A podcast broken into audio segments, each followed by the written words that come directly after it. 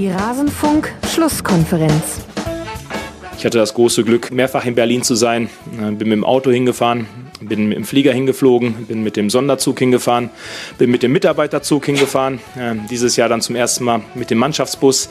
Aber auch da geht es nicht darum, dass ich den Pokal gewinne, sondern dass wir den Pokal gewinnen für unsere Fans, für den Verein, für alle Mitarbeiter.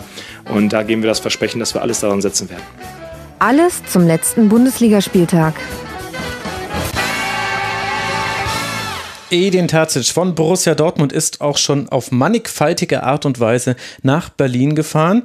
Jetzt zum ersten Mal wird er im DFB-Pokalfinale antreten als Trainer von Borussia Dortmund und das Spiel wiederholen, das wir am 32. Spieltag der Männerbundesliga schon sehen durften, nämlich Borussia Dortmund gegen Rasenballsport Leipzig. Und damit hallo und herzlich willkommen zur Rasenfunk-Schlusskonferenz Nummer Nerds da draußen werden schon erkannt haben, 311.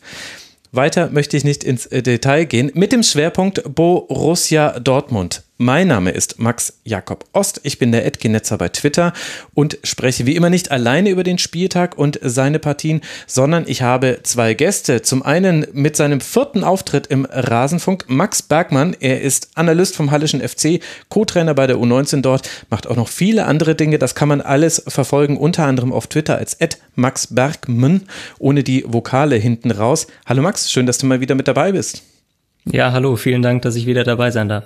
Ja, ich freue mich sehr, dass hier jetzt schon Menschen aus dem fast Profifußball, Profifußball, Profifußball hier spielen. Schöne Wolte, die ich da geschlagen habe. Und wir haben auch einen Debütanten in unserer Runde. Ich freue mich sehr darüber. Christopher Georgos, kurz Georg von schwarzgelb.de. Und ihr kennt seine Stimme vielleicht von Aufe Ohren oder ihr kennt ihn auch von Twitter als c-georgios ist er da vertreten. Hallo Georg. Ja, schönen guten Abend, freue mich dabei zu sein. Und wenn ich noch was zum Eingangszitat von Edin Terzic sagen darf, ähm, das ist wirklich, äh, da fühlt man ihm sich sehr nah, weil ich glaube, bis auf Mannschaftsbus und Flugzeug habe ich auch schon jede Anreise zum Pokalfinale hinter mich gebracht. Von daher, ja, das war auf jeden Fall ein cooler Einstieg. Mhm. Das war äh, das beste Zitat meiner Meinung nach aus der Pressekonferenz von nach dem Spiel und zeigt eben auch eine Seite von Edin Terzic, die er hat, die nicht alle BVB-Trainer vor ihm schon hatten. Darüber wollen wir heute dann sprechen. Vorher möchte ich mich aber noch bei einer Reihe von Menschen bedanken und zwar bei Ulf, bei Dick Advokat, bei Andreas, der den Podcast The Red Line empfiehlt, bei Buffy, bei Sascha, bei Sebastian, bei Daniel Klöckner, bei Lucy Papuzzi, bei Igor, bei Stefan K. und bei Nina. Sie alle sind Rasenfunk-Supporterinnen und Supporter und helfen mit, dass der Rasenfunk weiter Werbe, Paywall und Sponsoren frei bleiben kann und wir auch unseren Gästen inzwischen ein zwar noch kleines, aber wir können ein Honorar zahlen. Und wenn ihr uns unterstützen wollt, dann könnt ihr euch sicher sein, das fließt nicht mehr in, nur in die Taschen von Frank und mir, sondern da hat jetzt ein ganzes Netzwerk an Rasenfunk-Freundinnen und Freunden auch dran teil. Unter anderem die Gäste, auch diejenigen, die uns äh, die schönen Grafiken machen, Manni und äh, Tobi und noch so einige andere. Werden wir bestimmt auch im Rasenfunk Royal Teil zum Rasenfunk drüber sprechen. Und das ist die perfekte Überleitung zur Ankündigung der Rasenfunk Royal, in dem wir ja auf die Saison jedes einzelnen Vereins mit jeweils einem Gast zurückblicken. Die entsprechenden Threads, wo ihr Fragen stellen könnt und eigene Gedanken formulieren könnt, die sind schon geöffnet. Unter mitmachen.rasenfunk.de könnt ihr da euren Input geben. Und ich empfehle euch sehr, das vor dem 34. Spieltag zu machen. Denn direkt nach dem 34. Spieltag fange ich an mit der Terminplanung. Und dieses Jahr gibt es ein ganz enges Zeitfenster von, ich glaube, sechs Tagen, an denen ich alle Takes aufnehmen muss. Das heißt, Dinge, die danach geschrieben werden, da kann ich nicht mehr garantieren, dass sie auch wirklich von mir gelesen wurden, bevor ich das entsprechende Segment moderiert habe. Dann wollte ich euch noch auf den Kiosk hinweisen. Unter kiosk.rasenfunk.de könnt ihr Rasenfunk Merchandising kaufen. Da hatten wir einen sehr, sehr schwachen April. Wahrscheinlich habe ich nicht eindeutig genug darauf hingewiesen, deswegen mache ich das jetzt hier ganz prominent. Schaut mal im Rasenfunk-Kiosk, ob ihr uns auf diese Art und Weise auch unterstützen wollt. Da freuen wir uns sehr. Und für diejenigen, die gewartet haben, es gibt elf Leben, Folge 13. Sie handelt von, jetzt muss ich kurz überlegen, was war die Folge 13? Die Folge 13 handelt von der WM 2006. Unter anderem, sie handelt von der Wutrede von Uli Hoeneß und ihrem Hintergrund. Also vielleicht ja für euch interessant. Elfleben.de, da findet ihr das alles. Und das muss jetzt aber auch wirklich der Ende, das Ende dieses Werbeblocks Blocks sein. Denn wir wollen ja über den Spieltag sprechen. Und wir werden heute die Tabelle von hinten nach vorne aufzäumen. Und damit ist auch klar, mit welcher Mannschaft wir beginnen müssen. Das ist der FC Schalke 04, der mit 13 Punkten nach 31 gespielten Spielen, die haben ja noch ein Nachholspiel gegen Hertha BSC abgeschlagen und schon sicher abgestiegen ist. Und gegen Hoffenheim, das war der diesmalige Gegner, auswärts in Sinsheim, ja, da sah es eine Halbzeit lang so aus, als könne Schalke zum zweiten Mal in dieser Saison gegen eben genau jene TSG gewinnen. Wir erinnern uns ja, da gab es ja auch mal ein 4 zu 0. Ut und Mustafi treffen zur 2 zu 0 Halbzeitführung. Aber dann braucht Hoffenheim nur 17 Minuten, um vier eigene Treffer zu erzielen. Kramaric, Akpobuma, Baumgartner und Bebu treffen. Endstand 4 zu 2. Schalke damit jetzt 80 kassierte Gegentore, eine Tordifferenz von glatten minus 60 hat man da. Max, was ist aus diesem Spiel mitzunehmen? Konnte man da neue Dinge bei Schalke erkennen oder ist es einfach dasselbe Lied, was sich jetzt mit anderem Personal wahrscheinlich bis zum Ende der Saison fortführt? Ja, also ich glaube, man hat in allererster Linie mal gesehen, dass äh, Schalke mehr oder weniger schon mit der Saison abgeschlossen hat. Ich fand tatsächlich mit Ball waren einige Szenen mit dabei, wo man fast das Gefühl hatte, dass sie sich nochmal präsentieren wollen, nochmal zeigen wollen, fast sogar ein bisschen mutiger waren, äh, nicht mehr diese Angst hatten vor Ballverlusten, vor Fehlern. Mhm. Nichtsdestotrotz waren sie dann halt teilweise gerade in der Rückwärtsbewegung sehr, sehr nachlässig. Auf zweite Bälle ähm, haben sie dann gar keine Aggressivität mehr gezeigt und dementsprechend war es dann am Ende, auch wenn sie 2-0 in Führung waren, zwischenzeitlich ein relativ klarer Erfolg für die äh, TSG Hoffenheim und das auch relativ verdient. Und das, obwohl es an sich ein Spiel war, was meiner Meinung nach ja, so ein typischer Sommerkick war. Ich weiß nicht, wie viel Grad es gestern in Sinsheim hatte. Hier ist es auf jeden Fall am Sonntag ziemlich heiß geworden und ich glaube, das Spiel war so der typische Sommerkick, wo beide Teams mit Ball gute Aktionen haben, gute Offensivaktionen, sehr, sehr schön für den neutralen Zuschauer. Aber äh, wenn man ja Schalke-Supporter ist, dann hat man sich wahrscheinlich geärgert, dass man nicht vielleicht doch nochmal drei Punkte mitnimmt, ähm, was möglich gewesen wäre. Nichtsdestotrotz war die Führung meiner Meinung nach zur Halbzeit schon sehr schmeichelhaft und Hoffenheim hat mit Ball einfach auch eine gute Leistung gezeigt und die Schalker Fehler auch einfach konsequent ausgenutzt. Georg, wie hat dir das Spiel gefallen? Ja, also das war, glaube ich, schon mal so ganz gut zusammengefasst. Also ich glaube auch, das wäre schon eine Leistung aus Hoffenheimer Sicht gewesen, wenn man es wirklich geschafft hätte, zweimal in dieser Saison gegen Schalke zu verlieren. Ähm, ja, also ich finde die Schalker Treffer, äh, die haben sie natürlich dann ein bisschen mutiger rausgespielt, so wie Max gerade sagte, also im Vergleich zur sonstigen Saison. Ähm, gerade beim 1-0, ja gut, das war vielleicht, vielleicht auch so ein bisschen Glück dabei. Ähm, Huntela, glaube ich, geht da relativ robust in den Zweikampf. Ähm, dann auch Posch, glaube ich, rutscht dann auch im Strafraum mhm. weg. Ja. Ähm, aber, ähm, aber ja gut, das muss man ihn trotzdem lassen. Mich hat ehrlich gesagt ein bisschen die Aufstellung verwundert von Schalke. Also nach den Vorkommnissen, äh, ja, nach dem Bielefeld-Spiel habe ich dann schon und was man auch danach dann alles so gehört hat, ähm, ja, Spieler wollen nicht mehr spielen, ähm, oder vielleicht aus Fansicht sollen nicht mehr spielen. Äh, da hatte ich tatsächlich schon gedacht, dass da ähm, ja einfach ein bisschen mehr durchrotiert wird. Ähm, ich glaube, mit Flick war nur ein Debütant äh, auf dem Feld, ohne dass ich jetzt erwartet hätte, dass jetzt äh, ja die komplette U19 jetzt irgendwie da spielt. Ähm, ja, aber da war ich dann doch überrascht, dass man doch so mit diesem ja bekannten Personal dann eigentlich auftritt. Ähm, ja, aber ansonsten äh, ist es dann spätestens äh, in der zweiten Halbzeit dann auch wieder ein Schalke-Spiel. Ja. Also Florian Flick war der Debütant nicht verwandt, zumindest meines Wissens nach nicht verwandt mit dem Trainer Hansi Flick. Ich glaube, wenn es da eine Verwandtschaft gäbe, dann hätten wir das gehört an diesem Wochenende gleich mehrfach ich meine, es wurde schon sehr viel zu Schalke gesagt und dass diese Spiele jetzt auch nicht mehr das größte, den größten Wert haben als Muster und darauf, um darauf Rückschlüsse zu ziehen, wie Schalke sportlich dasteht, das ist ja klar.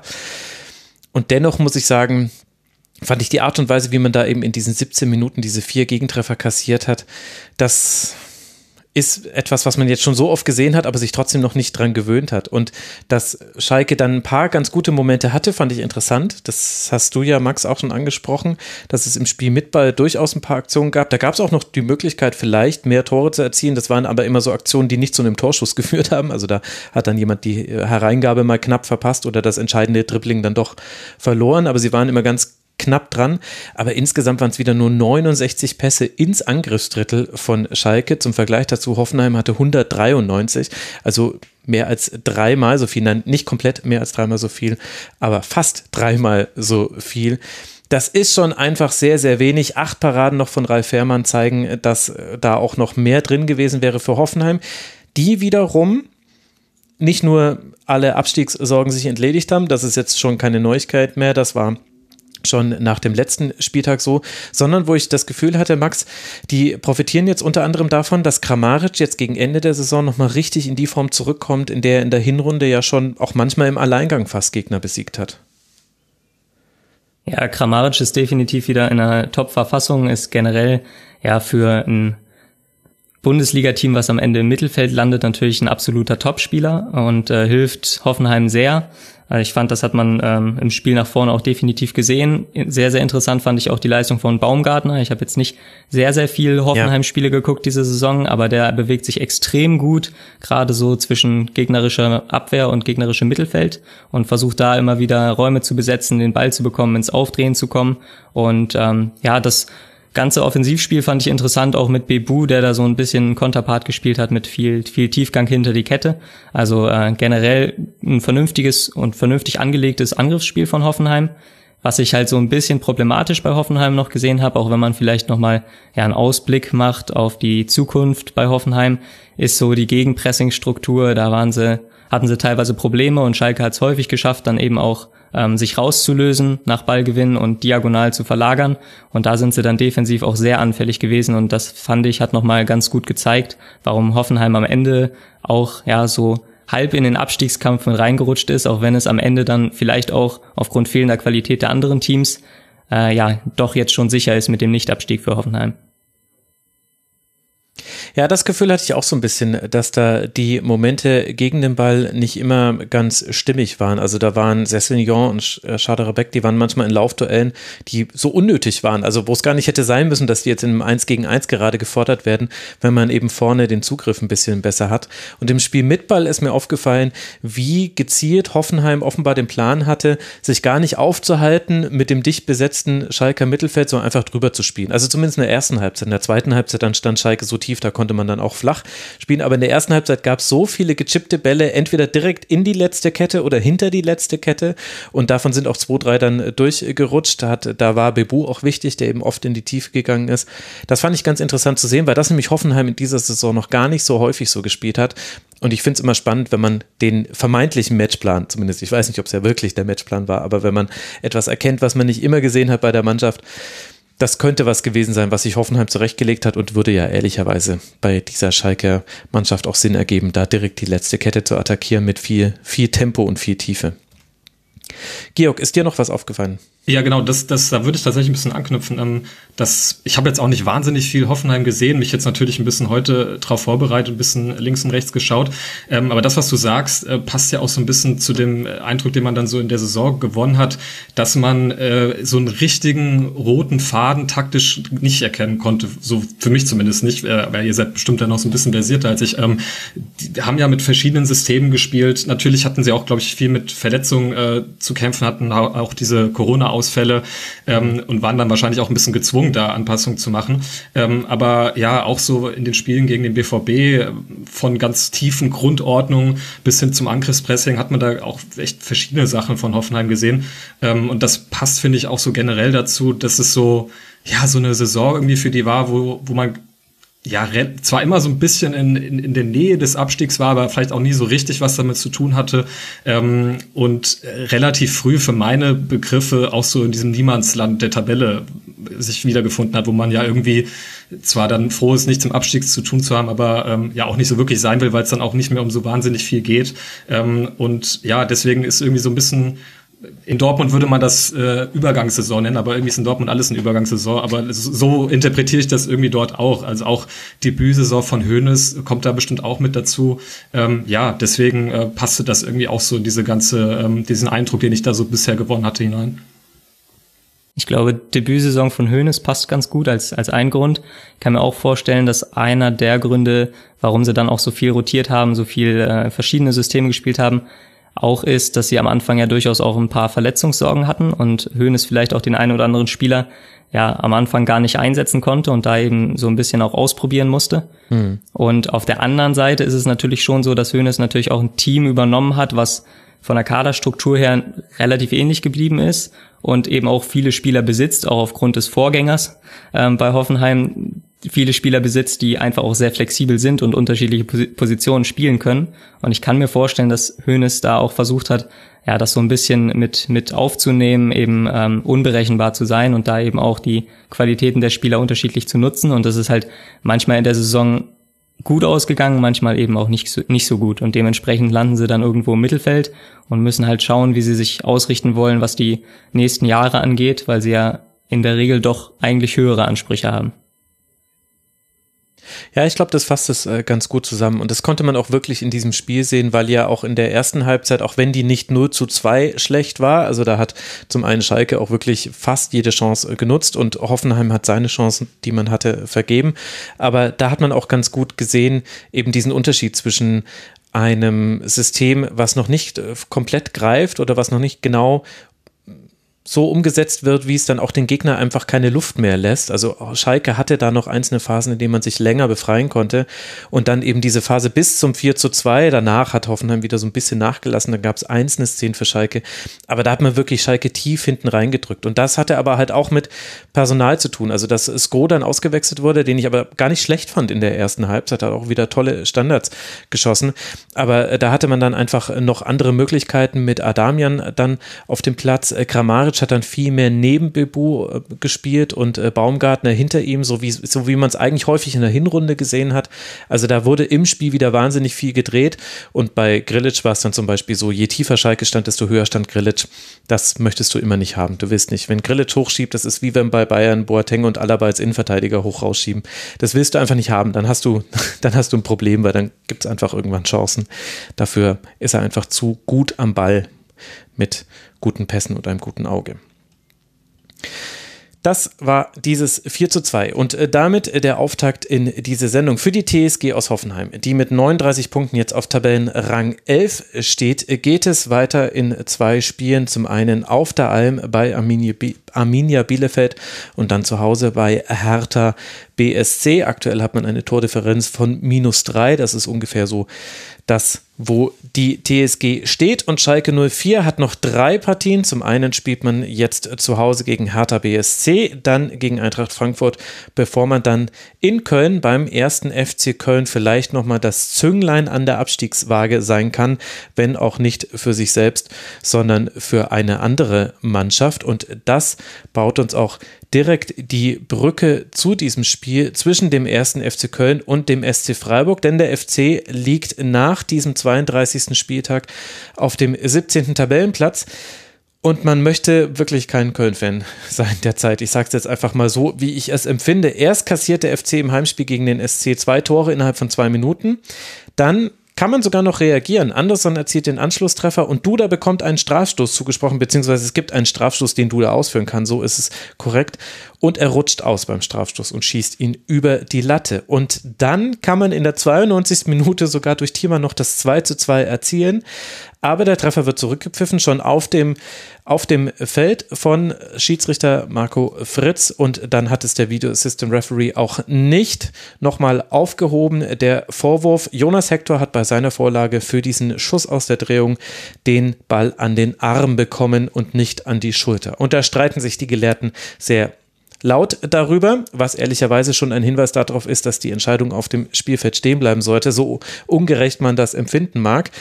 Und hinten raus macht dann Freiburg sogar durch zwei Konter auch noch äh, zwei weitere Tore. Tordifferenz auch ein Thema für den ersten FC Köln. Das heißt, auch diese Checkbox in der Unzufriedenheitsskala müssen wir abhaken. Mit 1 zu 4 verliert der FC dieses Spiel. Georg, was, was, was machen wir aus Sicht der Kölner mit dieser Partie, deiner Meinung nach?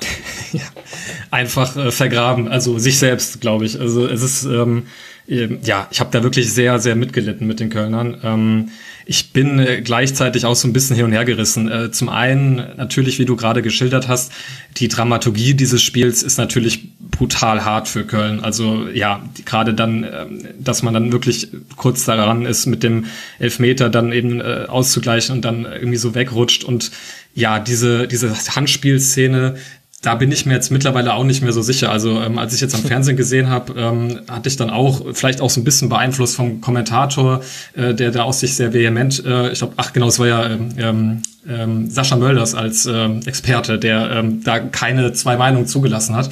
Ähm, jetzt habe ich gerade auch noch mal gelesen, die DFB-Schiedsrichter haben bei Twitter auch da was zugeschrieben ähm, und es scheint sich ja so ein bisschen daran zu entzünden.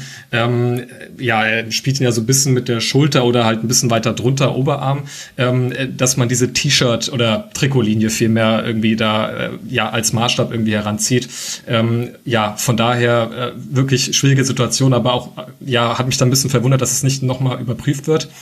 So, das ist die eine Sache. Also wie gesagt, Dramaturgie ist natürlich echt hart aus Kölner Sicht. Auf der anderen Seite, wenn man es jetzt mal ähm, ja mehr so spielerisch betrachtet, ähm, muss man sich natürlich den Vorwurf gefallen lassen, dass man ja in der ersten Halbzeit eigentlich äh, ja nicht da ist. Also ähm, wenn man weiß, äh, das hatte ich jetzt auch in den Stimmen so vor dem Spiel gehört, dass ähm, ja Freiburg da sicherlich sich was vorgenommen hatte und ähm, auch Friedhelm Funkel da nochmal betonte, er wüsste da schon, dass äh, das Streich sich da was ausdenkt und dass die jetzt nicht nach Köln kommen, um die Saison irgendwie noch so ein bisschen zu Ende zu spielen, ähm, dann dafür schienen sie irgendwie nicht wirklich präsent zu sein in der ersten Halbzeit. Ähm, ja, und dann ähm, droht drohte das Spiel, glaube ich, so in eine Richtung zu nehmen wie im Hinspiel, wo man ja wirklich, ähm, ich glaube, 5 zu 0 oder 6 zu 5 zu 0, glaube ich. Äh, 5 zu 0. Ja, mhm. ähm, aber dann denke ich mir, gut, als, als äh, ja, Mannschaft, die mitten im Abstiegskampf ist, äh, kannst du auch nicht so in, ein Spiel reingehen. Ähm, und dann, ja, sind es dann vielleicht zwar sehr dramatische Sachen, die das auch mitentscheiden, aber im Endeffekt hast du es ja halt auch vorher angebrockt schon. Max, was glaubst du, woran lag das, dass die Halbzeiten auch so unterschiedlich waren. Also es hat sich taktisch zwar schon kleinere Dinge haben sich verändert, ich hatte aber das Gefühl, dass es da eher um so Dinge ging wie Reaktionsschnelligkeit nach Ballverlust, auch das Hinterhergehen. Das hat man ja eigentlich auch bei beiden Freiburger Treffern prototypisch gesehen, auch wenn der eine sehr deutlich mit einem Rückpass von Skiri zu tun hat, der abgefangen wird. Aber auch beim zweiten Treffer ist ja zum Beispiel Nies Petersen, macht den Ball fest mit dem Rücken zum Tor und spielt ihn dann im Fallen noch so nach innen, dass äh, dann Schorloy tief geschickt werden kann von Demirovic und am Ende von zwei weiteren Pässen schiebt dann Demirovic ein. Ich hatte das Gefühl, da war gar nicht Freiburg in taktischer Hinsicht überlegen, sondern einfach schneller im Kopf. Deckt sich das mit deinen Beobachtungen? Ja, ich versuche natürlich immer schon irgendwo die taktischen Aspekte zu beobachten, aber nie irgendwie äh, getrennt von, von anderen Aspekten und ich hatte selber auch das Gefühl, dass das ähm, eine ja, hochpsychologische Komponente war, die damit reingespielt hat. Für mich war dieser Turnaround eigentlich fast gar nicht nur die Halbzeitpause, sondern fast so ein bisschen das, das zweite Gegentor, wo sie dann plötzlich auch gegen den Ball wieder ein bisschen aktiver gespielt haben, ein bisschen höher angelaufen sind. Mhm. Und äh, anfangs waren sie, hatte ich das Gefühl, fast ein bisschen verunsichert von, von der Rolle, die Freiburg ihnen auch überlassen hat, nämlich dass sie selber das Spiel machen mussten, dass sie selber aufbauen mussten von hinten raus. Da muss ich ganz ehrlich sagen, konnte ich zwar den Plan, wenn es der Plan war, erkennen, ähm, war aber relativ überrascht darüber, dass sie halt versucht haben, die Flügel doppelt zu besetzen, im Grunde im Zentrum komplett unterbesetzt waren mit Duda, mit einem Hector, die im Grunde beide häufig in einer Spur standen, also auf einer Linie und gerade so die Halbspuren, ähm, also nicht direkt in der, in der Mittelspur, im, in der Mitte des Feldes, sondern eben zwischen Flügel und der Mitte. Gerade die äh, waren ganz, ganz selten besetzt und äh, das wären so die Räume gewesen, die man hätte anlaufen können, weil Freiburg ja auch sehr gegen den Mann immer spielt. Die versuchen sich schon sehr an den Gegenspielern zu orientieren und das war überhaupt nicht der Fall. Da hatte ich fast so ein bisschen das Gefühl, dass der eine oder andere Kölner gar nicht unbedingt den Ball ja äh, mit letzter Konsequenz haben möchte im Spiel mit Ball. Und ähm, dann waren die Abstände natürlich auch extrem groß, einfach dadurch, äh, wenn sie den Ball verloren haben. Und das hat Freiburg extrem in die Karten gespielt, die ja ohnehin schon eine sehr konterstarke Mannschaft sind. Und die hatten dann natürlich äh, Kontermomente ohne Ende, die sie dann auch unter anderem genutzt haben. Und das 2-0 war dann so, dass ich das Gefühl hatte, dass Köln wusste, okay, äh, jetzt, wenn nicht jetzt, wann dann? Und da haben sie dann nochmal alles in die Waagschale geworfen und wussten auch, dass es jetzt nicht, nicht wirklich stört, wenn, wenn noch ein weiterer Gegentreffer fällt, sondern dass man eben selber auch aktiv werden muss und nach vorne spielen muss. Und da hatte ich das Gefühl, war, war einfach mehr Konsequenz da, sowohl mit Ball als auch gegen den Ball. Ja, mein Eindruck war auch, vor allem in der ersten Halbzeit, Duda stand auf dem Feld nicht als klassischer Zehner, hätte aber ganz gerne den Zehner gespielt und Jonas Hector kann zwar offenbar überall spielen und wird auch überall dafür eingesetzt, aber hat halt doch immer so eine Tendenz, eigentlich am liebsten gerne mal äh, auf den Flügel rauszuziehen. Also dieses, äh, dieses fehlende Orientierung haben in der Mitte ist mir auch aufgefallen. Und gleichzeitig ergänzt noch um den Aspekt, ich glaube, der Plan war tatsächlich sehr viel über Sebastian Andersson zu spielen, auch im Spielaufbau. Also wirklich einfach gezielt den Ball auf ihn zu spielen und dann auf den, auf den zweiten Ball zu gehen. Und dafür ist es ja dann erstmal für dich wichtig, nicht ob du in der Spur eines anderen Spielers stehst, sondern hast du dich zum zweiten Ball gut positioniert. Und den haben sie aber dann gar nicht so häufig gespielt. Also das war so ein bisschen seltsam in der ersten Halbzeit und gleichzeitig hat Freiburg mit dem hohen Anlaufen Köln auch immer unter so einen Handlungszwang gesetzt, mit dem man dann nicht zurechtgekommen ist. Also da hat dann Köln auch den einen oder anderen Pass ins Zentrum reingespielt, der schon ziemlich riskant war. Ein Pass, den du eigentlich verhindern möchtest. Aber weil ich so das Gefühl hatte, ja, also das, was du gesagt hast, mit dem sie konnten mit der Situation nicht umgehen, das hatte auch mit dem Freiburger Stress zu tun, glaube ich. Und das hat man in der ersten Halbzeit noch gemerkt. Und dann, wenn du dann auch direkt aus zwei Aktionen des Gegners dann äh, zwei Gegentreffer bekommst, verfestigt sich das noch. Aber dann war ja die zweite Halbzeit deutlich verändert. Und ehrlicherweise fand ich da den SC dann gar nicht mehr so stark. Ich fand, da hat man dem FC ein bisschen zu sehr Tiefenballbesitz äh, zugelassen. Da wurde es dann automatisch gefährlicher, meiner Meinung nach. Ja, vielleicht um das mal ähm, aufzugreifen. Also ähm, Anderson hat mir auch tatsächlich sehr gut gefallen. Ähm, Gerade so dieses ihn anspielen, er macht dann die Bälle fest. Ähm, das war ja, glaube ich, auch die Szene vor dem Elfmeter so, ähm, äh, mhm. oder die dann zum Elfmeter führte. Ähm, was mir aber auch wirklich sehr gut gefallen hat auf Kölner Seite oder was für mich auch so ein bisschen ein, ähm, ein Aspekt war, wieso man dann ähm, auch in der zweiten Halbzeit so ein bisschen besser oder nicht ein bisschen, sondern deutlich besser ins Spiel gekommen ist, ähm, war auch der Jakobswechsel. Ähm, der ja. kommt dann für Wolf rein. Ähm, ich glaube, wechselt dann mit Keins die Seite ähm, und hat für mich sehr viel Dynamik und Energie da ausgestrahlt. Ähm, war ja dann auch ähm, beim 1 zu 2, glaube ich, äh, genau, hat die Flanke zum 1 zu 2 dann auch äh, geliefert. Von daher ähm, hat es mich dann auch überrascht, dass Anderson rausgenommen wurde, aber äh, das scheint, glaube ich, auch mit der, ja, der war, glaube ich, immer mal wieder so ein bisschen verletzt in den letzten, letzten Wochen, wahrscheinlich damit irgendwie zu tun gehabt, weil ähm, der hätte, glaube ich, den Kölnern auch weiterhin gut getan, ähm, weil man danach ja nicht so wirklich noch zu richtigen Chancen gekommen ist und äh, da war er, finde ich, vorher schon so ein Faktor irgendwie, der da was ausgemacht hat. Max, ich hatte das Gefühl, dass dann die Hereinnahme von Jonathan Schmid die Antwort von Christian Streich auf, äh, auf Ismail Jakobs auf der Seite war. Hast du das auch so empfunden und ist das so ein typisches Ding, dass man so ein paar Minuten braucht, um zu erkennen, oh, da laufen wir jetzt durch eine Einwechslung des Gegners auf ein Problem zu und dann muss man als Trainer reagieren? Also es ist auf jeden Fall immer die, die Absicht als Trainer außen, das natürlich zu beobachten und zu schauen, was kann man eventuell nochmal optimieren, auch durch einen, durch einen Spielerwechsel man kann natürlich jetzt nicht, nicht sagen, ob es wirklich am Ende die Intention von, von Streich war, aber ich hatte schon das Gefühl, dass das zumindest die Seite nochmal wieder ein bisschen stabilisiert hat. Nichtsdestotrotz äh, kann man wirklich lobend hervorheben, dass, dass Ismail Jakobs auf jeden Fall nochmal eine Menge Tempo über die Seite gebracht hat, auch gerade bevor Schmid eben drin war. Und das wird, denke ich, in den nächsten Wochen auch nochmal interessant sein, äh, ob Funkel da vielleicht auch schon früher auf den Jakobs setzt. Was mhm. mir noch aufgefallen ist, ich hatte noch äh, aufgeschrieben, gerade in der ersten Halbzeit, dass eben die Struktur auf zweite Bälle nicht so gut war. Äh, du hattest ja schon angesprochen, dass da im Grunde so mehr oder weniger der Plan war, schon auch früh die Bälle tief zu spielen, eventuell vorne festzumachen.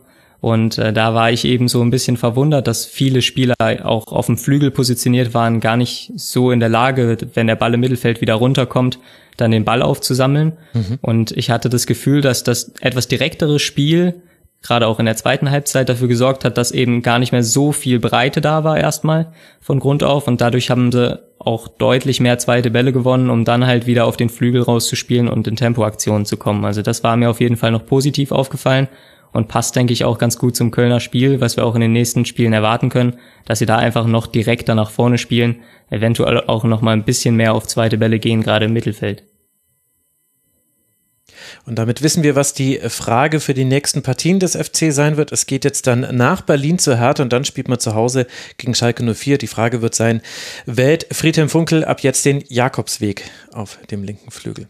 Entschuldigung dafür. Für Köln sieht es mit 29 Punkten aktuell noch nicht erfreulich aus. Auf Platz 17 ist man abgerutscht durch diese Niederlage. Zwei Punkte Rückstand sind es auf Arminia Bielefeld, Werder Bremen und Hertha BSC.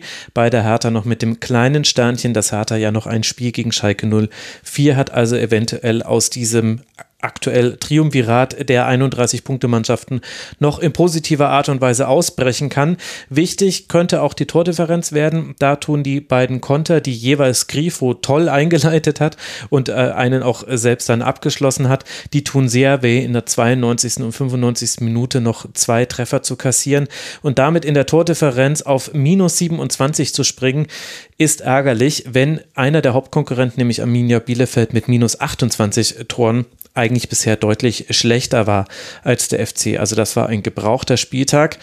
Aber jetzt geht es eben dann gegen Hertha und äh, gegen Schalke. Und für den SC aus äh, Freiburg, der könnte jetzt vielleicht doch nochmal an Rang 7 schnuppern. Zwei Punkte Rückstand sind es aktuell auf Borussia Mönchengladbach. Mit 44 Punkten liegt der SC auf Rang 9 und spielt noch zu Hause gegen den FC Bayern und dann bei der Eintracht aus Frankfurt. Das sind die nächsten beiden Partien für die Freiburger die, deren Saison damit definitiv als Erfolg verbucht werden kann.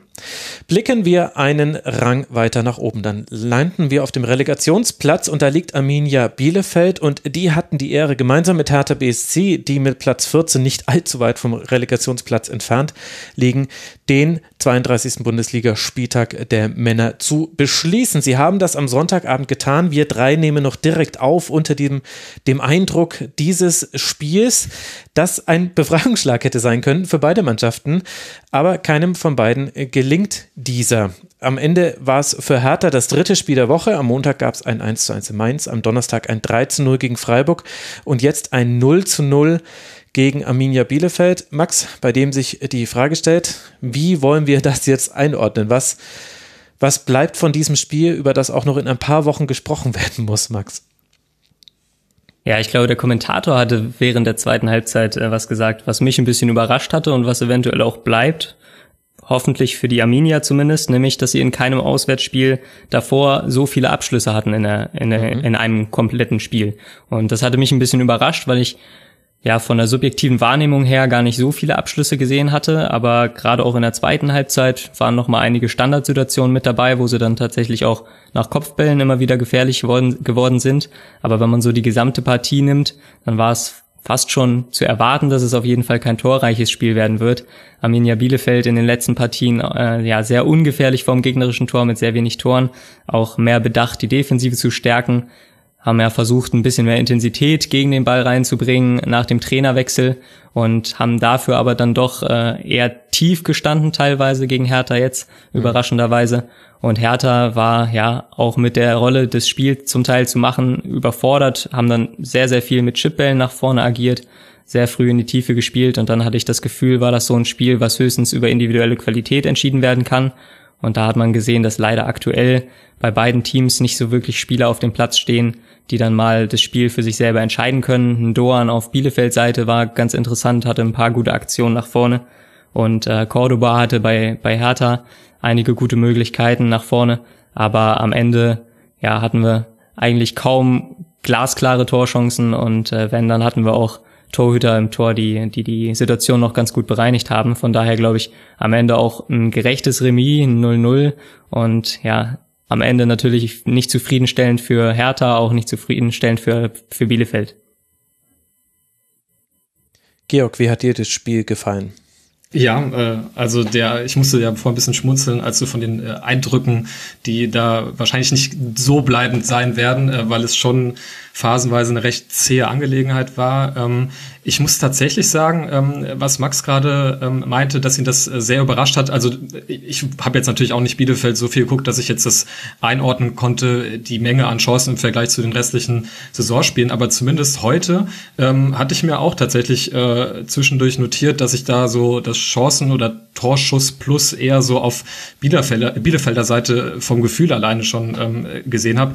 Äh, ich glaube, das lag aber auch dran, dass sie gerade in der ersten Halbzeit ähm, so, so ja, zwischen zwischen Minute 15 und 30 so etwa, ähm, dass sie halt, wenn sie dann am Ball waren, relativ geradlinig gespielt haben und dann auch einfach früh den Abschluss genommen haben. Also da gab es ja. einige Torgelegenheiten, also nicht Torgelegenheiten, weil die wurden nicht so wahnsinnig gefährlich, aber zumindest einige Torabschlüsse. Ähm, Prietl hatte ich mir notiert, Vogelsammer, ähm, ja, die eigentlich immer wieder so aus der Distanz ähm, kamen und äh, Schwolo des, deswegen eigentlich auch immer ganz gut aussah, weil, weil das einfach gute Torwartbälle, glaube ich, waren.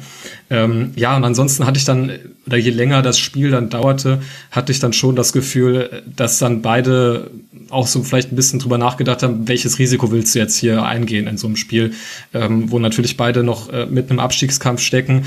Äh, Hertha durch das äh, eine Spiel, was man noch zu spielen hat, dann in Gelsenkirchen äh, sicherlich auch noch mal eine etwas komfortablere Situation und ähm, ja, es dann vielleicht auch am Ende einfach das, das Risiko zu groß erschien, um dann nochmal wirklich viel zu riskieren. Wobei dann gerade so in den letzten ja, fünf, sechs, sieben Minuten Hertha dann, glaube ich, nochmal Bielefeld ziemlich eingeschnürt hat, ähm, ohne dass jetzt da wahnsinnig viel noch an, an Chancen rausgekommen ist. Aber ja, so war es dann irgendwie ein Spiel auf Augenhöhe und am Ende wollte keiner so richtig was riskieren, glaube ich.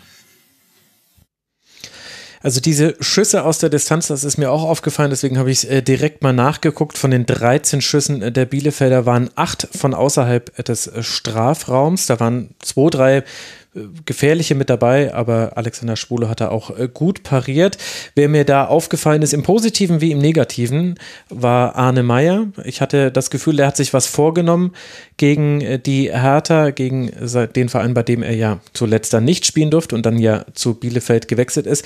Das hat aber nicht nur im Positiven funktioniert, also dass er viele gewonnene direkte Duelle hatte und auch viele ganz gute Läufe, fand ich im Mittelfeld, sondern der hat sich dann auch fast jeden Schuss eigentlich genommen und hatte immer die besondere Idee, auch einmal eine kurz ausgeführte Freistoßvariante, die ganz fürchterlich schief gegangen ist, weil Askasiba als einziger Mann in der Mauer sich gedacht hat, ach ja cool, dann diesen Ball nehme ich mir, wenn du ihn direkt neben mir vorbeispielen willst. Und einmal gab es da auch einen Schuss, da hätte er eigentlich noch stecken können auf Doan, der wunderbar vertikal in den Strafraum gelaufen ist. Das war so ein bisschen das, was vielleicht dann gefehlt hat bei Bielefeld Genauso wie auch die, das Verwerten der Kopfballchancen. Also ich hatte das Gefühl, es kann Zufall gewesen sein, aber diese zwei Ecken, die jeweils auf den langen Pfosten äh, geschossen wurden und alle Bielefelder schieben auf den kurzen Pfosten, um möglichst hinten eben einen von ihnen frei zu räumen. Einmal war das Amos Pieper, einmal war das Nilsson und es hat beide Male perfekt geklappt. Die beiden hatten einen völlig freien Kopfball und haben ihn aber halt einfach nicht im Tor untergebracht. Das war das waren, fand ich, noch so die besten Aktionen. Kann sein, dass man das sich auch ausgeguckt hat, dass das eine Schwachstelle bei Hertha BSC ist. Ist mir jetzt so ehrlich gesagt noch nicht aufgefallen bei Berlin, aber fand ich interessant, dass zweimal im Grunde dieselbe Eckball-Variante zu völlig blank stehenden Bielefeldern geführt hat. Nur sie konnten es halt nicht verwerten an der Stelle. Max, mich würde deine Perspektive noch auf ein Thema interessieren. Und zwar hat ja Paul Dada jetzt äh, angesichts dieser englischen Woche oder Wochen, die Hertha hat, äh, sehr äh, heftig rotiert. Also im Spiel gegen Freiburg auf neun Positionen und jetzt wiederum dann wieder zurückrotiert, wieder auf neun Positionen. Das ist für so Beobachter wie uns und auch für die Medienschaffenden bei Sky war das ein großes Thema. Ist denn das für einen Trainer auch so ein großer also ist das auch so wichtig oder kann man da als Trainer nicht eigentlich gelassen drauf gucken, weil wenn du im Grunde die komplette Mannschaft auswechselst, dann stimmen ja die, die Automatismen noch. Aus Spiel 1 sind dann mit Spiel 3 identisch und dann aus Spiel 2 mit, ja, eventuell auch noch Spiel 4, je nachdem, wie er das jetzt weitermacht. Also ist das fast einfacher, als nur auf vier oder fünf Positionen zu rotieren? Ob das einfacher ist, ist schwer zu sagen, weil ich tatsächlich kaum Vergleichswerte habe. Ich glaube, das ist ja, fast einmalig, beziehungsweise kommt sehr, sehr selten vor, einfach weil die Situation auch speziell ist, jetzt, jetzt mit Corona und äh, dadurch ist es ja bedingt, dass quasi jetzt so mhm. viel rotiert wird. Ich habe da immer noch so ein bisschen die Aussage von Tuchel bei Mainz damals im Kopf, der immer überrascht war, wie viel er rotiert hat, wenn vorher vorm Spiel gesagt wurde, du hast schon wieder fünf neue Spieler in der Startelf, da hat er sich dann immer gewundert.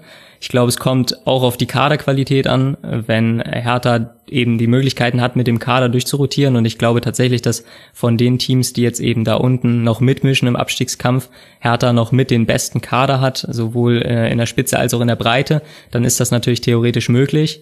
Was man allerdings bedenken muss, die Idee ist natürlich schön, quasi zwei Startelf, zwei unterschiedliche Startelfs zu haben und die dann quasi immer jedes zweite Spiel spielen zu lassen.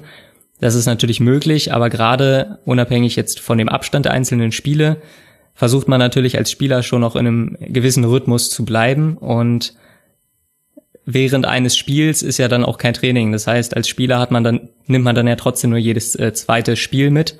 Und im Abschlusstraining wird in der Regel vor einem Spiel nicht viel gemacht. Das heißt, man arbeitet dann quasi nicht normal in den Inhalten wie jetzt in der Woche. Also wenn man am Samstag spielt und am nächsten Samstag wieder spielt, dann hätte man eine komplette Trainingswoche, wo man sich als Spieler wieder darauf vorbereiten kann und wo man auch wirklich auch intensiv in den, in den Spielformen arbeitet.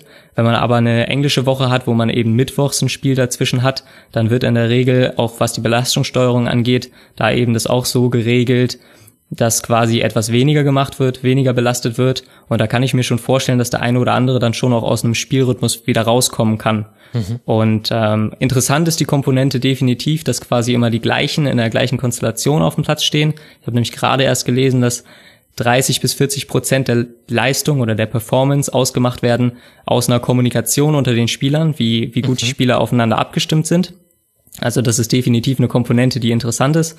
Aber wie gesagt, ich kann mir gut vorstellen, dass man trotzdem aus dem Rhythmus kommt, vorausgesetzt die zweite Elf, die nicht ähm, spielt, macht nicht ein komplett anderes Training. Und das kann ich mir nicht vorstellen, dass die quasi mit der anderen Elf dann ja normal in der Belastung im, im, äh, im Training arbeiten, sondern ich kann mir nur vorstellen, dass sie sich auch mit Matchplan auf das Spiel vorbereiten, auch Standardsituationen im Abschlusstraining machen, wo eben die Re äh, Regeneration beziehungsweise die Vorbereitung auf das Spiel mit einer geringeren Belastung eher der Schwerpunkt ist. Und da kann ich mir schon vorstellen, dass das auch ja, ein negativer Aspekt sein kann, der am Ende aber auch der Situation geschuldet ist. Von daher nicht zu rotieren wäre in der Situation, denke ich, auch keine Lösung. Hm. Pardal hat ja nach dem Donnerstagsspiel gegen Freiburg erzählt, er hätte die Mannschaft, die dann da gespielt hat, im 11 gegen 0 spielen lassen im Training. Die hätten ihn sinngemäß angeguckt wie Autos, als er diese Spielform äh, durchgezogen hat. Ist das auch etwas, was ich jetzt einfach nur nicht kenne als Beobachter, kann man, äh, kommt das häufiger vor? Ist das dann nur dafür da, um den Spielern ein gutes Gefühl zu geben, ohne Gegner mal ein paar Fake-Spielzüge durchkoordinieren zu können? Wie würdest du das denn aus deiner Erfahrung heraus bewerten? Ja, das ist im Grunde eine Mischung. Einerseits ist es mit Sicherheit auch die psychologische Komponente, genau, Sicherheit zu gewinnen so ein paar Abläufe einzustudieren, einzutrainieren. Das Problem, was wir natürlich im Fußball dann haben, ist, dass der Gegner immer unterschiedlich auf die Situation reagiert und dass hm. keine Situation nochmal in der gleichen Konstellation auftaucht. Und dementsprechend studiert man da natürlich was ein, was eins zu eins so auf dem Platz nicht geschehen wird ohne Gegenspieler. Und der andere Aspekt wird mit Sicherheit der Aspekt sein, dass äh, die Belastungssteuerung eben so dann gewählt ist, dass die Intensität nicht zu hoch ist. Und wenn man da eben 11 gegen 11 statt ein 11 gegen 0 spielt, dann verändert das, äh, verändert das logischerweise wieder die Belastung, weil du in Zweikämpfen bist, weil du in direkten Duellen bist. Und äh, das könnte auch ein Punkt sein, weshalb er dann quasi das 11 gegen 0 gewählt hat spannend, da mal ein bisschen einzusteigen.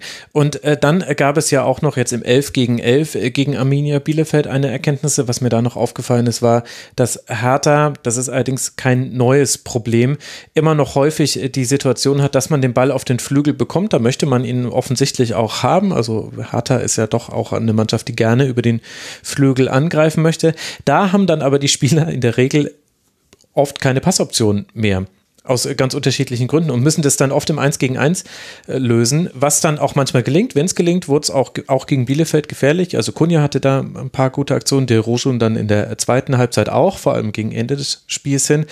Aber wenn ihnen eben nicht im 1 gegen 1 ein äh, erfolgreiches Dribbling äh, gelungen ist, dann ist aus diesem Ballbesitz auf diesem Flügel dann sehr wenig geworden. Das zieht sich aber jetzt schon länger bei Hertha durch. Vielleicht auch deswegen Sefuig und Mittelstädt als Inverse, also sprich von außen nach innen ziehende und dann den Ball an ihrem starken Fuß habende Spieler, also sprich Mittelstädt Linksfuß spielt auf rechts, Sefuig als Rechtsfuß spielt auf links. Vielleicht war das dann auch eine, mit, mit ein Teil der Überlegungen, Konnte man nicht so ganz sehen, bringt mich aber noch zu einem Thema, was, äh, glaube ich, unbedingt kurz angesprochen gehört bei diesem Spiel. In der elften Minute prellen Maxi Mittelstädt und Lukoki bei einem Luftduell mit den Köpfen aneinander. Das Spiel wird unterbrochen für sechseinhalb Minuten und beide lange behandelt. Lukoki hat deutlich eine Schwellung über dem Auge und die wurde sehr gekühlt und Mittelstädt hat geblutet und bekam einen Turban und ihm musste geholfen werden, als er dann sein blutverschmiertes Trikot ausgezogen hat. Vielleicht auch wegen des Turbans, es sah aber ehrlich gesagt so aus, als wäre er ein bisschen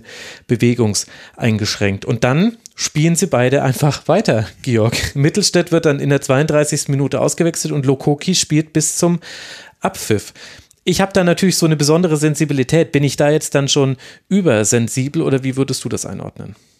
Äh, nee, weil ich hätte es tatsächlich nochmal angesprochen, wenn wir jetzt noch nicht drauf gekommen wären. Von daher äh, bin ich da tatsächlich total auf deiner Seite. Also, äh, dass man äh, sechs Minuten unterbricht und man wirklich sieht, dass ähm, gerade Mittelstädt auch relativ verwirrt aussieht erstmal und dann einfach mal 20 Minuten noch weiterspielt ähm, und dann erst ausgewechselt wird, also ja offensichtlich dann doch es, es nicht ging.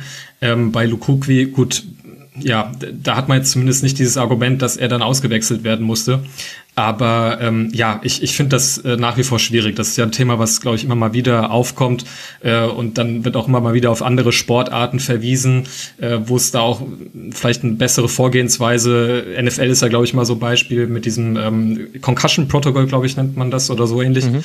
Ähm, ja. ja. also ich finde das wirklich schwierig, dass man ähm, bei diesen äh, ja, Kopfverletzungen da einfach mal kurz den Finger vor die Nase hält oder die mal irgendwie ja sa sagen lässt, wie viele Finger man da irgendwie vor die, vors Gesicht streckt und dann einfach wieder auf den Platz schickt. Ähm, das finde ich wirklich schwierig und ähm, ja, also tatsächlich, ich beschäftige mich neben dem Fußball auch ganz gern mit Kampfsport und ähm, bin deswegen auch immer mal wieder so auch in wissenschaftlichen Artikeln, äh, oder habe ich mal mit wissenschaftlichen Artikeln so über Brain Damage, ähm, äh, auch in NFL ist natürlich auch ein Riesenthema, auseinandergesetzt. Und ähm, wenn man da mal wirklich auch über so Langzeitfolgen von diesen Gehirnerschütterungen und so weiter sich da mal so ein bisschen informiert, dann, äh, oder habe ich das zumindest viel mehr in einem anderen Licht gesehen, um diese Vorgehensweise, die wir irgendwie immer noch im Fußball irgendwie als Usus betrachten, ähm, ja, um die dann wirklich kritisch zu sehen. Finde ich aber ganz interessant, dass du gesagt hast, dass es immer mal wieder aufploppt im Fußball das Thema, weil das, denke ich, ganz gut beschreibt, dass es irgendwie immer mal wieder da ist, das Thema, aber auch immer mal wieder verschwindet dann Total, von der Bildfläche, ja. Ohne dass so wirklich äh, Konsequenzen getroffen werden. Und das ist, glaube ich, was, ähm, ja, was im Fußball sehr speziell ist leider, dass man da so ein traditionelles Denken verfolgt. Naja, das gehört halt mit zum Spiel, Kopfbälle. Mhm. Und ja, dann kann man vielleicht mal andere Bälle verwenden äh, bis zur U12 oder kann vielleicht das Kopfballtraining bis zur U12 vermeiden. Ähm, aber dass es da quasi noch keine Konsequenzen gibt, ähm, da frage ich mich immer, worauf man da wartet, dass quasi wirklich dann auch im Fußball in ein paar Jahren äh, irgendwelche Extremfälle auftauchen, damit man wirklich auch Langzeitfolgen auf dem Papier hat, um dann irgendwann Konsequenzen zu treffen. Das finde ich immer ein bisschen schade und das habe ich das Gefühl, ist im Fußball teilweise, da ist die Sensibilität einfach nicht so sehr dafür da wie in anderen Sportarten. Mhm.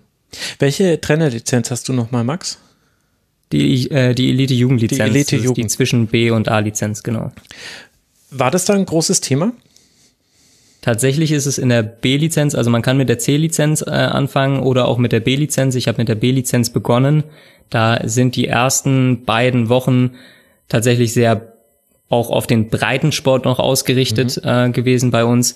Das heißt, da geht's dann eben auch um F-Jugendtrainer, E-Jugendtrainer und in dem Rahmen wurde es mal angesprochen, dass gerade eben bei Kindern das vermieden werden sollte, das Kopfballtraining, bis sie quasi ja voll entwickelt sind. Ähm, aber ja, im Endeffekt ist es dann immer nur ein Hinweis darauf, weniger wirklich eine klare Ansage und auch da müsste ja von dem Verband was reguliert werden. Es müsste Regeln dafür geben oder etwas ähnliches, immer nur darauf zu verweisen, glaube ich, hilft leider in der Situation dann nicht. Mhm. Ich glaube, da stehen auch alle Beteiligten unter einem Druck. Es gibt jetzt Modellversuche mit zusätzlichen Wechseln. Meiner persönlichen Beobachtung nach wird das wahrscheinlich wenig verändern, weil die Entscheidung eben einfach noch von Vereinsmitarbeitern getroffen wird. Und das lässt sich auch, ich verstehe auch, dass das schwierig ist. Der Spieler sagt, alles ist super. Ich weiß, dass wir 1 zu 0 führen und dass jetzt äh, Sonntag der 9. Mai ist, äh, weil eben auch Gehirnerschütterungen auch zeitversetzt auftreten können. Das ist äh, wirklich sehr, sehr schwierig. Aber ich bis, bis es da Ergebnisse von Langzeitstudien gibt und gerade läuft hier an der der TU München ist es, glaube ich, eine längere. Äh, wird da wahrscheinlich sich nichts Substanzielles verändern, aber ich habe mir mal ein paar Zahlen nochmal rausgesucht, die für das Tribünengespräch Gehirnerschütterung im Fußball oder Kopfverletzung im Fußball, dass es irgendwann geben wird, schon seit drei Jahren hier in diesem Dokument äh, liegen. Vier bis 22 Prozent aller Verletzungen im Fußball sind leichte traumatische Kopfverletzungen. Man sieht an der Spanne allerdings schon, wie schlecht das eigentlich erfasst wird. Und ein sehr nachhaltiges Beispiel ist die WM 2014. Das, die wurde mal exemplarisch untersucht von einer Untersuchungskommission nur auf dieses Thema hin, Umgang mit Kopfverletzungen. Bei der WM 2014 gab es drei Schädelfrakturen und fünf Gehirnerschütterungen. In den 64 Spielen gab es 72 Kopfkollisionen. Nur bei 17 lagen keine Symptome für eine Gehirnerschütterung vor. Nur 15 Prozent wurden untersucht für durchschnittlich 107 Sekunden. Das ist übrigens viel zu kurz. Man kann in dieser kurzen Zeit eine Gehirnerschütterung fast unmöglich erkennen, außer es ist eine sehr schwere. Nur drei Spieler wurden ausgewechselt, das heißt, selbst von den 22 Spielern, die drei Symptome für eine Gehirnerschütterung aufwiesen, kehrten 19 wieder ins Spiel zurück. Und auch wenn ich ein Laie bin und auch wenn ich nur auf dem Sofa, Sofa saß, sage ich auch Maxi Mittelstädt Minimum, vielleicht auch Lukoki, hatte Symptome für eine Gehirnerschütterung. Es ist, es ist, ja, man kann es einfach nur weiter thematisieren.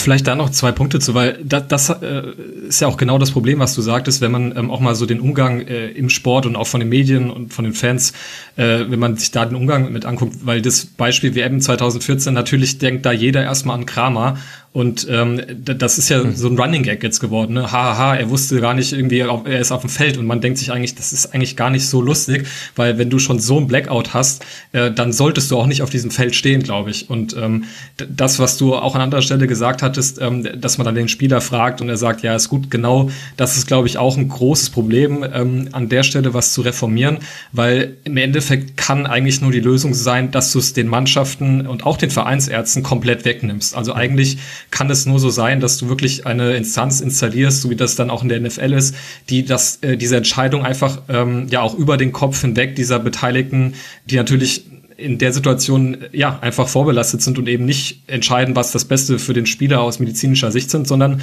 was natürlich das Beste für das äh, für die Mannschaft in dieser Situation ist. Und ähm, ich glaube, deshalb wird es da auch immer Widerstände geben äh, dagegen geben, weil ja du müsstest es diesen Leuten äh, der Entscheidungsgewalt dieser Leute entziehen, um das wirklich äh, eine, ja einen effektiven Schutz herzustellen für die Spieler. Und ich gehe davon aus, dass das auch immer ja so, so ein kontroverser Punkt bleiben wird.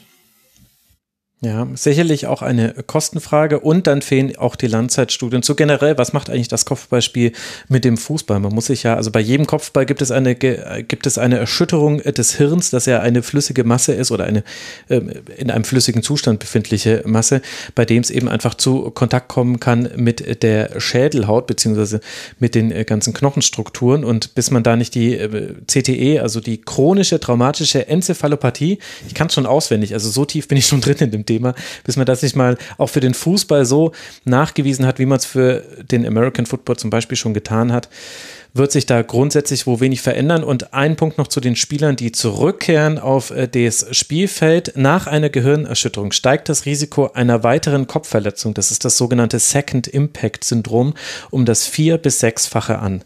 Also sprich, wenn wir einen Spieler zurückschicken auf den Rasen und sagen, wir probieren jetzt nochmal, ob das geht, so wie es dem äußeren Anschein nach bei Mittelstädt der Fall war, und der nochmal irgendwie mit einer Kopfverletzung zu tun hat, dann hat er ein vier- bis sechsfaches erhöhtes Risiko dafür, dass er sich eine dann schon schwere Gehirnerschütterung zuzieht und das ist nichts Triviales.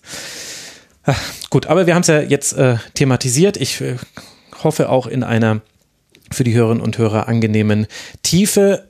Jetzt kommen wir zurück zu der Tabellenkonstellation. Hertha BSC 31 Punkte, damit zwei Punkte vor dem direkten Abstieg. Man liegt aktuell wegen der besten Tordifferenz, also der besten zwischen Hertha, Werder und Bielefeld auf Rang 14. Hat jetzt das Spiel auf Schalke unter der Woche, bevor man dann gegen den ersten FC Köln spielt zu Hause und dann bei der TSG aus Hoffenheim. Das heißt, Hertha BSC ist jetzt wieder in einer Situation, in der man es in der eigenen Hand hat, den Abstieg, den Nichtabstieg zu schaffen. Und Arminia Bielefeld Bielefeld ihrerseits, die spielen eben gegen Hoffenheim äh, zu Hause, wie vorhin schon angesprochen, liegen aktuell auf dem Relegationsplatz, haben die deutlich schlechtere Tordifferenz im Vergleich zu Werder und Hertha. Sie spielen noch gegen Hoffenheim zu Hause und in Stuttgart. Das sind die nächsten und letzten beiden Partien für Arminia Bielefeld, außer man landet in der Relegation. Dann gibt es noch zwei weitere. Eine Mannschaft habe ich jetzt en passant immer mal wieder genannt, denn sie hat auch 31 Punkte und liegt im Sandwich zwischen Bielefeld und zwischen Hertha BSC. Und das ist aktuell ein Sandwich, in dem man nicht sein möchte. Es geht natürlich um Werder Bremen. Da gab es einiges hin und her nach der letzten Schlusskonferenz, die wir aufgenommen haben. Also nicht wegen der Schlusskonferenz, es war einfach nur zeitlich.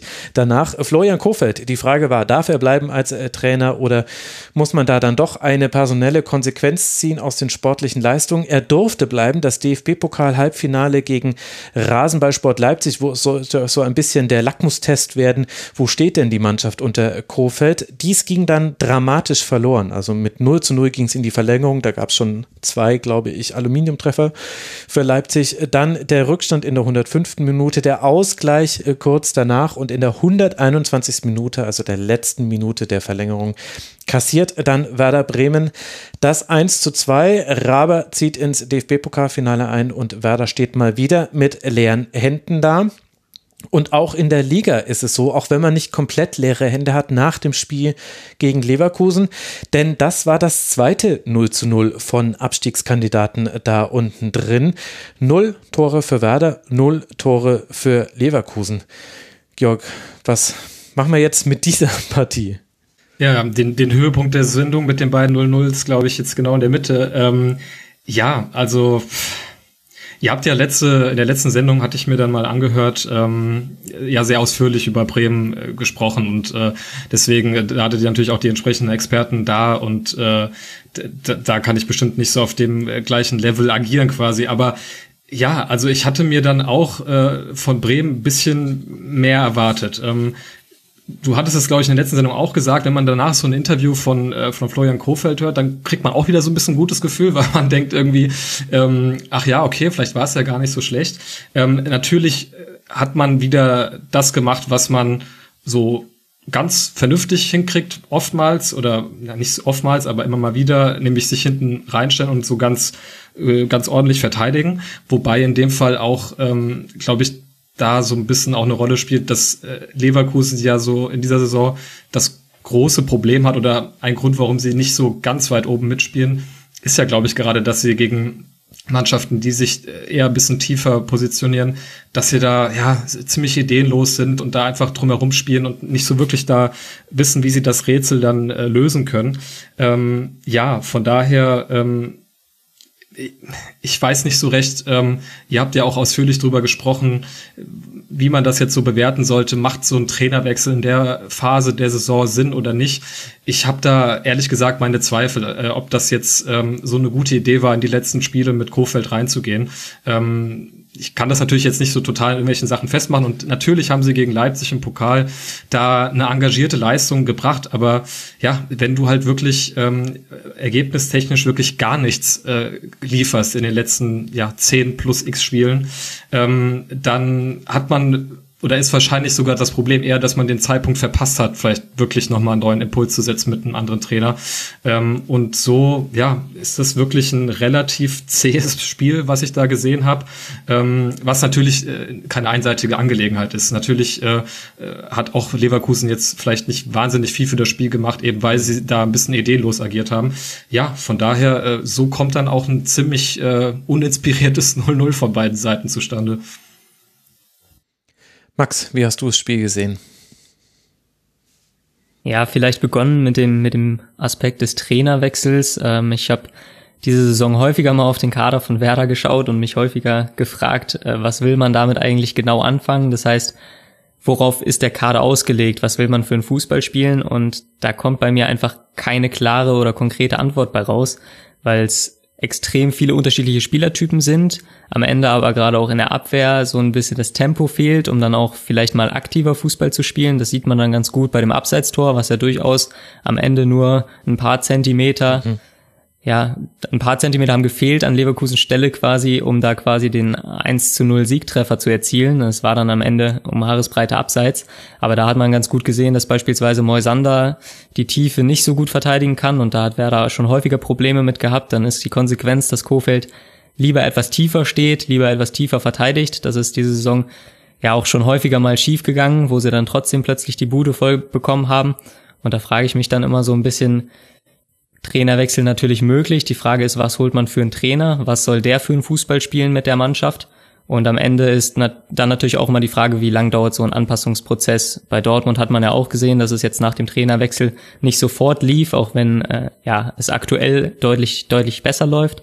Aber auch da gab es ja einen Anpassungsprozess, der ein paar Spiele gedauert hat. Hm. Und bei Werder sehe ich aktuell jetzt einfach auch keinen Trainer auf dem Markt, der da sofort das Ruder rumreißen würde und mit diesem Kader plötzlich ja noch aus den letzten paar Spielen äh, nochmal mehrere Dreier holen würde. Das ist so ein bisschen das Problem. Die Herangehensweise gegen Leverkusen hat mich ein bisschen überrascht, weil Kofeld ja doch häufig auf mindestens einen beweglichen Stürmer gesetzt hat, also entweder ein Schmied oder ein Rashica vorne. Mhm. Dieses Mal war es ja wirklich mit der Brechstange quasi lange ähm, Bälle war der umschrieben. Plan, ja. Also zumindest von der Aufstellung sah, sah es so aus, genau. Also man hatte ja wirklich drei Brecher vorne drin mit äh, Füllkrug, Sargent und Selke und äh, hat dann vielleicht so ein bisschen versucht, eben mit Körperlichkeit äh, so ein bisschen die Leverkusener Abwehr vor Probleme zu stellen.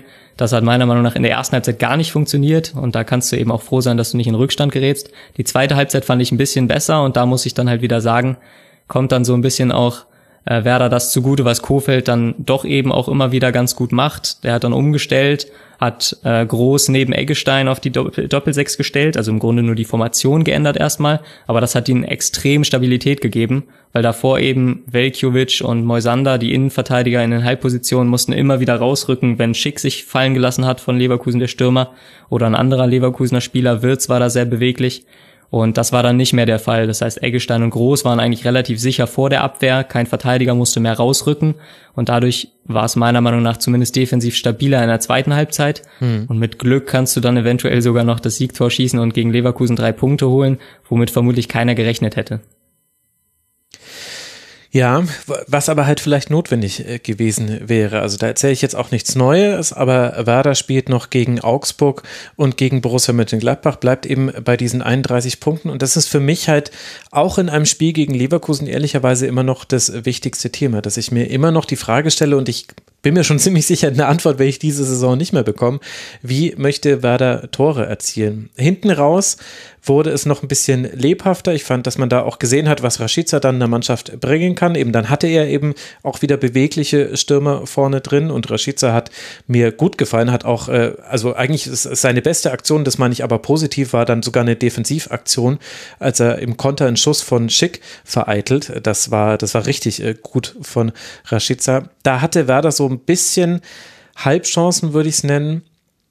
Aber ja, also das ist für mich das, das größte Thema. Wie will, will man gegen Augsburg, wie will man gegen Gladbach Tore erzielen? Eine Antwort darauf habe ich gegen Leverkusen nicht gesehen. Und von Leverkusen seinerseits war ich enttäuscht, aber nicht überrascht. Ich fand, es war so ein Rückfall in die Spiele, wie man es auch schon zum Beispiel gegen Hoffenheim gesehen hat bei Leverkusen. Jetzt nicht nur, weil das auch ein 0 zu 0 war, sondern eben auch, weil man da sehr wenig herausgespielt hat. Gegen Werder hat eigentlich relativ viel, fand ich, funktioniert für Leverkusen. Also erstaunlich oft konnten die über die Mitte Angriffe einleiten, haben dann den Ball auf den Flügel gespielt und dann vom Flügel aus dann versucht, mit einer Hereingabe in den Strafraum oder mit einem Dribbling in den Strafraum, häufiger war es aber die Hereingabe, dann eine Chance herauszuspielen. Aber das hat halt nicht gut geklappt und dafür, wie viel Platz man da hatte, vor allem in der ersten Halbzeit, vor der Umstellung, die du auch genannt hast, wo Wirtz wirklich viele gute Aktionen hatte, fand ich das ganz schön leblos von Leverkusen. Und hinten raus hat mir da auch, ja, Intensität ist immer so ein viel genutztes Wort, das nutze ich auch immer häufiger im Rasenfunk. Aber ein bisschen war es schon das. Also im Konter hast du immer noch gesehen, was Leverkusen auch an, an Tempo auf dem Platz hat. Ist natürlich auch klar, da hat man auch mehr Platz. Aber es gab schon auch im, aus dem Spiel heraus, wenn, wenn Werder in der eigenen Hälfte stand, fand ich relativ viel Platz, wo man was hätte machen können. Aber Leverkusen hat das gar nicht so bespielt. Und das fand ich ehrlich gesagt sehr enttäuschend und weiß dann auch nicht, wo das jetzt mit Leverkusen dann hingehen soll. Da stellen sich ja die Fragen eher so hinsichtlich der nächsten Saison, weil man fünf Punkte Vorsprung auf den siebten Tabellenplatz hat. Also eher zur Frage, passt das mit Hannes Wolf? Wie möchte Leverkusen in der nächsten Spielzeit Fußball spielen? Und die Antworten, die es bisher darauf gab, haben mir ehrlich gesagt nicht so gefallen. 21 Flanken, 4 sind angekommen, habe ich mir noch aufgeschrieben.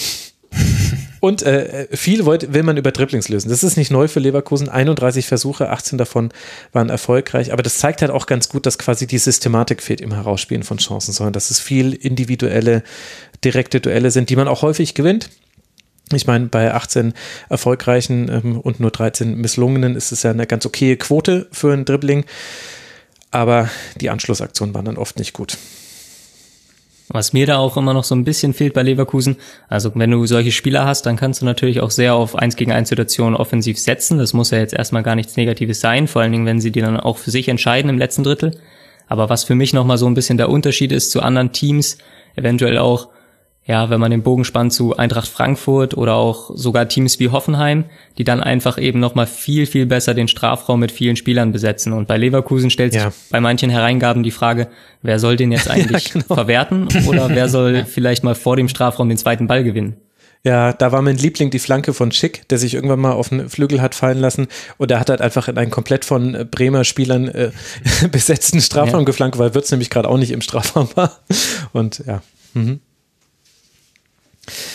Nun gut, so ist die Situation bei beiden Mannschaften. Für Leverkusen geht es noch weiter gegen Union Berlin zu Hause und dann gegen Borussia Dortmund. Tabellenkonstellation habe ich euch schon gesagt. Da wird nicht mehr so arg viel gehen für Leverkusen. Weder nach oben, also Tabellenplatz 5 ist 6 Punkte entfernt, als auch nach unten. Tabellenplatz 7 ist 5 Punkte entfernt.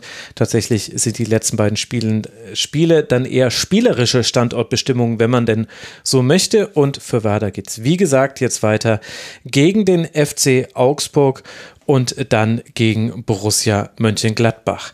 Mit dem FCA haben wir dann aber auch schon die nächste Mannschaft, über deren Spiel wir sprechen wollen. Und der FC Augsburg hat einen neuen Trainer. Anders als Werder Bremen hat Augsburg auf einen Trainerwechsel gesetzt. Heiko Herrlich steht nicht mehr an der Seitenlinie, sondern ein alter Bekannter Markus Weinziel ist jetzt der Übungsleiter und durfte in seinem ersten Spiel beim VfB Stuttgart antreten wo wiederum der VfB seine Niederlagenserie stoppen konnte mit einem 2 zu 1 Sieg.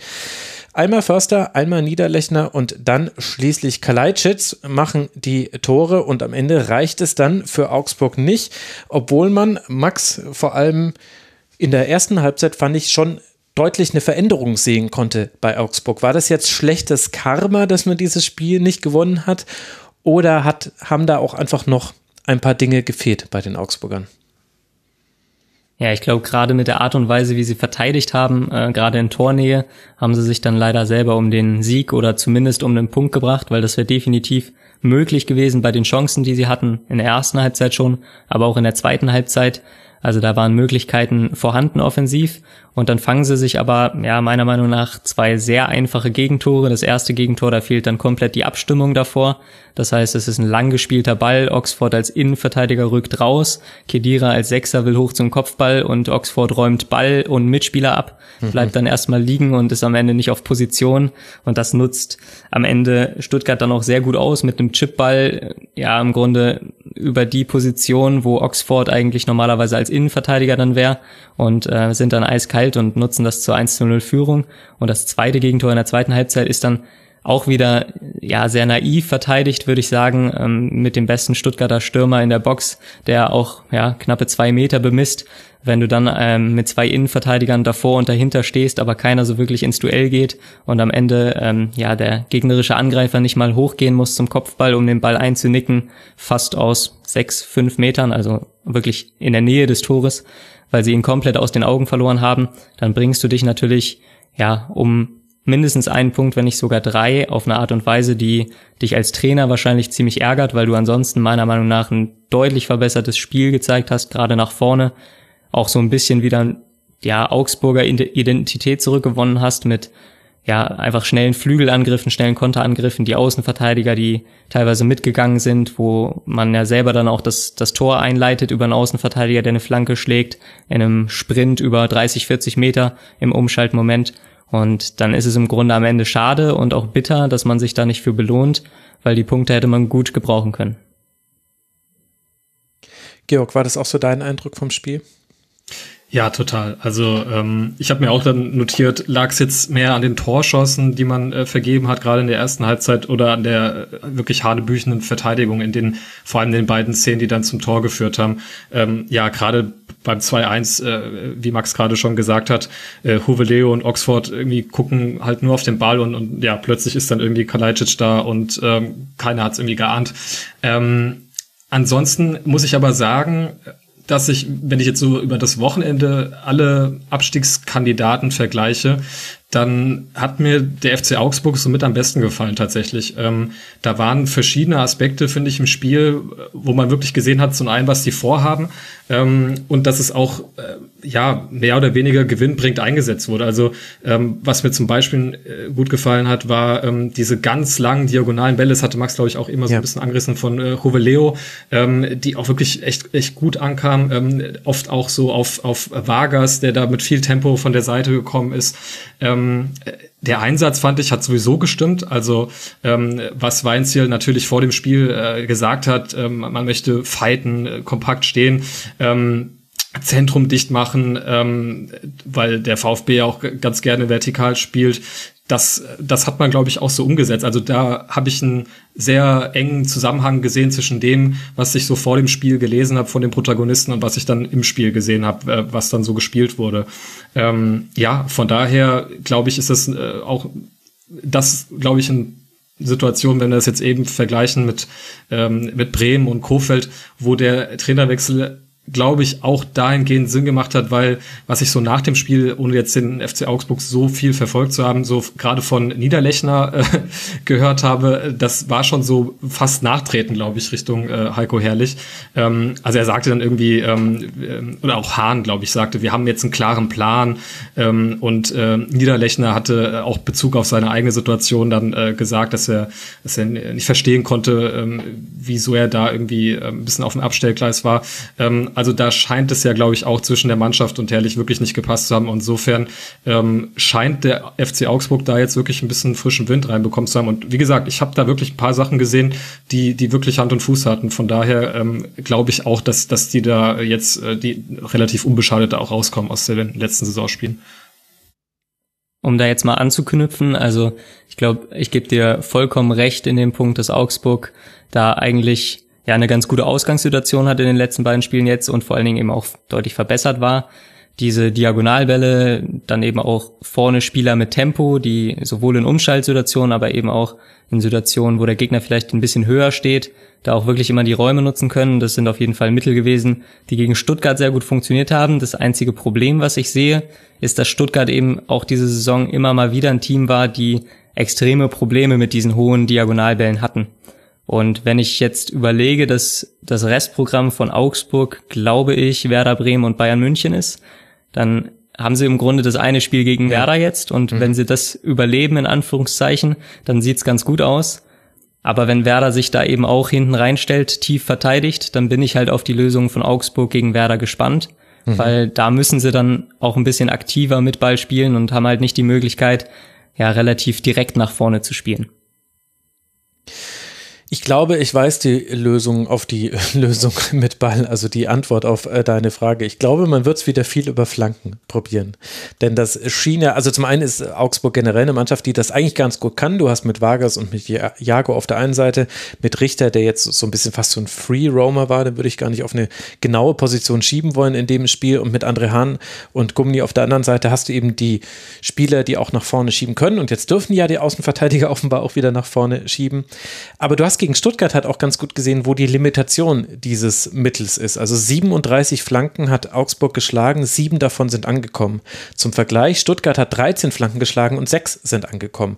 Kann man jetzt nicht komplett einfach nur an den Zahlen aufhängen, aber auch der, der Eindruck hat es belegt. Das Problem für Augsburg war, ich habe selten eine Mannschaft gesehen, die, obwohl sie kopfballstarke Spieler auf dem Spielfeld hat, im Kopfball so deutlich unterlegen ist. Also es gab insgesamt gab es 61 äh, Kopfballduelle laut WhoScored.com und 41 davon hat der VfB gewonnen und eben gerade die Innenverteidigung mit äh, Kempf, der 15 Kopfballduelle gewonnen hat, äh, Anton und Mafropanos nochmal jeweils drei und vier, die haben halt fast jede dieser Hereingaben rausgeköpft.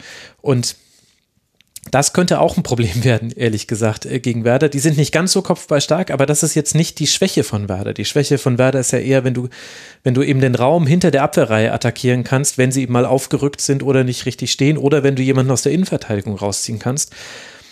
Beides konnte man jetzt gegen den VfB vielleicht auch noch nicht sehen, ist vielleicht auch ein bisschen viel verlangt. Aber ich glaube, ich bin da ganz bei dir, Max. Ich finde auch, also die Tabellenkonstellation ist äh, gnädig für den FCA, vor allem auch deshalb, also diese Niederlage am Freitag, die wurde mit jedem gespielten Spiel des Spieltags wieder besser, weil keine der, äh, keine der Mannschaften dahinter konnte gewinnen. Hertha unentschieden, Werder unentschieden, Bielefeld unentschieden, Köln verloren. Aber am Freitagabend, da fühlte sich, fand ich, diese, diese Niederlage noch viel dramatischer an. Denn wenn nur eine oder zwei Mannschaften gewonnen hätten, ihre Spiele da hinten drin, wäre Augsburg die entsprechenden äh, Punkte zurückgefallen und wäre punktgleich mit denen gewesen, weil man hat nur zwei Punkte Vorsprung. Und dann eben in der Gewissheit, okay, cool, also unser letztes Spiel ist bei den Bayern. Wenn sie die Meisterschale bekommen, da rechnen wir jetzt nicht unbedingt mit Punkten. Wir sind ja nicht der VfB und gewinnen da 4-1. Das heißt, dann läuft halt wirklich alles auf dieses eine Spiel gegen Werner raus. Das ist schon echt immer noch sehr dramatisch beim FCA, muss man sagen. Gut. Auf der anderen Seite ist vielleicht noch erwähnenswert, dass Bretlo im Tor stand beim VfB. Der hat eine ganz gute äh, Leistung gezeigt, hat viele Dinge noch äh, klären können.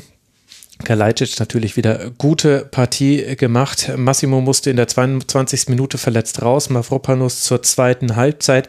Also das Verletzungspech bleibt den VfB treu und das Beste daran ist, oder na, daran ist natürlich nichts gut, aber das Gute ist, man wird nicht mehr in Abstiegsnöte geraten. 42 Punkte hat der VfB, Platz 10 nimmt man damit ein. Man spielt noch gegen Gladbach und gegen Arminia Bielefeld. Vor der Saison hätte man vielleicht noch gedacht, Stuttgart gegen Bielefeld, das Duell der beiden Aufsteiger, da könnte es um alles gehen. Jetzt wissen wir, nee, also für eine Mannschaft nicht mehr für den VfB. Die haben das von schon vorher gelöst bekommen und das ordnet ja die Saisonleistung vielleicht schon am besten ein. Eine Mannschaft haben wir noch, die da unten drin hängt, beziehungsweise jetzt vielleicht auch nicht mehr. Und ich hatte auch das Gefühl, Georg, als du vorhin gesagt hast, bei allen Abstiegskandidaten hat dir Augsburg noch am besten gefallen. Da habe ich in meinem Kopf äh, schon die Schlussfolgerung gezogen. Mainz 05 hat er, glaube ich, gar nicht mehr auf der Rechnung. Denn über die wollen wir jetzt Stimmt, nämlich, ja, das war so, ne? Genau. Über die wollen wir jetzt nämlich jetzt sprechen. Und vielleicht liegt es ja auch, das, das darfst du dann gleich beantworten, an der Leistung, die Mainz 05 gezeigt hat. Nämlich bei Eintracht Frankfurt. In der ersten Halbzeit hatte Mainz da nur zu 24 Prozent den Ball, erzielt aber das bis zum Halbzeitpiff einzige Tor. Onisivo trifft in der 11. Minute zum 1 zu 0. Frankfurt schafft es dann erst in der zweiten Hälfte häufiger ins Angriffsdrittel zu kommen. Aber mehr als ein sehr schöner Ausgleich durch Rustic ist nicht drin. Onisivo hatte vorher noch die große Chance auf 2 zu 0 zu stellen. Aber so bleibt es dann am Ende bei der Punkteteilung, mit der Mainz 05 naturgemäß viel, viel besser leben kann. Georg, wie hat dir das Spiel gefallen? Ja, du hast ganz richtig gesagt. Also ähm, ja, Mainz, ich meine, Rückrundendritter, das ist äh, Champions League. Deswegen ähm, hatte, oder klar, man hat natürlich schon die, die Tabelle im Auge, aber so richtig ähm, in diesen ähm, richtigen Abstiegsstrudel ordnet man sie da nicht an. Ähm, ja, ansonsten äh, natürlich äh, habe ich jetzt eine sehr große BVB-Brille auf und äh, Dementsprechend waren natürlich alle Daumen auch gedrückt ähm, für den FSV Mainz 05, ähm, um uns Eintracht Frankfurt so ein bisschen ähm, ja vom Leibe zu halten. Und ähm, ja, von daher ähm, war das erstmal ein ganz munterer Auftakt dann äh, mit äh, Onisivo, frühes Tor, ähm, Mainz da auch so ein bisschen schneller geschaltet und das war auch so ein bisschen der Eindruck, den ich generell so in den ersten 20 Minuten hatte. Also ähm, natürlich ist auch Frankfurt da zu Chancen gekommen, aber Mainz ist da wirklich selbstbewusst, wie es sich ja auch irgendwie so in Anbetracht der Ergebnisse der letzten Wochen auch gehört, aufgetreten. Mhm. Und ähm, Frankfurt, natürlich, äh, klar, ist es äh, immer noch Eintracht Frankfurt äh, mit äh, hervorragender Qualität, auch immer wieder über den Flügel ähm, gefährlich geworden, natürlich auch immer über die, oder nicht immer, aber oft über die Kostic-Seite. Ähm, da gab es dann immer mal wieder auch Situationen, wo auch Frankfurt da gut ins Spiel gekommen ist. Ähm, ja, aber ansonsten äh, hat mir das wirklich von Mainzer Seite ähm, sehr gut gefallen. Und natürlich kippt das Spiel dann so ein bisschen ähm, in der zweiten Halbzeit. Ähm, da äh, schnürt Frankfurt, glaube ich, dann Mainz immer weiter äh, ein, wenngleich sie es auch immer mal wieder geschafft hatten, ähm, Frankfurt dann auch ein bisschen weiter vom Tor weg zu verteidigen, um eben, glaube ich, das zu verhindern. Aber genau, also spätestens dann so in den letzten ja, 10, 15 Minuten ähm, spielt sich das dann wirklich nur noch alles vor dem ähm, Mainzer ähm, Tor ab, wobei dann ja dieser eine Konter dann noch läuft, ähm, wo, ähm, wer war das? Onisivo ähm, war das. Onisivo, genau, ja. Ein Konter, wo man das auch einfach äh, vielleicht noch zumachen hätte können. Ähm, da rettet Trapp dann ganz gut, aber ja, am Ende dann so ein bisschen ärgerlich, beziehungsweise ja, wir müssen wahrscheinlich mal über dieses über dieses 1-1 sprechen, äh, weil ich das äh, so, also ich habe ich habe mal kurz davor, mich mal selber auf den Boden zu legen, um einfach mal so zu schauen, wie viel Kraft man so aus so einem Bein äh, entwickeln kann, wenn man so halb äh, auf dem Boden liegt. Und äh, dann war ich doch beeindruckt, glaube ich, was was äh, was da gemacht wurde. Also ich weiß nicht, wie ihr das gesehen habt. Also ich kann da nichts Negatives äh, zu sagen. Als Sofa-Fußballer darf ich da auch gar nichts Negatives zu sagen, weil das äh, jenseits, also ich kann sowieso nichts, was da, was ich mir angucke. Aber das äh, war natürlich irre, vor allem, weil er es genauso wollte. Er wollte diesen Ball in den Winkel lupfen, über Zentner hinweg, hat es im Liegen geschafft. Das war ein sehr, sehr schöner Treffer. Max, du bist der abgebrühte Trainer mit der Elite-Jugend und B-Lizenz. Du hast sowas schon 13.000 Mal in deiner Karriere gesehen.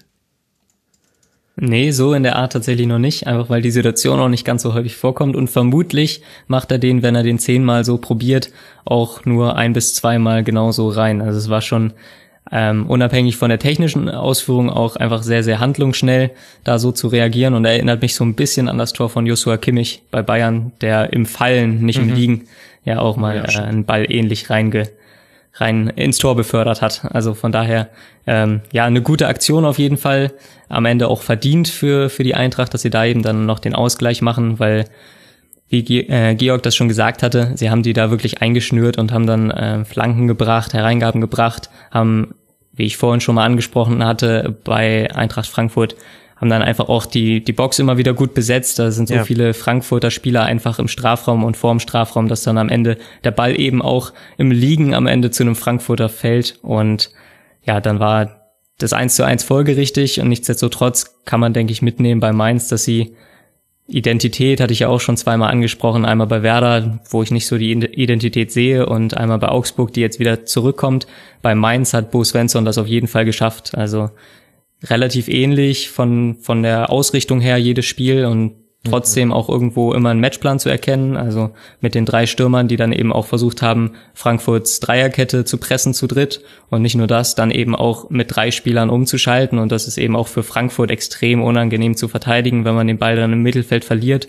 Und da hatte Mainz eben auch über die Zweikämpfe, die sie sehr gut führen, mit einem guten Timing, mit einer guten Vehemenz, da gewinnen sie dann die Bälle und dann laufen sie halt auch mal drei gegen drei auf das Frankfurter Tor zu und das ist dann eben auch extrem unangenehm zu verteidigen. Von daher meiner Meinung nach einfach auch eine sehr, sehr starke Leistung diese Saison von Bo Svensson, der mhm. auf den Kader angepasst einfach eine sehr gute Spielweise für Mainz gefunden hat. Und sie sind damit zwar nicht Rückrunden Dritter geworden, das war die Blitztabelle zur Führung, aber Rittrunden Sechster, Rückrunden Sechster sind sie aktuell. 29 ihrer 36 Punkte hat Mainz 05 in der Rückrunde geholt. Ich hatte auch den Eindruck, dass neben dem Pressing 3 gegen 3, was man ja auch schon häufiger gesehen hat bei Mainz, auch so ein bisschen der Plan war, die Seite von Kostic zu attackieren. Also fast hatte ich so ein bisschen Werder Bremen Vibes, also jetzt im Sinne von das Spiel von Werder damals gegen Eintracht Frankfurt. Die Älteren unter euch werden werden sich noch erinnern, liebe Hörerinnen und Hörer. Das war, ich glaube, sogar der letzte Sieg von Werder Bremen. Da war das auch so, dass man ganz gezielt die Bälle immer in diesen Raum gechippt hat, weil eben Kostic logischerweise der, derjenige ist, der sehr schnell den Vorwärtsgang einschaltet und man da dann freie Fläche hat, die man bespielen kann. In der ersten Halbzeit hatte ich noch das Gefühl, ah, okay, das ist auch der Plan von Mainz 05, hat auch zwei, dreimal ganz gut funktioniert. Aber wie ist es denn dann zu erklären aus der Sicht beider Teams, dass sich das in der zweiten Halbzeit so dreht? Georg, was war dein Eindruck? Also hätte Eintracht Frankfurt dieses Einschnüren auch schon in der ersten Halbzeit mit einer anderen Herangehensweise ans Spiel hinbekommen? Hatte das deiner Meinung nach mit dem Spielverlauf und vielleicht auch so Themen wie Kraft zu tun? Wo würdest du da ansetzen? Ja, gerade so dieser äh, Faktor Kraft, das, das habe ich mich ähm, generell jetzt an, äh, an dem Sonntag, äh, an dem heutigen Spieltag gefragt. Ähm, ich war nämlich, äh, bin aufmerksam geworden auf das, was auch Sascha Mölders gesagt hatte. Ähm, der meinte nämlich, ähm, man würde das als Außenstehender, also wir sozusagen, die Nichtspieler, äh, man würde das unterschätzen, was so Temperatur Umschwung machen könnte, wenn du dann halt irgendwie die ganze Woche ähm, ja, trainiert und äh, gelebt hast sozusagen mit äh, ganz äh, eher, eher kühlen Temperaturen. Im Fall von Sascha ist, Mölders mehr gelebt als trainiert. Ja, Sorry. der hat ja auch auf seinem T-Shirt, äh, genau. Das, das fand ich ein bisschen bizarr. Ähm, die genau, waren also von dann, Giesing, also nur deswegen habe ja, ich diesen Witz gemacht. Ich will jetzt nicht so. Ja, genau, überragend, ja, wirklich. Ähm, ähm, genau, und dann, dann stehst du halt irgendwie sonntags auf dem Platz und ähm, es ist dann, ähm, ja, irgendwie, also ich fand es ja auch schon mal vom Zugucken irgendwie im Wohnzimmer ziemlich heiß. Ich weiß nicht, das hatte schon den Eindruck, als ob, ähm, hatte auch häufiger Trinkpausen gemacht, als ob dieser Kraftfaktor gar nicht so vielleicht außer Acht zu lassen ist.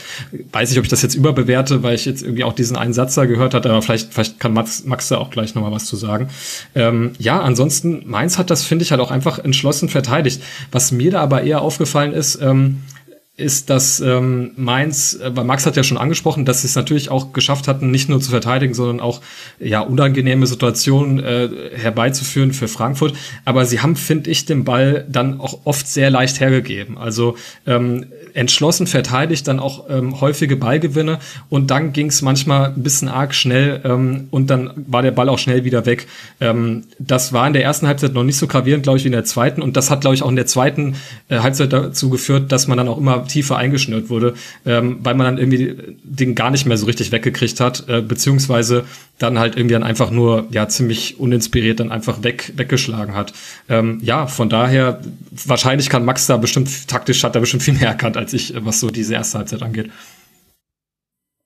Ja, ich kann vielleicht noch mal so ein bisschen Bezug nehmen auf die Kraftfrage, auch wenn ich da glaube ich dann tatsächlich Benedikt Höwedes widerspreche, der nach dem Spiel noch in der Berichterstattung äh, gesagt hatte, dass es gerade für Frankfurt unangenehm war mit der Hitze.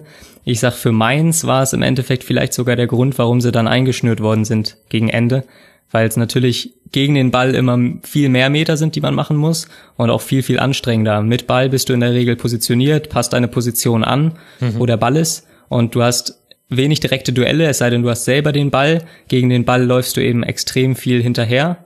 Und je länger die Ballbesitzphasen beim Gegner werden, desto weniger sauber wird auch das Konterspiel, weil du halt nicht mehr aus deiner Position heraus konterst. Das heißt, wenn du als Stürmer beispielsweise den Rückweg machen musst, weil du eben deinen deinen ähm, Mittelfeldspieler unterstützen musst, dann bist du eben schon mal wieder 10, 15 Meter weiter weg vom gegnerischen Tor für den Konter.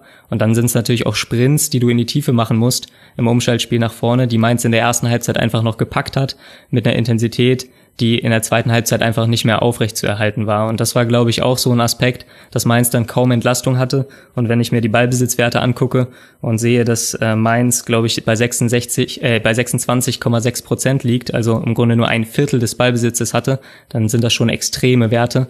Und da mussten sie schon extrem viel hinterherlaufen einfach. Ja, da gab es auch einen Konter, das war so ein 3 gegen 3 Konter, der wurde sehr äh, unsauber ausgespielt. Und da hatte ich auch so das Gefühl, ja gut, das war einfach ein Problem, dass da alle drei tief in der eigenen Hälfte starten mussten für diesen Konter. Und dann wird es eben einfach schwieriger auszuführen. Aus Frankfurter Sicht wirst du natürlich wahnsinnig, Max, wenn du diese erste Halbzeit siehst und wenn du auch siehst, dass Adi Hütter nicht äh, früh reagiert, also er musste Rode äh, rausnehmen und hat für ihn dann Rustic gebracht, aber ansonsten hat er erst in der 64. Minute dann mit Ilsanker und Chandler nochmal neue Akzente gesetzt und in der 65. Minute dann mit Younes auch mal spielerisch Akzente gebracht.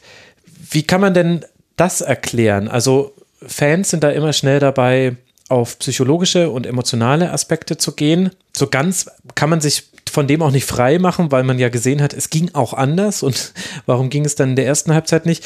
Gab es deiner Meinung nach dafür auch taktische Gründe, dass es die Eintracht in der ersten Halbzeit fast gar nicht hinbekommen hat? Also erst so gegen Ende der ersten Halbzeit gab es, glaube ich, die ersten Chancen von besserer Qualität für Eintracht Frankfurt. Tatsächlich sehe ich das auch in Verbindung mit dem Kraftfaktor. Also gerade wenn du eben ein relativ ruhiges Ballbesitzspiel aufziehst, was ja in dem Fall bei Frankfurt auch äh, wirklich der Fall war, dass sie eben auch relativ viel den Ball haben laufen lassen, dann ist es so, dass eben sich Räume eröffnen, wenn der Gegner eben nicht mehr die Meter machen kann gegen den Ball, wenn er nicht mehr den einen entscheidenden Meter geht, um dann am Ende den Deckungsschatten zu haben, um das Spiel in die Tiefe zu verhindern. Und da öffnen sich einfach viel, viel mehr Räume gegen Ende der Partie. Mhm. Auf der anderen Seite ist Mainz natürlich jetzt auch ein Team, gerade unter Bo Svensson aktuell, die auch nicht super viel zulassen. Also da kann man von Frankfurt jetzt auch nicht er äh, erwarten, dass sie sich sechs, sieben, hundertprozentige Chancen über 90 Minuten hinweg rausspielen. für Mainz ging es auch vor der Partie noch um was. Das heißt, sie wussten durchaus, okay, sie müssen hier gegen Frankfurt sauber verteidigen. Und dann glaube ich schon, dass tatsächlich das eine gewisse Rolle spielt, auch im, im Trainer, dass er eben sagt, okay, wir wollen das geduldig ausspielen mit Ball und äh, wir behalten die Geduld und die Ruhe und rotieren da jetzt nicht durch und werfen drei neue Spieler rein, die eventuell nur noch mehr Chaos reinbringen, sondern versuchen eben über den Ballbesitz zu kommen und die Räume werden sich öffnen.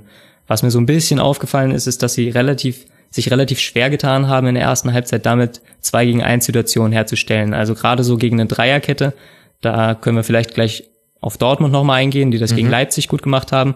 Da kannst du es eigentlich recht gut hinbekommen, gegen so einen Halbverteidiger, Innenverteidiger der Dreierkette eine 2 gegen 1 Situation herzustellen mit einem Stürmer und mit einem Zehner beispielsweise. Und da hatte ich so ein bisschen das Defizit gesehen in der ersten Halbzeit, dass sie das einfach nicht so gut hinbekommen haben, auch wenn Mainz es auch in der Regel gut durchverteidigt hat, immer eng dran waren am Mann. Aber da habe ich mich so ein bisschen gewundert, ähm, dass das Freilaufverhalten von Kamada doch gar nicht so stark war, wie ich das in Erinnerung hatte, dass er eventuell auch mal abgestimmt auf die beiden Stürmer vorne ja einen Halbverteidiger überlädt oder so. Und das, das haben sie nicht wirklich hinbekommen in der ersten Halbzeit. Und in der zweiten Halbzeit ja, dadurch auch bedingt dadurch, dass Mainz immer tiefer verteidigt hat, haben sie es dann immer häufiger auch aufbekommen, beziehungsweise konnten halt auch einfach schon früher die Flanke schlagen, ohne wirklich hinter die Abwehr kommen zu müssen. Hm. Ich habe ehrlicherweise, ich meine, das ist immer so schwierig, äh, Ausstellungs, äh, äh Aufstellung zu problematisieren, weil das sehr viel Rückschau ist. Also im Nachhinein weiß, weiß es ja jeder besser und man deutet dann auch mal mit Fingern auf Spielern, was jetzt vielleicht sich auch nicht immer geziemt. Aber unter dem Aspekt, was du gesagt hast, unter dem Aspekt, dass, dass man es vielleicht geduldig ausspielen wollte und in der Tat muss man ja sagen, das Wechselverhalten von Adi Hütter deutet darauf hin, dass er sehr lange mit dem Spielverlauf noch eigentlich konform war. Er hat nicht früh eingegriffen. Also ein Trainer hat ja die Möglichkeit einzugreifen. Adi Hütter ist jetzt auch nicht derjenige, der früh wechselt, aber das schien ja doch durchaus noch für ihn in Ordnung zu sein. Aber da habe ich ehrlich gesagt nicht so ganz verstanden, dass Jovic neben Silva gespielt hat, dass in der, in der zweiten Halbzeit, als man dann den tiefen Ballbesitz hatte, als dann Flanke um Flanke in den Strafraum segelte, also 36 waren es, allein 16 von äh, Kostic, sechs kamen an übrigens davon. Da hat äh, gerade Hack, ich glaube, Hack hat, glaube ich, 15 Clearances mit dem äh, Kopf gehabt. Nee, 11 waren es, aber trotzdem ordentlicher Wert da macht es natürlich, ergibt das sehr viel Sinn, mit Jovic noch einen zweiten Spieler zu haben, einen, der auch noch Kopfballstärker ist als Silva. Aber ehrlicherweise in der ersten Halbzeit habe ich es nicht so ganz verstanden. Oder es ist etwas ganz fürchterlich schief gegangen am Matchplan, dass man es nicht sehen konnte, weil Eintracht Frankfurt ist kaum in den Strafraum gekommen. Im Ballbesitz hat man sehr oft dann immer dann, wenn es gerade interessant wurde, hat man den Ball verloren, weil da auch Mainz 05 die Zweikämpfe sehr gut geführt hat. Ich fand, die haben das ähnlich gut gemacht wie gegen Bayern, wo sie es ja auch sehr, sehr gut geschafft haben, dass Bayern auch wahnsinnig viel den Ball hatte, aber halt in nur total uninteressanten Räumen, nämlich auf dem Flügel und irgendwie in der eigenen letzten Kette. Also ehrlich gesagt, also das hat mich ja jetzt nicht überrascht, weil so hat man Eintracht Frankfurt schon mal gesehen, in der Hinrunde nämlich. Aber dafür, dass es ja auch für die Eintracht um was ging, für die geht es um die Champions League und Borussia Dortmund ist vorbeigezogen. Darüber werden wir gleich noch sprechen, über den BVB. Da war ich schon, also da kann ich jeden Eintracht Frankfurt-Fan verstehen, der da enttäuscht war, muss ich sagen. Denn selbst wenn der Plan war, es geduldig auszuspielen, musst du ja dann damit rechnen, dass der schief geht, weil Mainz 05 auch gerade in einer unglaublich guten Verfassung ist. Neuntes Spiel in Folge ungeschlagen. Und dann aber so wenig zu kreieren, das hat mich verwundert, ehrlich gesagt. Ich hatte das so auch ähm, so in meiner Eintracht Frankfurt Twitter-Bubble äh, bei dem Leverkusen-Spiel mitbekommen. Ich glaube, da haben sich auch ganz viele Leute tierisch aufgeregt, dass äh, Hütter da, glaube ich, auch sogar noch später, glaube ich, erst gewechselt hat. Mhm. Ähm, wo man sich ja dann schon fragt, ne? also da steht's dann äh, wahrscheinlich, ich glaube, da stand es dann 3-0, ich glaube, das 1-3 fällt später. Ähm, ja, ne? also ähm, das hat ja schon irgendwie so ein bisschen äh, Lucien Favre-Züge, äh, Geduld, Geduld, Geduld und ähm, ja, irgendwie ein bisschen, bisschen merkwürdig, dass man da äh, nicht so eingreift, aber vielleicht, äh, ja, wie du sagst, hat man da irgendwie noch was gesehen oder was äh, versucht zu probieren, was, was wir vielleicht da nicht gesehen haben. Das kann so sein. Geduld, Geduld, Geduld. Und Lucien Favre 2 zu 0 stand lange gegen Leverkusen, dann 4 2 zu 1 und direkt danach das 3 zu 1 für Leverkusen. Das war die Abfolge. Für die Eintracht, die einen Punkt Rückstand hat auf Borussia Dortmund, die sich jetzt vorbeigeschoben haben auf den Champions League Platz. Für die Eintracht geht es weiter mit zwei Spielen gegen Schalke 04 auf Schalke und dann zu Hause gegen den SC Freiburg. Noch ist alles möglich und für Mainz 05 geht es folgendermaßen weiter gegen Borussia Dortmund zu Hause, nachdem die das DFB-Pokalfinale gespielt haben werden und dann beim VfL Wolfsburg. Mainz 05 mit 36 Punkten, fünf Punkte vor dem Relegationsplatz. Das heißt, direkt absteigen kann man nicht mehr, weil da sind es schon sieben Punkte und wir wissen ja alle, liebe Hörerinnen und Hörer, bis auf Hertha und Schalke sind nur noch sechs Punkte zu vergeben für alle Mannschaften. Die haben noch die Möglichkeit, neun jeweils zu holen. Also vor allem härter, seien wir realistisch. Also direkt absteigen kann Mainz nicht mehr. Und auch mit dem Relegationsplatz sieht es sehr gut aus. Fünf Punkte Vorsprung sind es da. Das heißt, selbst sollten alle Mannschaften hinten drin gewinnen, dann würde ein weiteres Pünktchen reichen, um sich vermeintlich oder auch dann doch sicher abzusichern für die Mainzer vor dem Abstieg.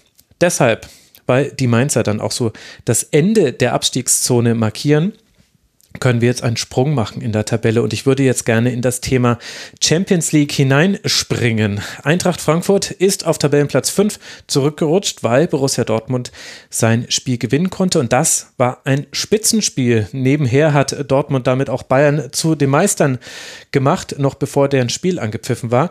Es sah kurz so aus, als hätte Dortmund das Ligaspiel gegen Leipzig vor dem DFB-Pokalfinale aus der Hand gegeben. Reus und Sancho haben den BVB in Führung gebracht, aber Klostermann und Olme konnten diese Führung ausgleichen, 2 zu 2. Aber dann kam die 4, 87. Minute mit einem feinen Pass von Julian Brandt und einer schönen Kombination von Jaden Sancho mit Rafael Guerrero und am Ende endet das erste von beiden Aufeinandertreffen innerhalb weniger Tage dieser beiden Mannschaften mit 3 zu 2 für Borussia Dortmund.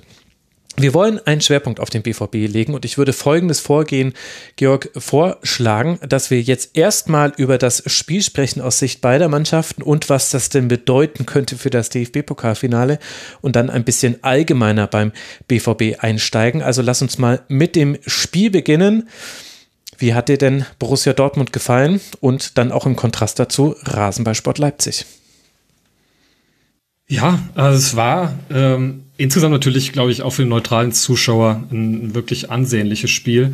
Ansonsten, ja, der BVB hat äh, wie so häufig in dieser Saison natürlich wieder so ein bisschen zwei Gesichter gezeigt, wenngleich ähm, zumindest das hässliche Gesicht, was man natürlich auch gelegentlich in dieser Saison mal gesehen hat, äh, kam dieses Spiel nicht, nicht so sehr hervor. Mir ist bei mir persönlich ein interessanter Eindruck aufgefallen, nämlich ich hatte das Spiel am Samstag dann äh, in der Konferenz geguckt, um auch ein Auge auf die anderen Spiele zu haben und habe es mir danach noch mal über 90 Minuten angeguckt. Und ähm, während der Konferenz hatte ich dann ähm, gerade in der zweiten Halbzeit, äh, wie du dann geschildert hast, wo natürlich Leipzig dann ähm, den Ausgleich schießt, ähm, da habe ich das viel intensiver wahrgenommen, wie sehr oder da habe ich den BVB wirklich sehr schwimmend wahrgenommen.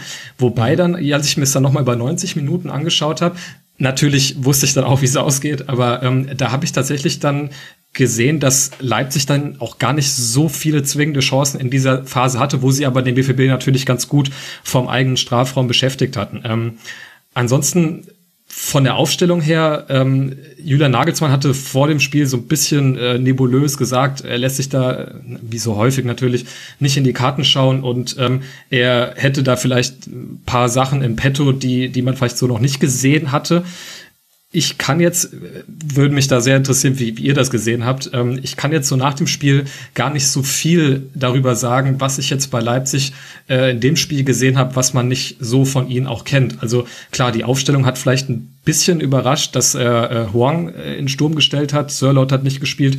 Ähm, Konate hat auch zunächst nicht gespielt. Ähm, ja, also auch von der Aufstellung her war das jetzt vielleicht ein paar Veränderungen, jetzt aber auch nichts, nichts, was man nicht schon mal so gesehen hätte. Und ähm, ja, von daher habe ich jetzt von Leipzig, man hatte so zwischendurch den Eindruck, sie wollen dem BVB so ein bisschen mehr den Ball überlassen. Gerade im, im Hinspiel hat man ja, glaube ich, die ersten 35 Minuten ähm, ja nur vor dem Dortmunder Strafraum gespielt. Also da haben sie ja wirklich sehr, sehr hoch angelaufen, sehr intensiv angelaufen. Ähm, diesen Druck hat man natürlich in dem Spiel gestern auch schon in der ersten Halbzeit gesehen. Aber ähm, ja, der BVB hat es auch da wieder recht kompakt gemacht, ähm, haben sich auch wieder gut rausgespielt. Das hat mir sehr gut gefallen tatsächlich. Hat man auch schon im Hinspiel gesehen, dass man da ähm, es auch geschafft hat, unter Druck wirklich ähm, gut hinten raus zu kombinieren und nicht dann irgendwie einfach nur ähm, den Ball lang zu schlagen, was man natürlich in der zweiten Halbzeit dann häufiger schon gesehen hat. Ähm, ja, von daher vielleicht so, um jetzt nicht äh, kompletten Monolog hier zu halten, wie, wie habt ihr das denn gesehen mit äh, diesem, oder habt ihr von Leipzig jetzt was gesehen in dem Spiel gegen Dortmund, was, was ihr jetzt so noch nicht gesehen habt, was euch so ein bisschen neu vorkam? Weil ähm, ich, mich würde es wirklich interessieren. Ne? Max, da musst du vorlegen, da kann ich ja nur verlieren. Ja, nee, also ich habe die letzten Leipzig-Spiele nicht gesehen, von, daher kann ich nicht den direkten Vergleich machen. Ich denke, ähm, Georg hat schon einen interessanten Aspekt angesprochen, das ist nämlich mit äh, Huang vorne, der, der als Stürmer agiert hat, der eben auch versucht hat, dann, glaube ich, Umschaltmomente nach vorne einfach zu nutzen gegen Akanji gegen Hummels, die gerade in der Konterabsicherung vielleicht nicht ihre Stärken besitzen. Und das war mit Sicherheit auch ein, ein Punkt im Matchplan von RB, daneben schnell mit Tiefgang auch umzuschalten. Da hatte Huang in der ersten Halbzeit, glaube ich, schon auch eine gute Möglichkeit. Und ähm, glaube ich, direkt nach zwei Minuten schon die, schon die erste Chance. Also das war mit Sicherheit ein ganz zentraler Aspekt und äh, ja, etwas tiefer zu stehen, das ist, glaube ich, auch nicht so, so üblich für Leipzig. Das war ja zum Teil wirklich relativ tief verteidigt. Ich muss aber sagen, überzeugt haben sie mich gerade im ersten Durchgang gar nicht. Da war ich eher positiv überrascht von Dortmunds Auftreten, die jetzt im Grunde nochmal, ja, fast spielerischen Feuerwerk abfeuern nochmal gegen Ende der Saison unter Terzic. Das macht die Situation mit Rose vermutlich nicht leichter, aber da wird mit Sicherheit gleich nochmal drüber gesprochen. Und äh, gerade gegen Leipzigs Dreierkette haben sie es eben geschafft, gute Lösungen zu finden.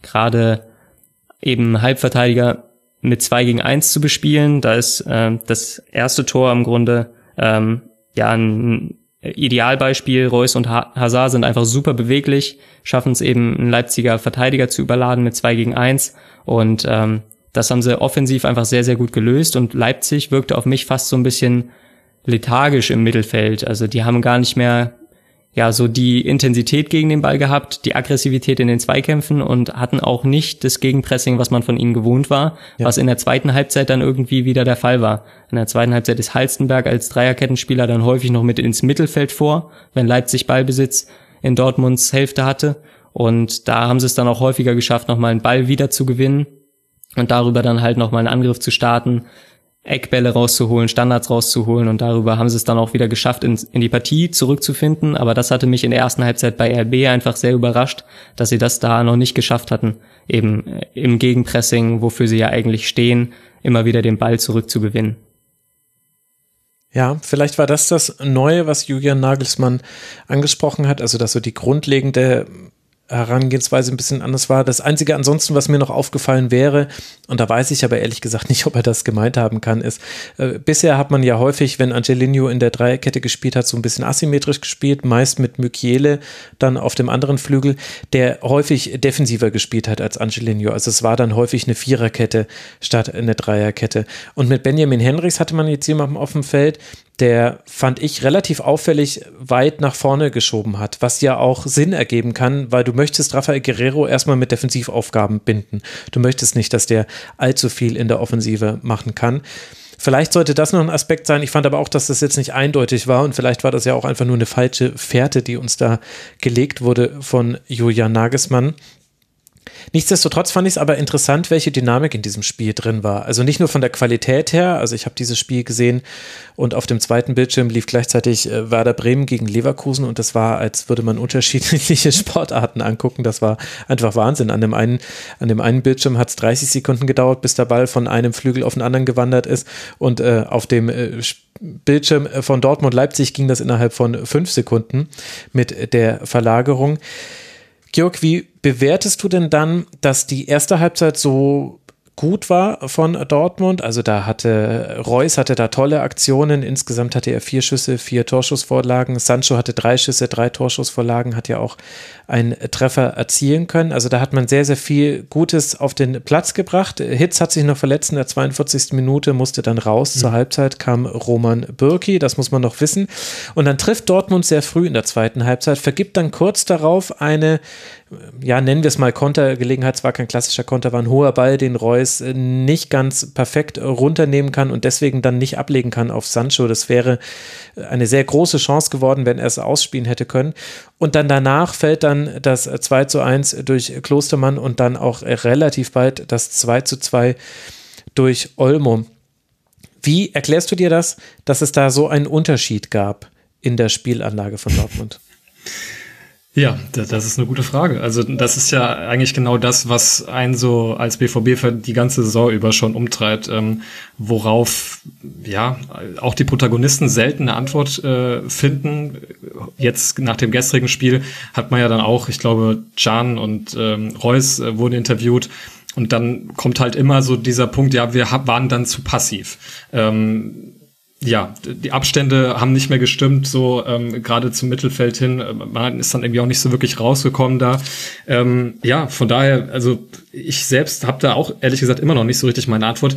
Natürlich denke ich, kann man auch nicht erwarten, dass man auch eine Mannschaft wie RB Leipzig ähm, über 90 Minuten so beschäftigt. Da, vielleicht hat man auch nach dem 2-0 ähm, auch mal so sich kleinere Pausen gegönnt und ähm, weil, weil man bis zu dem Zeitpunkt, Max hatte ja eben schon gesagt, die, die erste Halbzeit, da hat mir Leipzig auch nicht so wirklich gut gefallen. Und dann geht man in diese zweite Halbzeit, glaube ich, auch psychologisch rein und denkt, okay, jetzt kommt was, also jetzt müssen wir uns auf was einstellen. Und dann fällt direkt nach sechs Minuten das 2 zu 0, wo Leipzig ähm, genauso, ja, ähm, so ein bisschen lethargisch ähm, verteidigt hat. Ähm, wie beim 1-0. Also ähm, Sancho hat da oder lässt da mit einer Körpertäuschung Klostermann ziemlich äh, alt aussehen und ähm, ja, dann, dann steht es eben auch 2-0. Und ich glaube, ab da ähm, hat man vielleicht sich auch Pausen gönnt. Ich glaube, ein Faktor war dann auch, dass dann äh, paar Minuten später ähm, Delaney für der Hut kommt. Ähm, ich dachte erst, das wäre ein Wechsel, um jetzt einfach zu sagen, okay, wir, wir wollen jetzt vielleicht uns ein bisschen, ein bisschen mehr defensive Stabilität da reinbringen, mit, mit Delaney auch einen giftigen Spieler reinbringen, der gut in die Zweikämpfe kommt, viele, ja, viel gute Laufwege macht, äh, Passwege zustellt. Ähm, hab dann aber jetzt beim, beim Real Life gesehen, dass es einfach dran lag, dass der Hut ja nicht so richtig eine Verletzung, aber irgendwie nicht so richtig konnte. Er hat da irgendwie so zu Terzic gesagt, äh, ja, lass mich noch zehn Minuten spielen und dann wurde er aber nach fünf rausgenommen, glaube ich. ja, genau, ähm, habe auch gehört, ja. Ja, irgendwie so. Und ähm, ich glaube, das hat das Spiel auch noch mal äh, ein bisschen verändert, ähm, äh, weil natürlich Tahut dann auch so ein Spieler ist, der dann im Aufbau wichtig ist, um einfach auch, auch hinten wieder rauszukombinieren. Ähm, Genau, und dann fällt kurz nach dem Wechsel eben äh, dieses Gegentor durch Klostermann äh, nach dem Standard, was ja auch wirklich ein, ein, Problem ist, was sich durch die ganze Saison zieht. Standardtore ähm, noch und nöcher.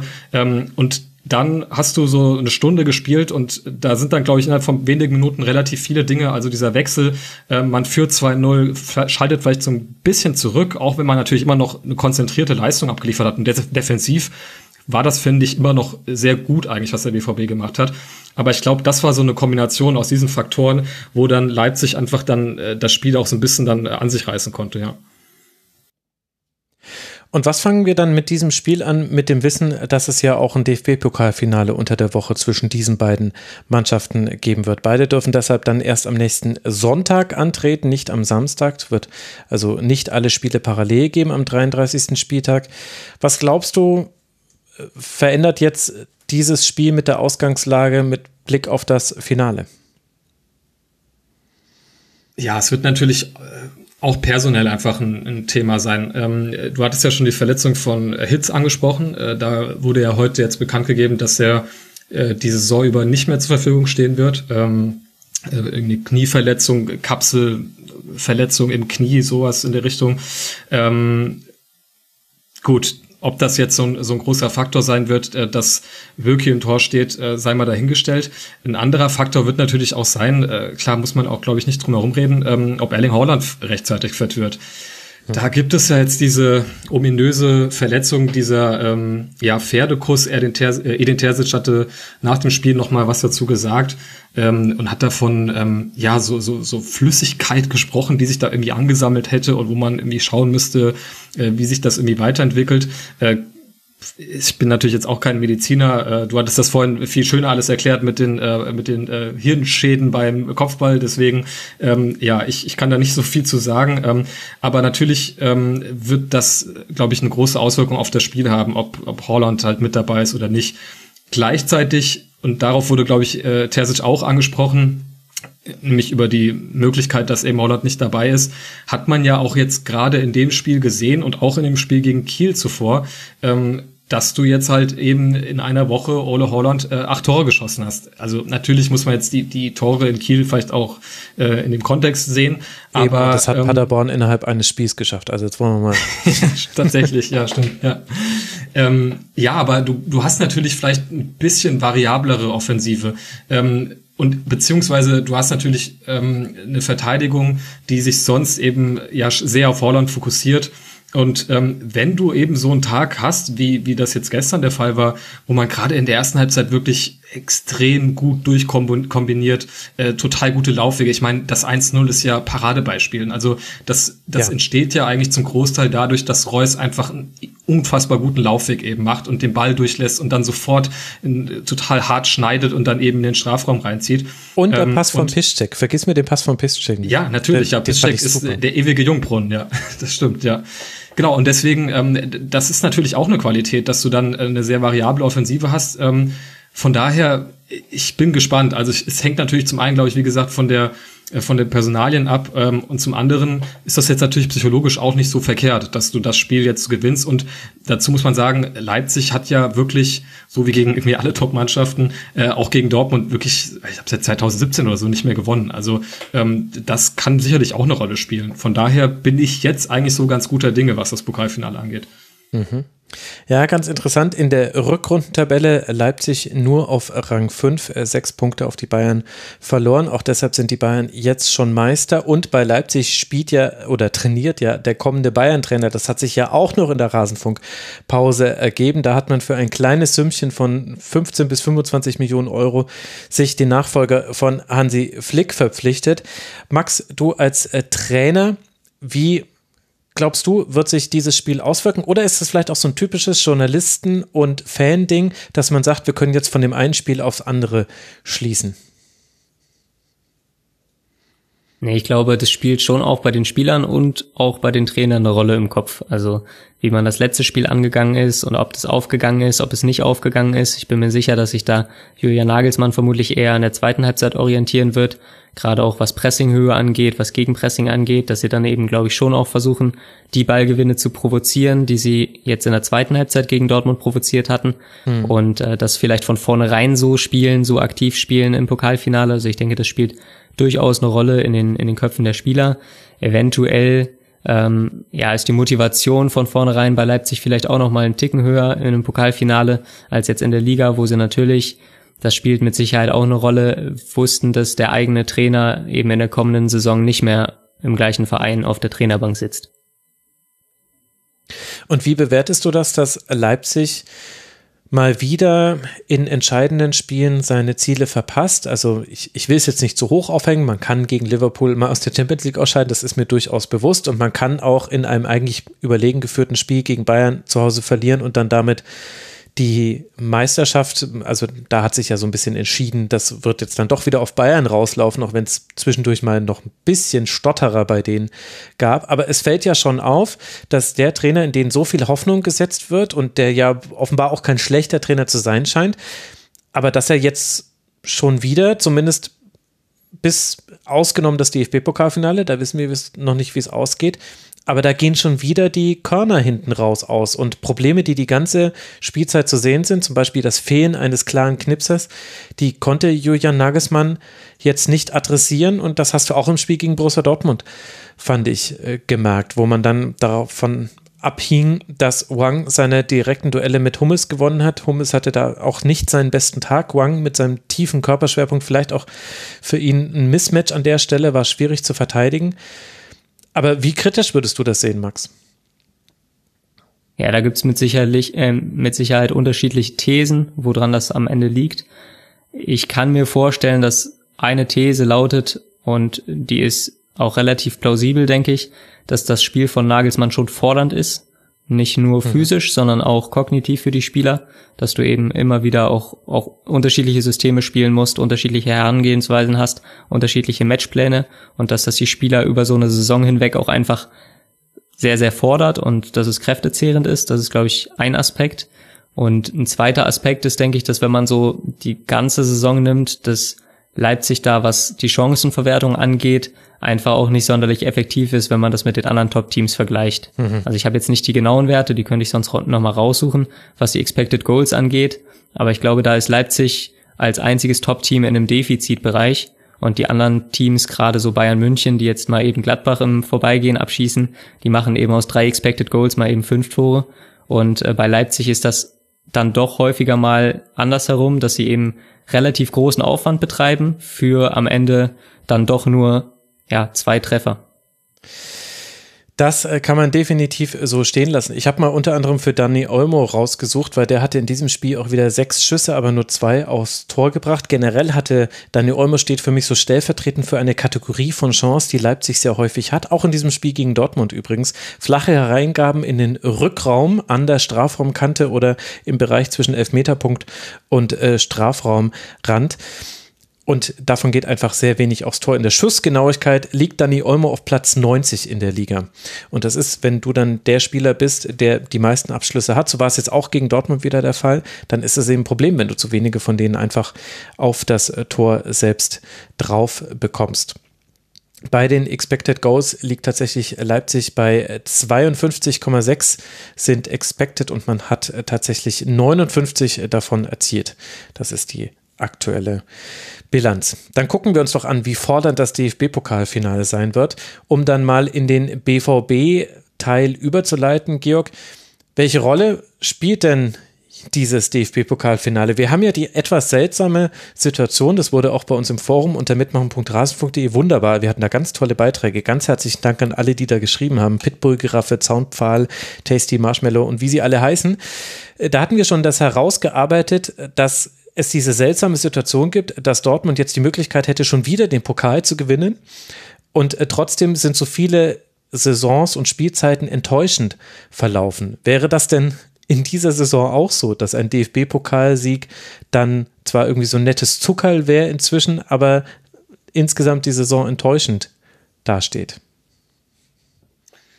Ja, also das äh, schwierig zu beantworten. Ähm, vielleicht erstmal nur Bezug auf das Pokalfinale.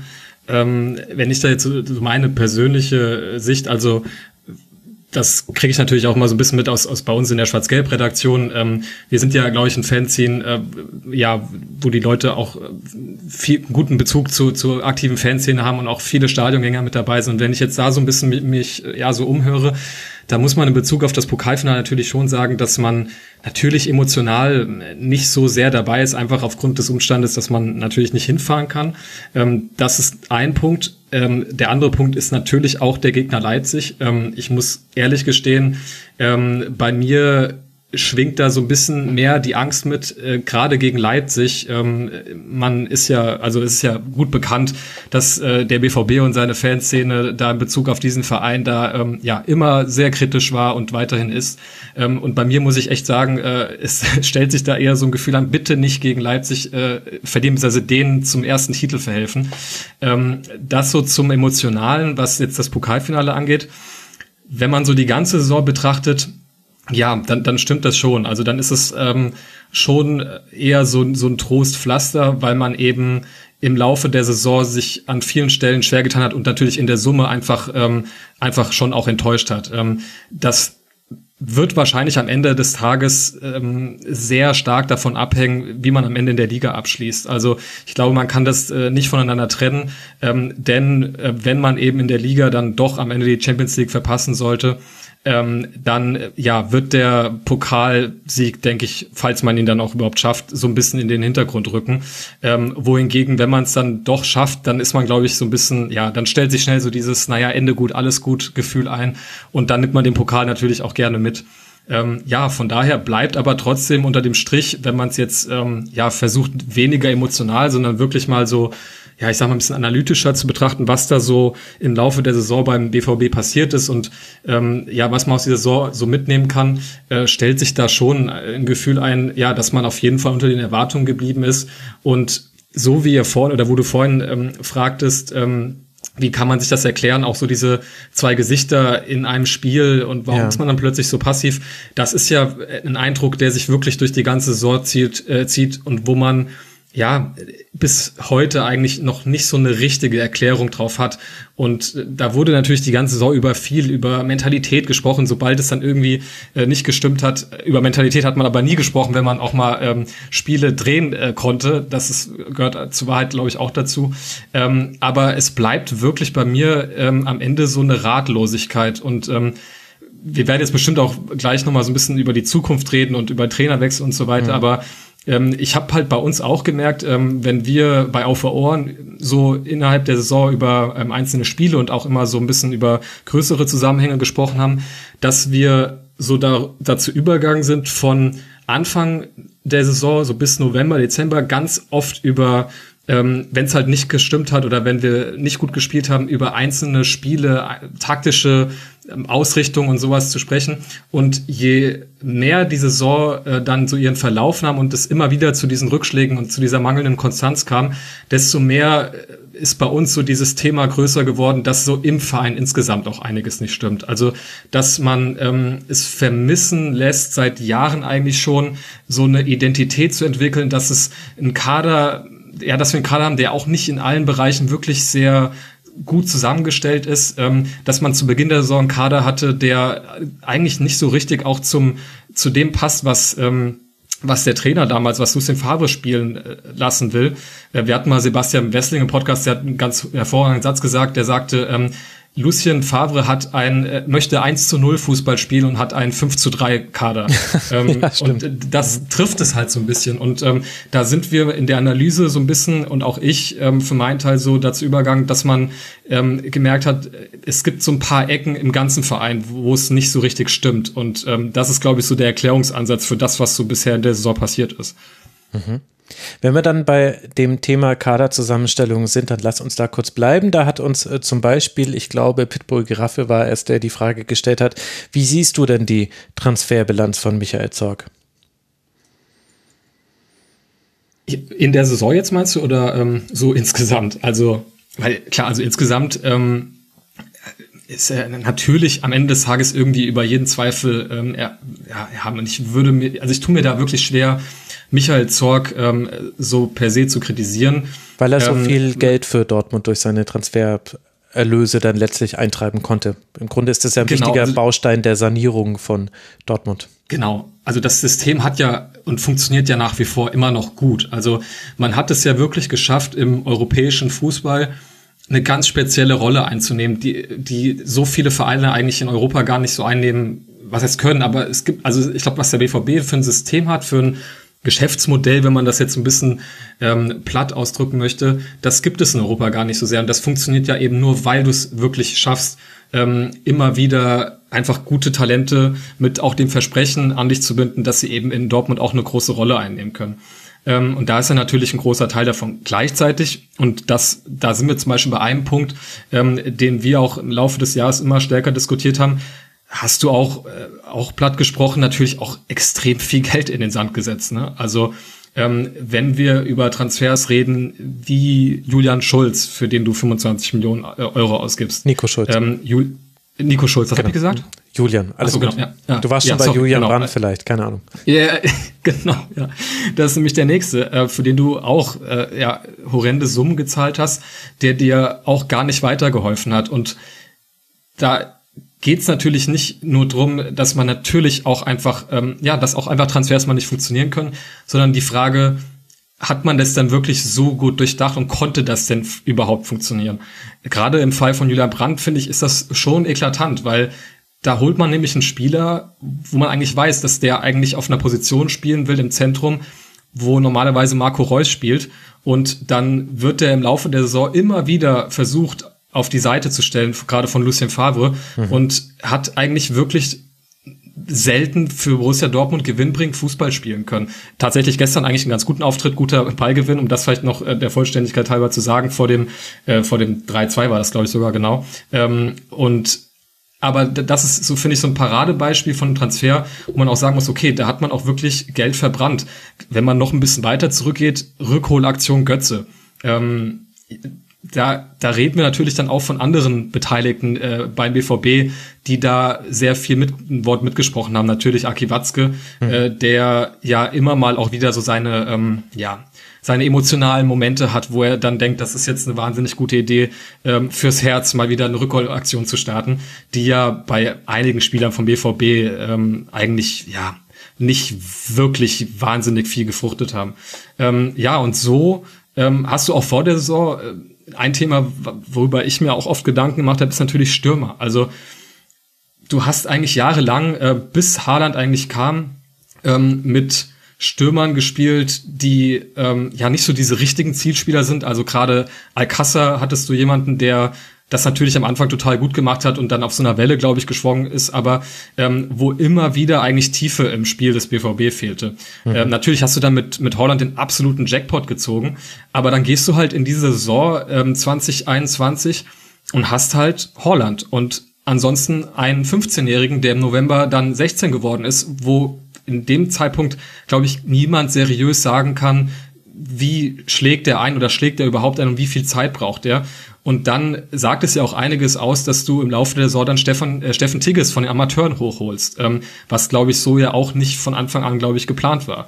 Ähm, und das ist, glaube ich, so eine Position, wo man sehr gut daran sieht, dass ähm, auch einfach die Kaderplanung beim BVB finde ich nicht immer ähm, nicht immer gestimmt hat, auch auf anderen Positionen. Ähm, du holst Thomas Meunier, der jetzt mittlerweile beim BVB muss man mal so sagen keine Rolle mehr spielt und ähm, das das ähm, dann stellst du jetzt in den letzten Saisonspielen ähm, natürlich nach, auch nach dieser ähm, fürchterlichen Verletzung von, von Morey, ähm, der in der Saison, glaube ich, so ein bisschen seinen Durchbruch gefeiert hat und immer besser reinkam.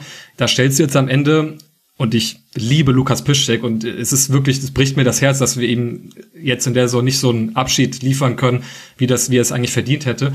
Aber du spielst halt einen Lukas Piszczek, der offensichtlich im Laufe der Saison, ähm, hört jetzt auf im Sommer, ähm, eigentlich äh, nicht mehr, glaube ich, eine große Rolle einnehmen sollte in diesem Kader. Und so, finde ich, hat man auf, auf verschiedenen Positionen das Gefühl, der Kader ist nicht so ganz ausbalanciert. Und ähm, ja, da, das sind so die Punkte, wo man, glaube ich, ähm, sehen kann, dass auch so insgesamt im Verein ein paar Sachen einfach nicht wirklich gut gelaufen sind. Mhm. Wie ordnest du denn da die Rolle von Matthias Sammer ein? Ich kann mich noch daran erinnern, als Matthias Sammer bestätigt wurde, dass er wieder ein Wörtchen bei Dortmund mitredet. Da war das Wehklagen gerade bei Bayern-Fans oder die Angst war groß, äh, dass, dass Matthias Sammer das Mastermind, der ja ganz sicher Fußball sehr gut versteht. Und ich denke, ganz viele Rasenfunkhörerinnen und Hörer haben ähnlich wie ich genossen, wie er bei Eurosport über Fußball gesprochen hat und wo man gesehen hat, ja. wie er einfach in der Lage ist, mit dem Besteck der taktischen Analyse jedes Analyse, nicht Analyge, Entschuldigung, äh, jedes Spiel auseinanderzunehmen. Und jetzt zumindest für mich als etwas weiter Außenstehenden ist immer noch nicht klar, welche Rolle er eigentlich spielt warum nicht genau das von jemandem wie ihm kommt. Also ich gestehe das jetzt so, dass Michael Zorg und das ganze Scouting-Team beim BVB scheint sehr gut darin zu sein, den 17-jährigen englischen äh, Spieler zu finden, der das nächste große Ding wird. Oder auch den französischen Spieler. Und die dann auch schon so lange begleitet zu haben, dass diese Spieler dann auch sagen, ja, ihr habt mich ja schon mit 16, habt ihr mich ja schon angerufen und mit 15 habt ihr mir schon eine Geburtstagskarte geschickt. Ich komme gerne zum BVB, weil ich sehe, auch hier kann ich spielen. Das scheint man ja sehr gut hinzubekommen. Aber eben das andere, das fehlt so ein bisschen, eben sich die Erfahrung zu holen, die dann auch spieltaktisch reinpasst. Also du hast erfahrene Spieler, du holst einen Axel Witzel, der eine tolle Hinrunde mal spielt und dann aber nachlässt. Du holst einen Thomas Delaney, der gute Qualitäten hat, der auch solide Qualitäten hat, der aber vor allem in der Zeit unter Favre fand ich auch häufig ein Fremdkörper war in der Art und Weise, wie er eingebunden wurde oder nicht. Und so im Grunde ist so der einzige Spieler, korrigiere mich, wenn ich da jetzt jemanden übersehen habe, der so richtig das erfüllt hat von der Art und Weise, von der Rolle, die er einnimmt, tatsächlich Mats Hummels. Bei allen Fehlern, die auch ein Mats Hummels noch unterlaufen, da ist auch das Leipzig-Spiel ein gutes Beispiel, aber er ist schon am ehesten jemand, wo man das Gefühl hat, er kann auch bei 0 zu 2 mal sich den Ball schnappen und andribbeln und äh, versuchen, den anderen zu helfen, weil die, dass die jung sind und dass die nicht alles gleich können, das ist ja klar. Sonst wären sie ja ehrlicherweise, ohne dass ich das jetzt böse meine, nicht zu Dortmund gekommen. Aber wäre das nicht eben eine Aufgabe für Matthias Sammer zum Beispiel, zu sagen, sorg doch bitte dafür, dass wir dass wir auch Erfahrung im, im Kader haben, die auch spieltaktisch zu uns passt und die von der Persönlichkeit her zu Dortmund passt?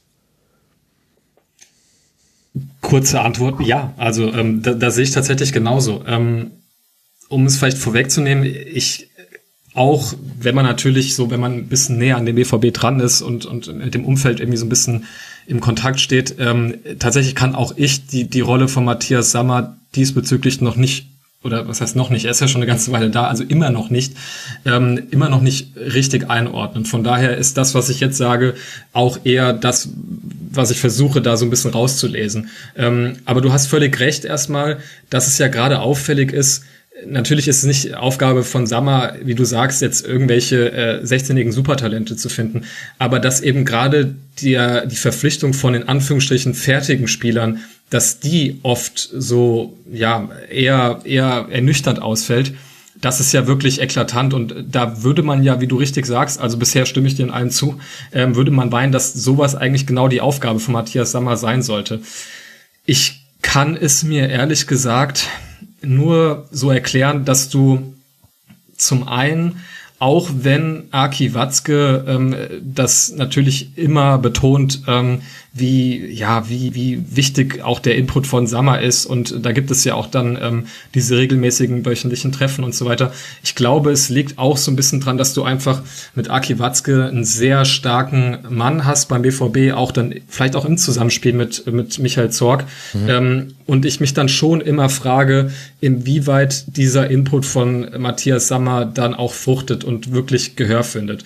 Das ist jetzt natürlich vielleicht auch schon so ein bisschen so Unterstellung, so nach dem Motto, ja, hört halt auf den oder sie hören nicht auf ihn. Aber ähm, ich kann es mir ehrlich gesagt sonst nicht anders erklären, weil also viele Transfers sind ja jetzt nicht so gewesen, dass man und das wollte ich damit vorhin auch so ein bisschen ausdrücken, dass man völlig überrascht war, also auch als Beobachter vom BVB, äh, dass das nicht fruchtet, sondern da gab es ja auch schon Fragezeichen bei einigen von den Transfers, die ich angesprochen habe, im Zeitpunkt des Transfers. Und ähm, ja, da, das ist vielleicht jetzt keine befriedigende Antwort, aber da denke ich mir natürlich schon, ähm, wenn wir das irgendwie äh, in unserem kleinen Podcast irgendwie besprechen, dann, dann muss das natürlich Matthias Sammer im Schlaf wissen und äh, die anderen Entscheider beim BVB eigentlich auch. Also ich kann es mir wirklich ehrlich gesagt nur so erklären, äh, dass ja, dass das tatsächlich nicht so richtig Gehör findet und natürlich frage ich mich dann schon, was ist jetzt dann genau die Rolle von Matthias Sammer, wenn nicht das und ähm, ich kann aber leider wirklich nicht, nicht wirklich sagen, ob ich also ich habe da wirklich keine ja, Hintergrundinformation, ähm, wie da genau diese Dynamik ähm, aussieht. Ähm, hm. Von daher lässt mich das auch an der Stelle tatsächlich auch wieder so ein bisschen, bisschen ratlos zurück. Aber genau das, was ich da meinte mit ähm, auch, auch der Rolle von Aki Watzke, ähm, das ist nämlich genau der Punkt ähm, oder einer von den vielen Punkten, die ja, wo der Verein so ein bisschen, bisschen dran krankt. Ähm, ist natürlich schwierig, auch in der BVB-Fangemeinschaft ähm, Aki Watzke zu kritisieren, weil er hervorragende ähm, ja, Verdienste um den BVB natürlich hat und ähm, man ja ihm sozusagen die, die Existenz des BVB in seiner jetzigen Form ist eigentlich Verdienst von Aki Watzke und das ähm, wird er natürlich selbst auch nicht müde zu betonen, aber das, das es stimmt ja auch einfach. Ähm, Aber ich habe schon den Eindruck, dass man beim BVB äh, ja mittlerweile so eine etwas starre Kultur hat. Ähm, und ein Grund, gerade wenn ich uns immer so ein bisschen mit dem FC Bayern vergleiche, ist eben auch, dass ähm, man nicht den Eindruck hat, es gibt da eine, eine, ich nenne jetzt das Wort Mentalität, aber auch eine Spielidee, die vorgegeben wird und wo Spielidee, Trainer und Spieler so ein bisschen aus einem Guss kommen. Ähm, und gerade, wenn man nochmal vielleicht an das zurückdenkt, was ich gerade sagte, welche Rolle denn der BVB eigentlich im europäischen Fußball hat, nämlich natürlich junge Talente äh, an sich binden, teuer verkaufen. Äh, du hast keine allzu hohe Halb Halbwertszeit von, von vielen Spielern, wobei man natürlich jetzt mit Sancho äh, ja ihn, glaube ich, länger hatte, als man dachte. Und vielleicht ist es bei Holland ja auch so, man wird sehen. Aber dass man gerade bei so einem Verein, der ja wirklich von seinem Wirtschaftsmodell davon abhängig ist, dass man junge Spieler hat, die nicht ihre ganze Karriere beim Borussia Dortmund verbringen, dass man da ja noch umso mehr eigentlich erwarten würde oder es würde dem Verein gut stehen, wenn man eben eine, eine, ein richtiges Konzept in diesem Verein hat, unter dem man alles unterordnet. Und dann kommen neue Spieler dazu. Ich nenne da immer so als, als Paradebeispiel so ein bisschen Ajax Amsterdam. Mhm. Und dann ist eigentlich klar, was man vorhat, was man spielt. Und gerade auch der, der Trainerwechsel von, von Favre zu Terzic hat ja auch gezeigt, ähm, natürlich hatte Favre da eine sehr, sehr wichtige Rolle, die Mannschaft zu stabilisieren, als man aus dieser Horrorsaison mit, mit Bosch und Stöger kam. Aber ähm, da passte, wie gesagt, Zitat von Sebastian Wessling vorhin, da passte das ja eigentlich nicht zu dem, was der BVB auch immer in der Öffentlichkeit eigentlich sagt, was sie gerne spielen wollen. Also da, da wird ja immer so ein bisschen mit äh, so Richtung Jürgen Klopp geschielt noch und, und äh, gesagt, ja, wir wollen diesen, diesen munteren und diesen offensiven und diesen frischen Fußball spielen. Und äh, dann hast du halt Lucien Favre und du weißt ja auch, wofür Lucien Favre steht. Mhm. Ähm, und da merkt man, finde ich, auch wieder so eine Stelle, wo, halt alles irgendwie so nicht so richtig zusammenpasst und man sich halt wünschen würde, dass es ähm, ja, dass es dem Verein gelingt, einfach so eine Kultur im Verein zu etablieren, die sich durch alle Bereiche von Vereinsführung über eben die Trainer und Spieler durchziehen, ähm, an denen man sich so orientiert. Ähm, das würde uns, glaube ich, extrem gut stehen. Mhm. Also um da kurz den BVB in Schutz zu nehmen, der Vergleich zu Bayern ist natürlich auch vielleicht Teil des Problems und die Kultur haben aber die Bayern. Absolut. Also da, da brauchen wir uns nur die letzten Trainer angucken. Das äh, funktioniert halt bei denen, weil sie halt einfach individuell die allerbesten Spieler der Liga auf sich vereinen.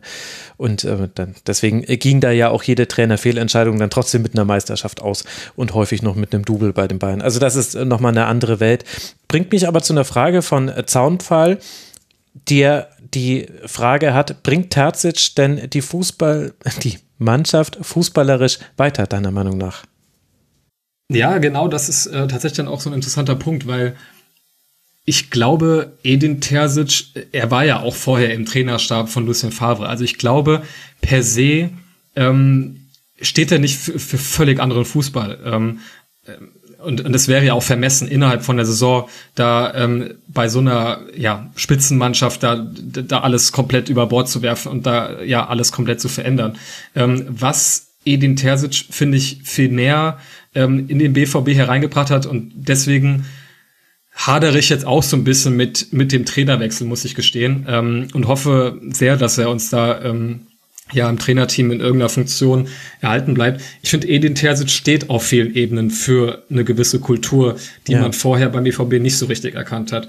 Das zeigt sich zum einen natürlich auch im Spielerischen, weil er natürlich deutlich ja offensiver als als Lucien Favre spielen lässt. Also äh, wenn man äh, gerade so die ersten Spiele unter Terzic gesehen hat, da wurden auch fand ich teilweise auch mal Statements gesetzt. Also da wurden auch mal zwei Stürmer reingestellt, was man unter Favre ja nie gesehen hat. Und äh, da wurde dann auch, ähm, wenn man in Rückstand geraten war, ähm, wirklich komplett volle Kapelle gewechselt. Und ähm, ich glaube auch so ein Spieler wie, wie Yusufa Mokoko hätte unter Favre deutlich weniger Einsatzzeiten bekommen als unter Terzic, der sich da auch einfach, glaube ich, mehr getraut hat, ähm, was das offensive Spiel angeht. Ansonsten finde ich aber interessant ist ja bei Terzic weniger dieser offensive Aspekt, sondern dass er immer wieder es nicht müde wird zu betonen, dass es um Grundtugenden geht. Und das ist, glaube ich, das, was ich so unter Kultur so ein bisschen ähm, verstehe, ähm, dass es immer bei ihm viel um Einstellung, um grundsätzliche Dinge, Zweikampfverhalten, Körpersprache, Kommunikation der Spieler untereinander auf dem Platz geht. Und ähm, da gibt er, finde ich, schon ähm, einfach ein, ein Gesamtpaket ab, was dem BVB eben unter den Gesichtspunkten, die ich eben ähm, ja kritisiert habe, so in den letzten Jahren, einfach gut steht. Und dazu kommt natürlich einfach, dass der Typ halt einfach, einfach eine, eine gute Außenwirkung hat. Also der einzige Grund, warum ich glaube, dass das ähm, wirklich gut klappen könnte, dass er weiter im Trainerstab auch unter Marco Rose bleibt, ist, dass der halt einfach meiner Meinung nach kein Ego hat. Also wenn der sich hinstellt nach ähm, einem Spiel und da sagt, es ist mir egal, was diese ganzen Trainerdebatten angeht oder bestes Zitat von ihm fand ich ähm, bei dem Pokalspiel gegen Gladbach, wo natürlich klar von den Medien da ein riesen Rose versus Terzic-Ding gemacht wurde. Und dann sagt er nach dem Spiel, ähm, als er dann darauf natürlich angesprochen wurde, heute hat nicht Edin Terzic gegen Marco Rose gespielt, sondern Borussia Dortmund gegen Borussia Mönchengladbach. Und das ist natürlich so total simpel, aber ich finde, das beschreibt ganz gut, ähm, wie, er, wie er tickt, nämlich dass er sich selbst eben dem Verein unterordnet und ähm, an vielen Stellen auch betont hat, dass es ähm, dass er quasi morgens aufsteht und froh ist, Teil von Borussia Dortmund zu sein, in welcher Funktion das auch immer sein mag da wird man sich vielleicht auch nicht 100% drauf verlassen können und ich würde es ihm vielleicht auch sogar wünschen, dass er diese Phase, die er jetzt vom BVB hatte, auch nutzt, um seine Karriere auch einfach voranzutreiben. Aber ähm, genau das sind, finde ich, sehr viele Aspekte, sowohl was das Spielerische angeht, als auch was diese, ja, diese Message, die er transportiert, dass man sich als BVB-Fan einfach total mit ihm identifizieren kann und ja. Ähm, ja, er wirklich einfach viel verkörpert von dem, was man gerne im Verein sehen würde. Interessant fand ich da auch das Zitat von ihm, wo er gesagt hat vor dem Spiel gegen Sevilla, ja, er sei Sevilla immer noch, äh, er sei immer noch wütend auf Sevilla wegen der, des Zeitspiels gegen Ende des äh, Absolut, Aufeinandertreffens. Die Balljungen Sevilla. Ja. Genau. Und sowas hast du natürlich, das ist was, da, da geht dir natürlich als Fan das Herz auf. Andererseits, um jetzt dann äh, das Haar in der Suppe oder zumindest mit dem Finger auf das Haar in der Suppe zu zeigen, weil ich glaube, man kann schon sagen, dass es drin liegt auch wenn man jetzt die letzten fünf Spiele gewonnen hat und zum Teil beeindruckend gewonnen hat, also gegen Kiel sind andere Mannschaften ausgeschieden und äh, die hat man mal eben ohne den besten Stürmer in den eigenen Reihen mit 5 zu 0 besiegt. Aber es gab ja auch andere Phasen und man hat zum Beispiel gegen Eintracht Frankfurt zu Hause verloren, hätten wir da äh, jetzt miteinander gesprochen, dann hätten wir anders über, über den BVB gesprochen und auch über das, was Edin Tarzic angeht. Also im Grunde muss ich dann die Frage dann nochmal wiederholen. Jetzt, du hast nämlich sehr emotional geantwortet, fußballerisch. Wenn er über die Tugenden spricht, hat sich denn da deiner Meinung nach auch wirklich was getan oder ist die aktuelle Siegesserie nicht vielleicht eher das Produkt dessen, dass es in manchen Spielen jetzt auch einfach gerade klappt, was in manchen anderen Spielen schief gegangen ist? Also gegen Wolfsburg zum Beispiel. Und jetzt auch dieses 3 zu 2 gegen Leipzig ist eigentlich auch ein sehr gutes Beispiel. Eigentlich ist es ja, wenn man ehrlich ist, ein 2 zu 2 Spiel. Das wäre dann eigentlich auch okay gewesen. Aber dann fällt halt noch das 3 zu 2. Also gibt es da eine Entwicklung? Ja, das ist eine sehr gute Frage, äh, wo ich auch schon sehr lange drüber nachgedacht habe. Also ich glaube, es gibt da so zwei Deutungen. Ähm, du hast ganz richtig angesprochen, wenn man ähm, ja wir hatten, glaube ich, mal eine Podcast-Folge dieses Jahr, die ist irgendwie immer die gleiche Scheiße und das war auch schon unter Edin Terzic. Also ähm, mhm. das äh, stimmt natürlich total, dass man auch unter Terzic immer wieder ähm, Rückschläge hatte, wo man so in diese alten Muster, ob sie alt sind, ist jetzt ja genau die Frage, ähm, dass man diese Muster zurückgefallen ist. Ich glaube, die eine Deutung wäre, dass sich unter Terzic das natürlich auch einfach entwickeln musste ähm, und dass man ähm, ja eben mit diesem Trainerwechsel mitten in der Saison und dann wird so jemand in so eine Situation reingeworfen, ohne Winterpause, dass das natürlich auch keine Voraussetzungen sind, um eben von jetzt auf gleich gravierende Änderungen zu machen und dass man jetzt diese Situation, dass man jetzt wirklich, ja, wirklich sehr gute Spiele hinter sich gebracht hat, dass das einfach ähm, ein Teil einer Entwicklung ist. Das wäre die eine Deutung.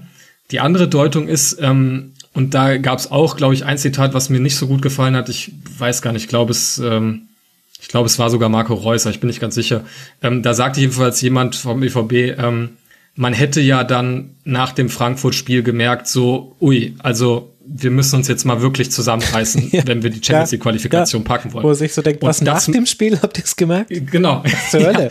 Ja, ähm, genau, und das, das wäre natürlich die andere Deutung, dass man sagt, ähm, man ist noch sozusagen der alte BVB, nur haben haben die Herrschaften dann mal auf die Tabelle geguckt und gemerkt, wir müssen jetzt wirklich uns mal zusammenreißen.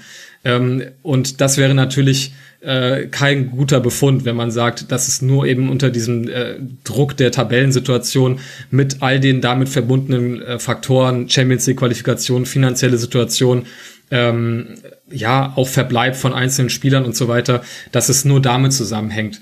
Ähm, tatsächlich hat mich diese BVB-Saison gelehrt, nicht mich zu weit aus dem Fenster zu lehnen, was diese Prognosen angeht, weil es dann doch, wie gesagt, immer wieder diese Rückschläge gab. Aber ich muss wirklich sagen, dass ich das Gefühl habe, dass es eher eine Entwicklung ist.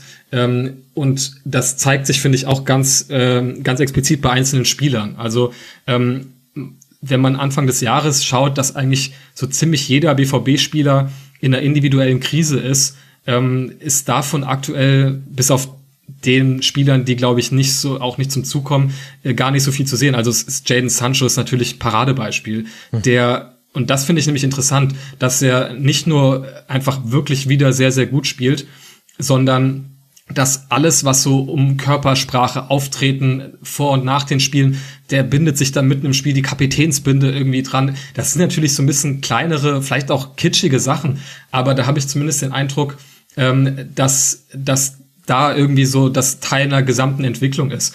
Und was da auch mit reinspielt, und das finde ich, hat Edin Terzic wirklich gut gemacht, ähm, man hat bei BVB lange den Eindruck gehabt, dass es keine richtige Leistungskultur gibt, dass es um das mal wirklich ganz böse zu sagen, auch Spieler gibt, da hatte man den Eindruck, die haben sehr guten Vertrag beim BVB gekommen, äh, bekommen und äh, da gab es vielleicht nicht unbedingt bei allen so eine intrinsische Motivation, da Leistung zu bringen, weil man halt seinen Vertrag irgendwie hat und dann hat man sich vielleicht auch mit dem mit der Bank irgendwie arrangiert. Mhm. Und Edin Terzic finde ich hat was sehr Interessantes gemacht. Ähm, hat schon sehr früh nach seiner Übernahme auch einfach unpopuläre Entscheidungen getroffen. Unpopulär in dem Sinne, dass er nach der Verletzung von Roman Bürki einfach einen Torwartwechsel vornimmt mitten in der Saison.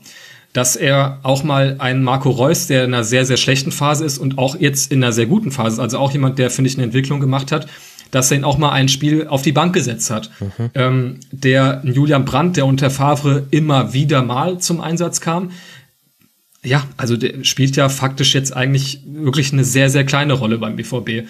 Ähm, und dann gleichzeitig ähm, ein Spieler wie Modahut, da soll es ja so in der Winterpause ein, ein scheinbar sehr, ja, für, für Modahut richtungsweisendes Gespräch gegeben haben. Und plötzlich ist das, ähm, natürlich hat man immer gewusst, dass der das kann, aber das ist ja bei Modahut immer jahrelang bei BVB auch so eine, ja, das ist so ein Spieler, der mit einer genialen Körpertäuschung einen riesigen Raum vor sich aufmacht und dann mit einem Fehlpass alles wieder mit dem Arsch einreißt. So. Ja, also ja. und diese Konstanz, die man auch bei Dahutan plötzlich sieht, ähm, ist ja auch auffällig und ähm, da finde ich, hat Terzic, ähm, obwohl, und das fand ich halt beeindruckend, du bist ein junger Trainer, der in diese Situation irgendwie hineingerät und dann triffst du schon relativ harte Personalentscheidungen, die sehr, finde ich, an, an, an Leistungsprinzipien orientiert sind. Ähm, und das ist, finde ich, auch ein Punkt, wo man, äh, wo ich den Eindruck habe, dass das auch zu dieser Entwicklung beiträgt dann. Weil, und das muss man vielleicht auch mal in Bezug auf Julian Brandt sagen, wenn der jetzt aktuell auf den Platz kommt, ähm, sehe ich ihn, ich, also ich fand das gestern auffällig, dass, dass, dass er dann auch mal Ballgewinne hat, was man so nicht so häufig sieht bei ihm, ähm, Zweikämpfe führt. Also da habe ich schon den Eindruck, dass da auch Edin Terzic durch seine Art dazu beigetragen hat, dass alle für sich so ein bisschen ja mehr unter diesem Leistungsprinzip agieren. Und ähm, genau, deswegen würde ich das schon eher als so eine Entwicklung ansehen. Und ist dieses Thema, Marco Rose kommt, aber eventuell gewinnt jetzt ein anderer Trainer vorher den DFB-Pokal und die Saison war gar nicht so schlimm, wie es mal aussah zwischenzeitlich. Ist das Thema auch wirklich so ein großes oder also jetzt auch für euch BVB-Fans und engere Beobachter von Borussia Dortmund oder ist es eher so ein Thema, was eben bundesweit zwar eine Rolle spielt, was halt eine lustige Geschichte ist und sich gut erzählen lässt und äh, ja, sich äh, Journalismus funktioniert ja viel über Konflikte und da hast du ja einen traumhaften Konflikt. Äh, kann der Erfolgstrainer jetzt ins zweite Glied äh, zurückrücken? Wie groß ist denn das Thema? Ja, ähm, ist tatsächlich auch für mich schwer, das so von, von der medialen Betrachtung zu trennen, weil man ja irgendwie dadurch auch immer beeinflusst liest. Wenn man immer den gleichen Konflikt oder Gedanken immer, immer öfter liest, dann macht man sich natürlich auch selbst immer öfter Gedanken darum. Ähm, natürlich spielt da auch mit rein, dass man eben jetzt unter Terzic jetzt eine sehr gute Phase hat und wenn man eben von der, von dem Ergebnis oder meiner Überlegung eben, dass es vielleicht wirklich eher eine Entwicklung ist, ausgeht, dann würde man ja auch sagen, je weiter diese Entwicklung positiv voranschreitet, desto eher denkt man sich, hm, ähm, war das denn vielleicht doch ein bisschen schnell aus der Hüfte geschossen mit der Verpflichtung von Marco Rose? Ähm, ich nehme das beim BVB so in, der Fangemeinschaft und im Umfeld schon wahr, dass man da schon ein bisschen, ja, äh, im Voraus schon so ein bisschen wehmütig wird. Ich glaube, es hängt zum einen natürlich davon ab, ob, ob Terzic beim BVB bleibt das wäre natürlich, ja, du hast ja vorhin schon gesagt, das, also einfach so, so da, da weckt man ja so ein bisschen den, den Romantiker im Fan, mhm. ähm, wenn der sich dann wirklich wieder ins zweite Glied ähm, ja einordnet und und dann weiter, so wie er es sagte eben, egal in welcher Position irgendwie versucht, äh, ja gewinnbringend äh, für Borussia Dortmund tätig zu sein. Ähm, wie ich vorhin auch schon sagte, ich glaube, ich traue ihm das schon zu, weil er nicht auf mich den Eindruck macht, dass er, wie gesagt, ein großes Ego hat. Ich glaube, dass, ähm, ja, und man wird ja auch, also die Verantwortlichen beim BVB werden ja auch nicht müde zu betonen, dass das nach wie vor der Plan ist. Aber ja, wenn du jetzt wirklich, ähm, also spielerisch kann man ja auch nochmal drüber, drüber sprechen, auch was mit Marco Rose dann vielleicht so kommt oder was zu erwarten ist oder auch wie man seine Zeit jetzt in Gladbach eigentlich rückblickend bewertet. da kann man ja auch zu unterschiedlichen Ergebnissen kommen, jetzt ja. gerade in Anbetracht der letzten Leistung. Können wir vielleicht nochmal drauf kommen. Aber wenn es jetzt wirklich nur um das Emotionale geht, ich meine, da, da steht dann Edin Terzic mit all diesen Faktoren, die ich gerade gesagt habe, die man, die ihn wirklich, ja, die man, die dazu führen, dass man ihn so ins Herz schließt. Und dann steht neben ihm Sebastian Geppert, der ähm, auch Jugendmannschaften vom BVB trainiert hat. Ähm, und dann steht da Otto Addo, der, ne, also der Typ hat für den BVB mit Kreuzband ein Tor, äh, Kreuzband ist ein Tor geschossen. Also ja. was soll man mehr über Otto Addo sagen? Also ne, es ist halt ähm, schon ähm, beeindruckend, dass man mit so einem ähm, Trio, die, die ja wirklich dann das so von heute auf morgen übertragen bekommen haben, am Ende, wenn es jetzt vielleicht auch einen Pokalsieg gibt und man irgendwie in die Champions League kommt, wirklich eine, eine, ein gutes Ende gefunden haben für diese Saison. Und da, je häufiger ich darüber nachdenke, desto mehr kommt dann schon auch ein bisschen Wehmut tatsächlich auf bei mir, ja. Ja, ich kann das verstehen. Ich möchte mal, also das ist ja sowieso eine Frage, die jeder subjektiv für sich beantworten kann. Ich möchte da kurz einen Gedanken von Zaumfahr noch reinwerfen und dann binden wir damit auch ein Schleifchen um dieses Segment. Also ich möchte nochmal sagen, es waren ganz tolle Kommentare von euch, liebe Hörerinnen und Hörer, im Rasenfunkforum. Ganz herzlichen Dank dafür. Äh, Zaunfall hat geschrieben, also die verschiedenen Szenarien, wie eine Saison enden kann für den BVB. Meister, Freude pur. Vizemeister, gute Saison. Champions League Quali, Minimalziel erreicht, mehr aber auch nicht. Verpassen der Champions League, Misserfolg. Und dann dröselt er das so ein bisschen auf, wie da so die Wahrscheinlichkeiten sind und kommt dann zu dem Fazit. Das heißt, der BVB steckt in einer Sackgasse. Es ist richtig schwer, einen Schritt nach vorne zu machen, aber sehr einfach, ein bis zwei Schritte zurückzufallen. Und unter diesem Aspekt kann man nämlich auch diese Trainerentscheidung sehen, dass man sagen kann, Edin Terzic, tolle Geschichte, nach allem, was man von außen mitbekommt, super Typ. Es passt sehr gut und man hätte auch wieder Romantik. Man hätte das, was Aki Watzke immer haben möchte. Ich verkürze es jetzt einfach ein bisschen, aber ich, nach allem, was ich gehört habe, auch hinter den Kulissen scheint das ja wirklich zu stimmen. Es ist ein bisschen ja. bizarr. Also es wirkt von außen immer ein bisschen so einfach, aber er ist einfach ein Fußballromantiker und er will einfach Jürgen Klopp zurück. Er ist einfach, die, mhm. ist keine, keine neue war so schön wie die Ex. Und das alles stimmt. Aber auf der anderen Seite könnte vielleicht auch so ein Schritt wie Marco Rose, der definitiv ein Risiko ist und wo man auch unterschiedlich Meinung zu haben kann. Aber man muss, glaube ich, ins Risiko gehen, um den nächsten Schritt erreichen zu können, weil der nächste Schritt für Dortmund eigentlich gar nicht sich durch einen Tabellenplatz abzeichnen kann. Weil eben der Normalfall oder eigentlich schon gar nicht mehr der Normalfall, weil du hast mit Leipzig, Wolfsburg, Leverkusen sehr starke Verfolger. Rang 2 eben eigentlich gar nicht mehr zu einer Befriedigung führt. Und weil wir uns auch ein bisschen da vielleicht auch haben alle in die Irre leiten lassen, auch vom BVB selber, da hat er sich vielleicht auch selber ein bisschen ein Problem geschaffen, indem man viel, viel Geld ausgegeben hat für Nico Schulz, Torgan Hazard und Julian Brandt und dann basierend auf diesem hohen äh, Geldeinsatz, Mats Hummels kam ja auch noch mit dazu, gesagt hat, jetzt wollen wir aber Meister werden. Und das stimmt auch, das, also das war auch in Ordnung, wenn man so viel Geld einnimmt, dann ein solches Ziel auszureichen, auszurufen. Aber ehrlicherweise, und ich habe mich da, glaube ich, auch ein bisschen blenden lassen, waren es halt trotzdem nur in Anführungszeichen Nico Schulz, Torgan Hazard und Julian Brandt. Und ich möchte da wirklich den Menschen nicht zu nahe treten, aber es ist eine andere Kategorie von Spielern als die, die bei mhm. Bayern spielen, immer noch. Das heißt, du musst eigentlich darauf wetten, bei Bayern geht ganz viel schief und dann spielen wir noch eine super Saison und dann kann man damit Meister werden.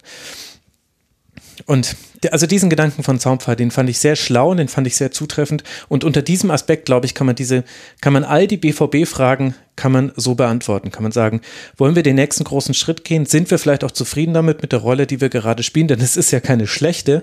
Also gäbe ungefähr 15 andere Vereine, die sagen würden, ja, ja, gib mir das, genau das will ich haben.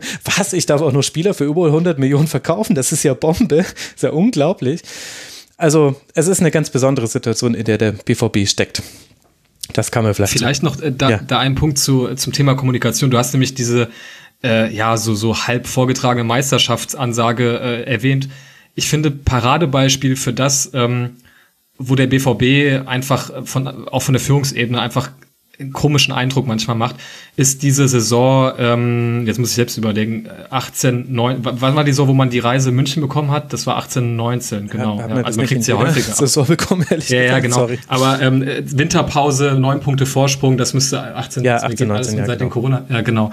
Ähm, da ist man zur Winterpause mit einem ganz guten Polster Tabellenführer und die ganze Rückrunde über sagt man, natürlich wollen wir nichts von Meisterschaft wissen, um Gottes Willen. Also, was, also, wir denken von Spiel zu Spiel und natürlich hat das ja auch beim BVB so ein bisschen Tradition, Klopp, Understatement, kennen wir alle. Aber in dem Moment, wo dann der Vorsprung immer weiter schmilzt und dann verlierst du auch diese Spiele in München. Wie, da, also ich war damals im Stadion und ich habe das Gefühl, als die Mannschaften auf den Platz gelaufen sind, habe ich mir die Körpersprache von den Jungs angeguckt und habe zu meinem Nebenmann gesagt, okay, das wird heute nichts. Ähm, nach dem Spiel, nachdem Bayern dann vorbeizieht in der Meisterschaft, äh, in der Meisterschaft, plötzlich sagt der BVB, äh, also Watzke und auch Zorg werden nicht müde zu betonen vor den letzten Spielen, ja natürlich, jetzt versuchen wir Meister zu werden. Ja. Und das war, finde ich, Paradebeispiel, wie, wie merkwürdig diese Kommunikation ist. Wenn du in dem Moment, wo du eine gute Saison spielst, die Tabelle anführst, willst du von all dem nichts wissen und vermeidest dieses Wort wie der Teufel das Weihwasser. Und als du dann wieder diese, die Verhältnisse wieder gerade gerückt sind, in dem Sinne, dass dann Bayern wieder vorn ist, plötzlich sagst du, ja, natürlich, jetzt, jetzt hängen wir alles rein, wir wollen Meister werden. Und das finde ich ist so von der Kommunikation her auch ein Paradebeispiel, wieso es beim BVB irgendwie so, so eine komische Kultur teilweise etabliert wurde. Ähm, das, das fiel mir tatsächlich zu dieser, zu diesen Meisterschaftsansagen, die ja auch ein schwieriges Thema in Dortmund sind, ein. Ja, und man spielt eben nicht in einem luftleeren Raum. Es ist halt auch verdammt schwierig, an diesen Bayern vorbeizukommen. Das ist das muss man halt auch sagen, auch wenn man, keiner von uns kann das noch hören. Also jeden von uns nervt dieses Thema, aber es ist halt äh, leider einfach so, die haben halt einen Personalaufwand. Also die beiden Zahlen kann ich jetzt einfach noch nennen. Ich äh, werde ja nicht müde zu betonen, dass man die auch mit in die Berichterstattung einbeziehen sollte. Der BVB hatte in der Saison 18-19, für diese Zahlen hat man, hat die DFL offizielle Zahlen für alle 18 Vereine rausgegeben.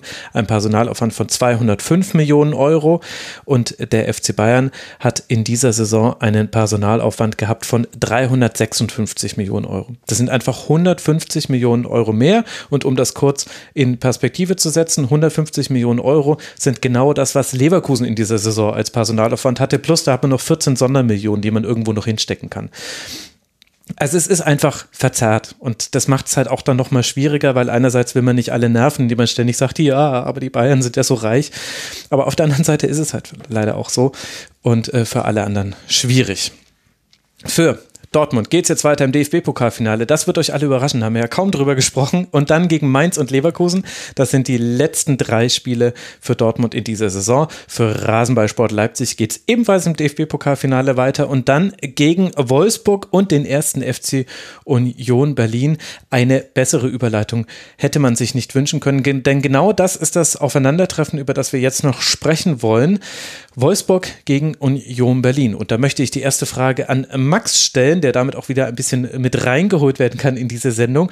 Und die Frage stellen angesichts dieses Spielverlaufs mit den drei Toren von Josep Brekalo und der Art und Weise, wie man es da geschafft hat, ja, Unioner durchaus mal so ein bisschen aus ihrer Position zu ziehen und danach und dahinter im Rücken dann Philipp anzuspielen, auch mal Brekola, Bre, Brekola, wer hat's erfunden? Brekola, nein, Brekalo anzuspielen kann man die These aufstellen, Max, dass Oliver Glasner Urs Fischer, Fischer ausgecoacht hat in diesem Spiel? Ja, das Spiel hat mich so ein bisschen zweigeteilt hinterlassen. Einerseits dachte ich mir, wow, äh, Wolfsburg spielt ein sensationelles Positionsspiel und hat ja eventuell wirklich ähm, auf der Trainerposition einen, der den Gegenpart so ein bisschen ausgecoacht hat. Auf der anderen Seite frage ich mich halt, wie viel das am Ende auch mit der Situation bei Union Berlin zu tun hatte, mhm. dass es da ja am Ende auch um gar nicht mehr so viel ging. Und ähm, ja, hätte man das nicht vielleicht alles ein bisschen besser verteidigen können? Das sind so die zwei Fragen, die ich mir stelle. Aber erstmal war ich wirklich sehr, sehr überrascht, weil bei Wolfsburg gegen Union Berlin habe ich jetzt erstmal nicht mit einem super hochwertigen Spiel gerechnet, war ich überrascht vom Positionsspiel von Wolfsburg, die wirklich sensationell mit Ball gespielt haben. Mhm. Meiner Meinung nach auch mit dem ersten Tor eigentlich so das Tor des Spieltags erzielt haben mhm. aus spielerischer Sicht. Ähm, gar nicht ein fantastischer Schuss oder so, äh, also das auch, aber gar nicht irgendwie aus 30 Metern reingenagelt in den Winkel, sondern einfach als Mannschaftsleistung hervorragend rausgespielt und Glasner hat es, glaube ich, ganz gut verstanden, äh, Union Berlins Mannorientierung im Mittelfeld ganz gut auszuhebeln. Die haben es mit Baku auf dem Flügel gespielt eigentlich, aber Baku war im Grunde fast mehr als Zehner unterwegs, als Achter unterwegs, ist noch ins Zentrum gekommen und hat im Grunde ständig ja eine 4 gegen 3 Situation hergestellt gegen drei zentrale Mittelfeldspieler von Union Berlin, die halt auch immer sehr am Mann orientiert verteidigt haben und dadurch natürlich auch immer einen freigelassen haben. Und den hat Wolfsburg einfach auch super gefunden, immer wieder mit Ball. Und so haben sie ja mindestens die ersten 30 Minuten Union Berlin komplett dominiert. Die hatten gar keinen Zugriff im Pressing. Und dann fing es so ein bisschen an, dass Union Berlin auch im Mittelfeld ein bisschen passorientierter zugestellt hat und gar nicht mehr so mannorientiert. Und dadurch hatten sie dann auch selber wieder ein paar mehr Ballgewinne. Da war es aber im Grunde schon fast zu spät.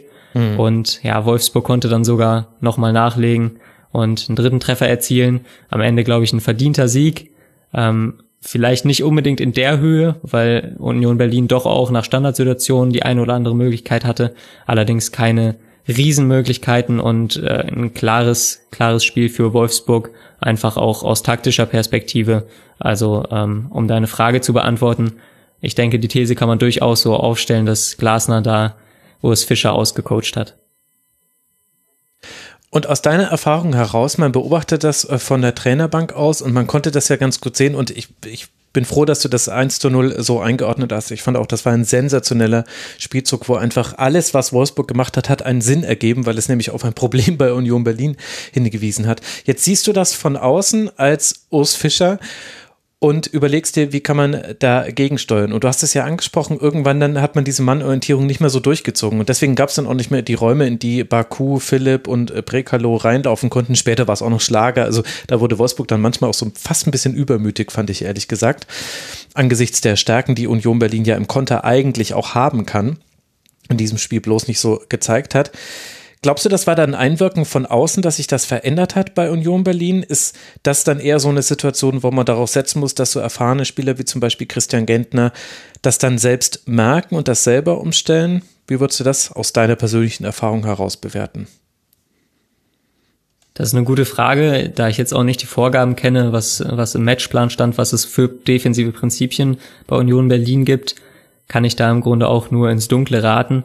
Äh, es gibt mit Sicherheit genau die beiden Möglichkeiten, nämlich entweder, dass Urs Fischer da eben eine Anpassung vorgenommen hat und seinen Spielern mit auf den Weg gegeben hat, eben ein äh, bisschen raumorientierter zu spielen und nicht immer dem Gegenspieler zu folgen oder dass es auch aus der Erfahrung heraus dann die Spieler waren, die ein bisschen angepasster gespielt haben und dadurch dann eben es geschafft haben, nicht mehr immer einen Wolfsburger freizulassen, sondern den Raum vor der Abwehr einfach zu schließen gemeinsam und dadurch auch ein bisschen weniger Räume für Wolfsburg im Mittelfeld zu öffnen. Also ganz klar kann ich da keine Antwort drauf geben. Es wird mit Sicherheit ähm, eine der beiden Maßnahmen gewesen sein, entweder durch Trainer oder durch Spieler. Vielleicht war es sogar auch eine, eine Mischform.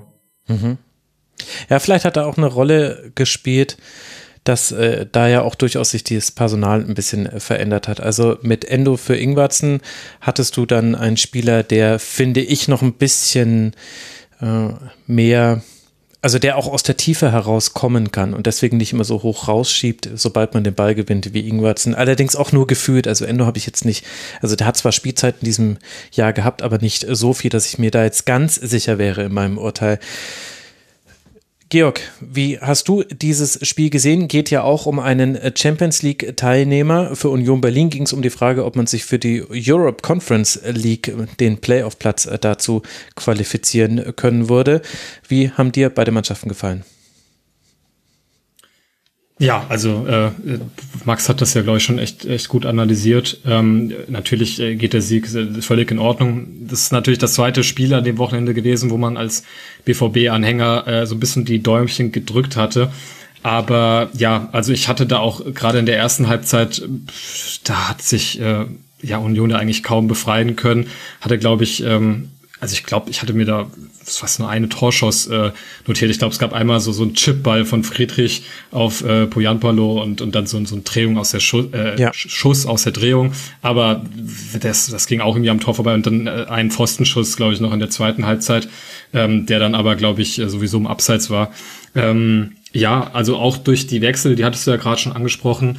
Ähm, Kruse kommt dann später rein, wo ich dann dachte, okay, da kann sich so ein Spiel offensiv äh, aus Unioner Sicht ja auch nochmal ein bisschen äh, ja, gewinnbringend verändern. Aber auch da ähm, habe ich jetzt in der Schlussphase eigentlich ähm, wenig gesehen von Union. Und ähm, darüber hinaus fand ich gerade in der ersten Halbzeit ähm, hätte Wolfsburg, glaube ich, auch höher äh, führen können. Also da gab's, äh, also Philipp hat mir tatsächlich sehr gut gefallen, Maximilian Philipp, mhm. ähm, fand ich sehr aktiv. Ähm, der sowohl eben hat einmal so, so einen Durchstecker auf äh, Weghorst, ähm, der das dann irgendwie übers Tor setzt, äh, den Ball, ähm, hat aber auch selbst so, so, ein, so einen Ball, den er irgendwie im Strafraum mit der Brust richtig gut annimmt und vielleicht sogar selbst ein bisschen überrascht ist, dass er den da so kriegt.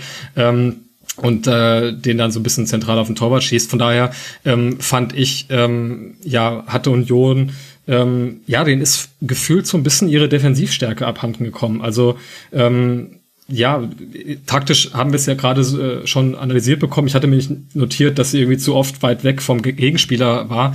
Das kann man jetzt natürlich dann auch taktisch einordnen, äh, äh welche Ursachen das auch hatte.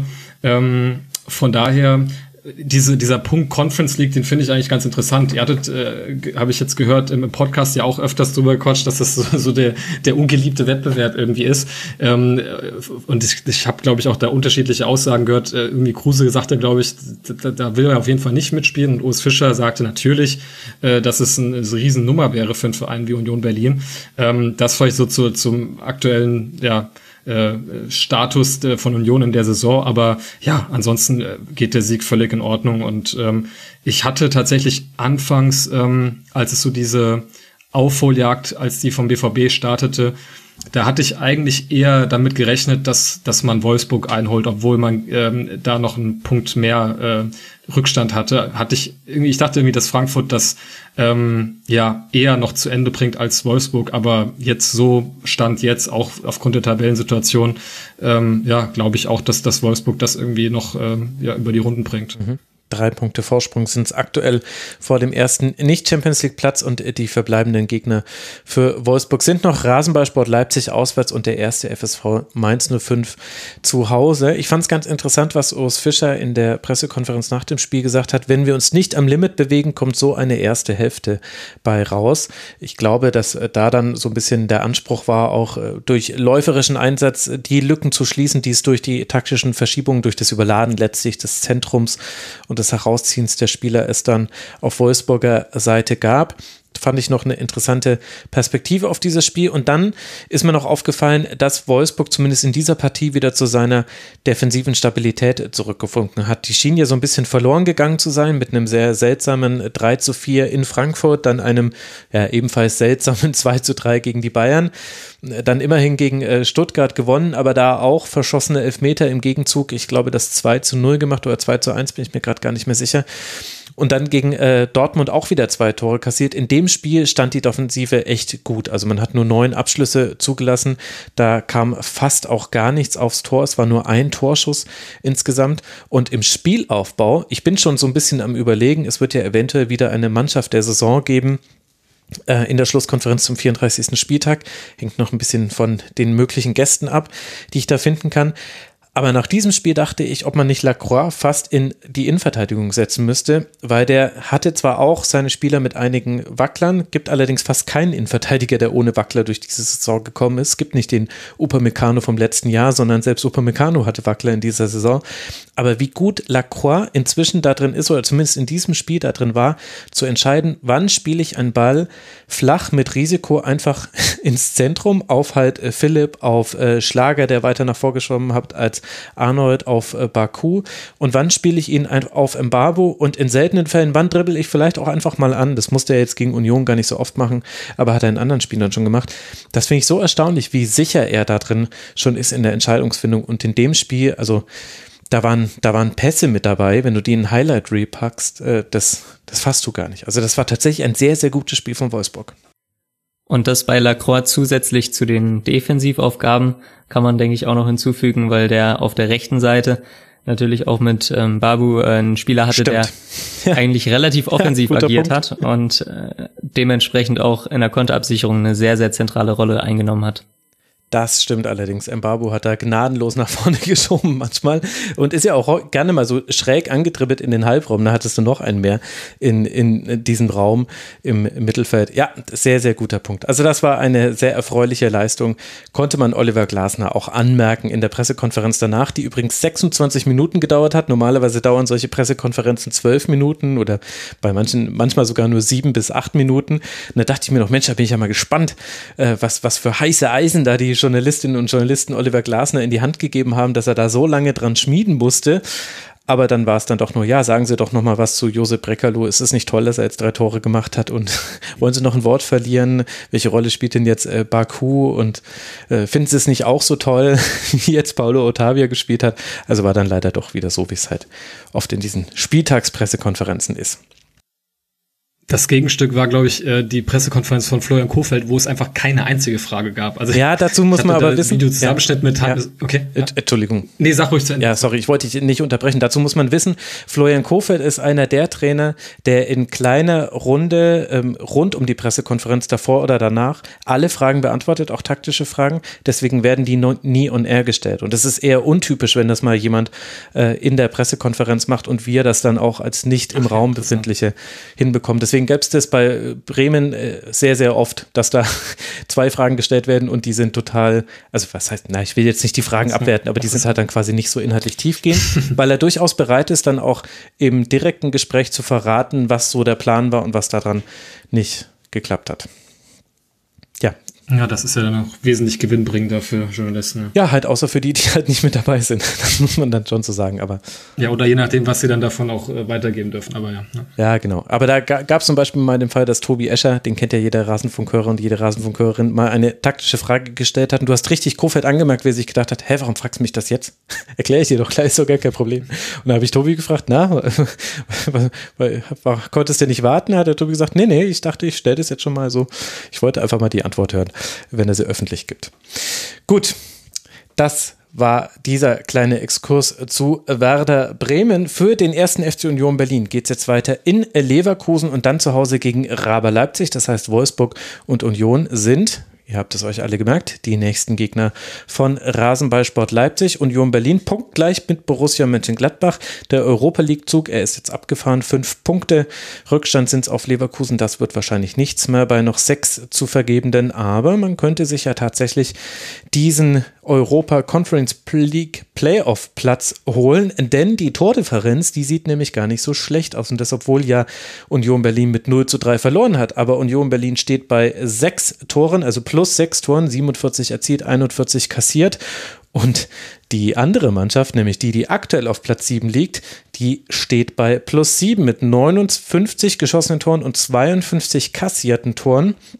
Und das hängt unter anderem damit zusammen, was am, im Samstagabend Topspiel passiert ist. Da hat nämlich besagtes Borussia Mönchengladbach sechs dieser Gegentore kassiert. Und damit sind wir beim letzten Spiel angekommen, über das wir sprechen wollen. Und wir sprechen damit auch über die Mannschaft, die sich against all odds gegen alle Widerstände durchsetzen konnte und zum neunten Mal in Folge und insgesamt zum 31. Mal Meister zu werden, der FC Bayern München. Schon vor Anpfiff des Spiels war klar, dass es mit der Meisterschaft sicher sein würde, dass die Meisterschaft sicher ist, denn Dortmund konnte gegen Leipzig gewinnen. Damit waren es zu diesem Zeitpunkt dann schon sieben Punkte Vorsprung bei noch sechs zu vergebenden. Jetzt sind es insgesamt zehn Punkte Vorsprung, denn die Bayern, sie haben jetzt nicht wirklich auf der halben Rille dieses Spiel gespielt, sondern vielleicht komischerweise eher der Gegner. Schon nach 44 Minuten steht es 4 zu 0 nach Toren von Robert Lewandowski. Das war, glaube ich, sein 37. Treffer. Thomas Müller, sein 11. Treffer. Robert Lewandowski, das war sein 38. Treffer. Kingsley Coman, da habe ich es nicht im Kopf. Und dann stand schon 4 zu 0 zur Halbzeit und hinten raus kamen dann nochmal zwei Treffer drauf. Nochmal Robert Lewandowski mit Strafstoß. Dann saß Tanguy Nianzu wegen einer Notbremse nach VRA-Eingriff die rote Karte. Aber selbst in Unterzahl konnte Bayern noch ein Tor erzielen. Leroy Sané macht dann das halbe Dutzend voll, wie man so schön sagt im Reporter-Sprech. Und so haben wir dann, Georg, einen natürlich verdienten Deutschen Meister, wie könnte es anders sein, war aber tatsächlich ja eine sehr beeindruckende Leistung. Also auf Grundlage dieses Spiels gibt es, glaube ich, sehr viele Hüte, die man vor den Bayern dann auch mit Blick auf die ganze Saison ziehen kann. Ja, total. Also äh, man kann ihnen auf jeden Fall nicht vorwerfen, dass sie jetzt äh, trotz Meisterschaft irgendwie in den Saisonverlauf der anderen Teams eingreifen. Zumindest, also im Gladbacher Fall schon, aber zumindest nicht durch irgendwelche, äh, ja, dass sie jetzt irgendwie nicht mehr so richtig äh, mit mit äh, mit äh, ja voller Kapelle spielen. Ähm, ich fand es tatsächlich ähm, jetzt mal mit Blick auf die Meisterschaft. Ähm, ich fand das Interview von Müller nach dem Spiel echt interessant, ähm, weil der wirkte ja wirklich äh, ernst phasenweise.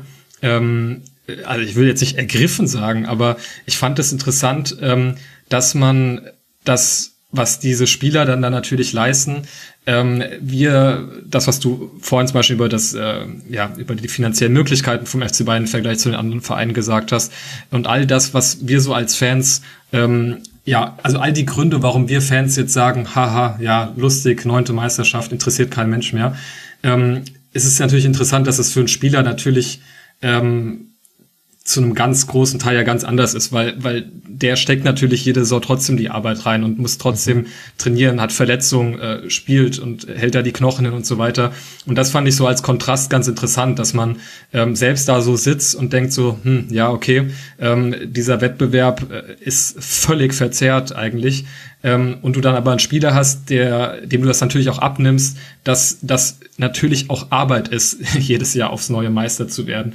Ähm, und gleichzeitig wird das aber wiederum so ein bisschen ad absurdum dadurch geführt, dass man oder ich mich vor dem Spiel gefragt habe, okay, wofür spielen die jetzt heute eigentlich? Geht es um den Lewandowski-Rekord? Möchte man eben vielleicht nicht so jetzt so dastehen als diejenigen, die jetzt die Liga irgendwie verzerren, dadurch, dass sie jetzt irgendwie sich, sich hängen lassen? Und das ist ja eigentlich so absurd, dass man ähm, von einem Spiel einer Fußballmannschaft sich darüber Gedanken macht, warum, was haben die jetzt für einen Grund, heute ein gutes Spiel abzuliefern?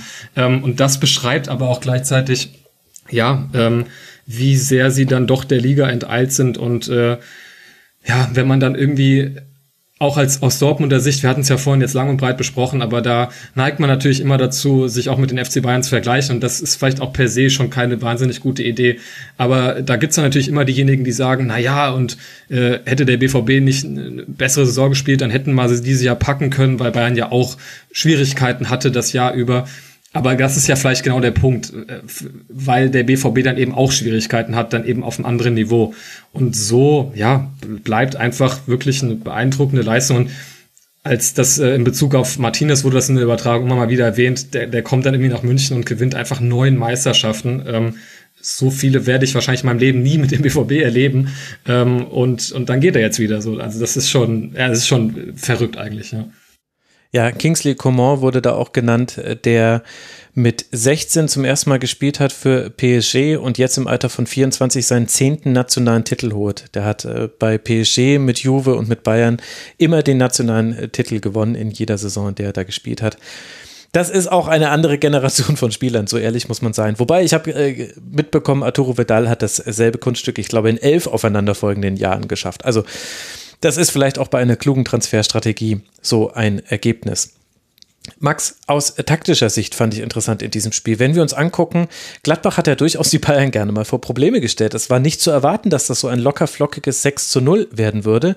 Und gerade im Hinspiel, das ja auch mit 2 zu 3 verloren ging, hatte das ein bisschen damit zu tun, dass man man hat Tore kassiert, auch ein bisschen unglücklich, muss man dazu sagen, also aus Gladbacher Sicht als man äh, Kimmich noch den Platz gegeben hat, aufzudrehen und als man äh, dann weiter rausgeschoben hat und Kimmich ein bisschen besser aus dem Spiel herausbekommen hat, war in diesem Spiel zumindest Bayern sehr deutlich der Saft abgedreht. Und jetzt gucke ich mir dieses Spiel an und denke mir, naja, Gladbach wird es jetzt ähnlich machen wollen gegen gegen die Bayern, auch wenn es auswärts ist. Und dann hat Kimmich 115 Ballkontakte und gefühlt bei 80 davon hatte er die Möglichkeit aufzudrehen und mit Blick aus gegnerischer Tor schöne Pässe zu spielen. Hatte ich das auch überrascht, welche Freiheiten da an so zentralen Punkten im Bayern-Spiel die Gladbacher gewährt haben? Ja, überrascht, absolut, auf jeden Fall. Hm, vielleicht hat sogar Marco Rose von außen dann überrascht, mhm. weil zwischendrin konnte man ihn sehen, wie er, glaube ich, versuchte, seinen beiden Stürmern klarzumachen, dass sie deutlich enger stehen sollen um eben die Schnittstelle zu schließen auf ja. Kimmich. Ähm, am Ende ist der Plan eben mit diesen zwei Spitzen und dahinter zwei Viererketten flach, ist eben nicht gut aufgegangen, muss man ehrlich sagen. Und äh, die Idee war vermutlich eben, ja, die Schnittstelle zu schließen, diese Bälle nicht zuzulassen. Aber ich glaube, allein das erste Tor nach ein paar Minuten äh, zeigt schon, äh, was das ja zentrale Problem war. Genau durch die Schnittstelle wird der Ball durchgespielt, durch die nächste Schnittstelle wird der Ball auch durchgespielt. Äh, dann glaube ich auf Lewandowski, der spielt durch die nächste Schnittstelle an einem herauseilenden Innenverteidiger vorbei, wiederum auf Müller. Ja, und dann ist es am Ende einfach gut gemacht, auch von Lewandowski am zweiten Pfosten. Und dann spielt Bayern das halt, wenn sie ins Tempo kommen, zwischen den Linien auch immer gut aus. Und gerade ja im in der Box im, im letzten Drittel sind sie einfach stark. Gladbach ist noch nie das Team gewesen, was besonders gut im Strafraum verteidigt, muss man auch ehrlich sagen. Da fehlt dann eventuell auch so ein bisschen die Qualität eins gegen eins im Verteidigen äh, von den Innenverteidigern von Gladbach und das unterscheidet sie dann eben auch noch von den anderen Teams, die aktuell oben in der Bundesliga stehen. Und ähm, im Endeffekt war es aber schon der Matchplan, gerade gegen den Ball, der absolut in die Hose gegangen ist und wo vermutlich auch das Trainerteam von Gladbach da reflektieren wird und sich überlegen wird, dass das nicht die beste Lösung war, gegen Bayern so zu spielen. Ja, obwohl es ja auch in Ansätzen dann wieder das gab, wo man schon im Hinspiel gesehen hat, so kann Bayern geknackt werden. Also es gab die Umschaltsituation, es gab die Bälle, auch, auch mal die Linie entlang, was man ja gar nicht mehr so häufig in diesem, im modernen Fußball noch sieht. Also ein ganz normaler vertikaler Ball, die Linie entlang und dann eben damit versuchen, hinter die Kette zu kommen. Diese Situationen gab es und die waren auch zum Teil halb gefährlich, und das macht es dann irgendwie so ein bisschen schwierig, finde ich, dieses Spiel zu bewerten, weil es wäre jetzt sehr einfach zu sagen, katastrophale Leistung von Gladbach. Und von der Ergebnis her war es das auch. Es gibt aber schon so kleine Abers. Es gibt eben, finde ich, diese Chancen, die man sich schon herausgespielt hat und äh, wo dann vielleicht auch ein bisschen Präzision gefehlt hat, um die Chance zu vollenden und vielleicht auch zu einem Torabschluss zu bringen. Es gibt die Tatsache, dass von sechs Torschüssen, äh, von sieben Torschüssen auch sechs drin waren dabei, also dass die eine brutale Effizienz hatten, einfach mit jeder Chance war gleich ein äh, Tor drin und dann liegst du vielleicht auch ein, zwei Tore zu hoch zurück, vielleicht äh, zur Halbzeit. Und auf der anderen Seite habe ich aber viele Fans gesehen, die sich zum Beispiel die Sprintstatistik herangezogen haben, wo man sieht, 283 äh, Sprints hat äh, Bayern in diesem Spiel angezogen, laut Bundesliga.de und 199, was wirklich ein schlechter Wert ist für eine Bundesligamannschaft, muss man sagen, alles unter 200. Sollte man nicht so häufig sehen in der Bundesliga. Dann Borussia Mönchengladbach. Du als ein Mann der Praxis, wie würdest du es denn einordnen? Ja, also dass es die Umschaltsituation nach vorne gab, äh, das war definitiv der Fall. Was ich da noch bemerkenswert fand, war durchaus eben dann auch das Nachholen zurück von Bayerns äh, Defensivspielern, teilweise auch Mittelfeldspielern, die dann auch im Vollsprint zurück sind. Mhm. Die Sprints sind vermutlich dann auch in die mhm. Statistik mit eingegangen, die dann eben auch immer noch mal irgendwie einen Fuß dazwischen bekommen Stimmt. haben. Viele der Kontersituationen spiegeln sich dann in der Statistik auch gar nicht so wider, weil sie dann halt nicht mal zum Abschluss geführt haben.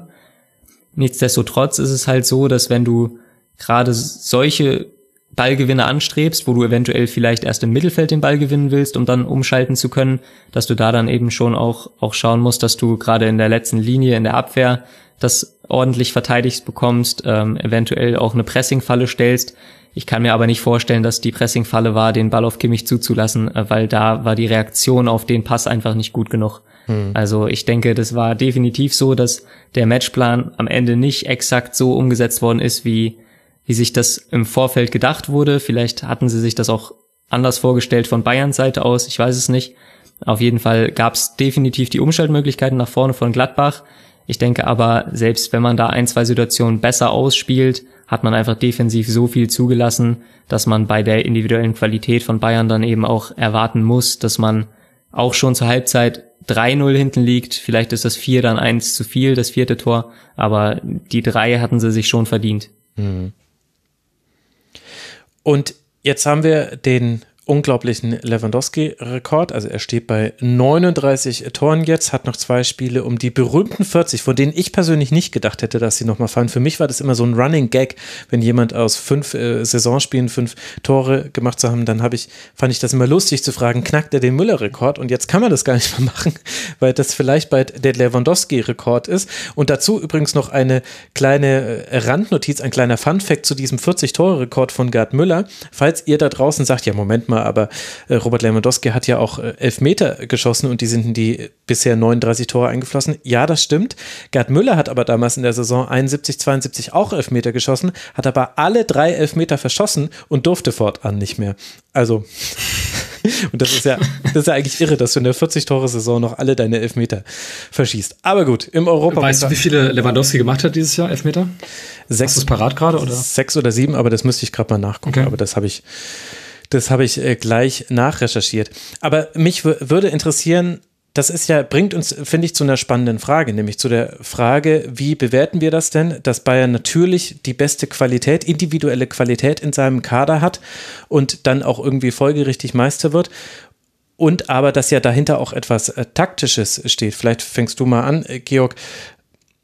Findest du, Bayern ist auch spielerisch überlegen den Mannschaften, was den spielerischen Ansatz her angeht? Oder würdest du sagen, das war jetzt eine Meisterschaft der individuellen Qualität, womit wir jetzt nicht die Meisterschaft kleinreden wollen, muss man trotzdem schaffen, aber was eben dem eine ganze andere Note gibt, finde ich. Ja, ich denke, so ganz voneinander trennen kann man das natürlich nicht. Also ähm, jetzt haben wir gerade gesehen, oder jetzt hat ja gerade Max schon ganz gut erklärt, äh, wie es jetzt in diesem Spiel gelaufen ist. Ähm, wo Gladbach sich dann offensichtlich ja auch äh, ein bisschen oder Marco Rose vielleicht verhoben hat.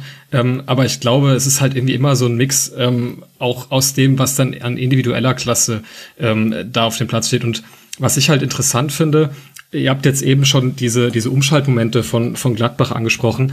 Ich finde es halt, also Qualität, finde ich, macht sich auch bei Bayern vor allem dadurch bemerkbar, ähm, das ist jetzt vielleicht sehr unter dem Eindruck, was ich eben über den BVB gesagt habe, aber was für eine Einstellung man da an den Tag legt. Und natürlich gab es auch bei Bayern Spiele, ähm, ja, die, die ja so, so ein bisschen inspirationslos wirkten, aber wenn du gestern zum Beispiel bei diesen, gab es so einen Umschaltmoment von, von Gladbach, wo man, glaube ich, drei gegen eins oder vier gegen eins sogar, wo Zakaria äh, dann den Ball vertändelt, aber ähm, an Pavard, der da mit voll hereinrauscht und beim Stand von 4 zu 0 ähm, dann noch alles reinwirft. Und mhm. ich finde, das sind halt auch so Momente, die es dann die Qualität auch ausmachen, nämlich halt immer noch so in allen, in allen Teilen der Mannschaft noch einen draufsetzen zu wollen.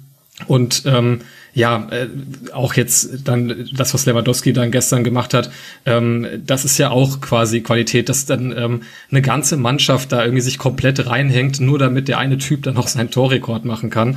Ähm, so, das, das ist halt irgendwie, finde ich, so, so ein Zusammenspiel.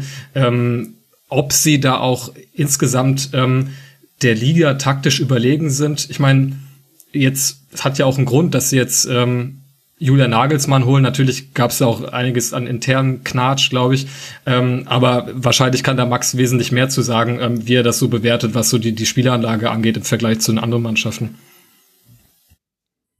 Ja, also das ist, dass man das nicht trennen kann, ist, denke ich, erstmal eine richtige Aussage. Also, dass man einen Linksverteidiger dann auf der Sechs spielen lässt, der extrem flexibel ist und eben auch immer wieder nach links ausweicht, wo man dann Alfonso Davis hat, der plötzlich als, als Flügelspieler agiert und Musiala, der halt auch Weltklasse auf der 8, auf der 10 ist. Äh, das ist natürlich was, was andere Teams nicht haben und wo man dann allein schon durch die Spieler sehr, sehr variabel ist und vielleicht gar nicht den ausgeklügelsten Matchplan benötigt.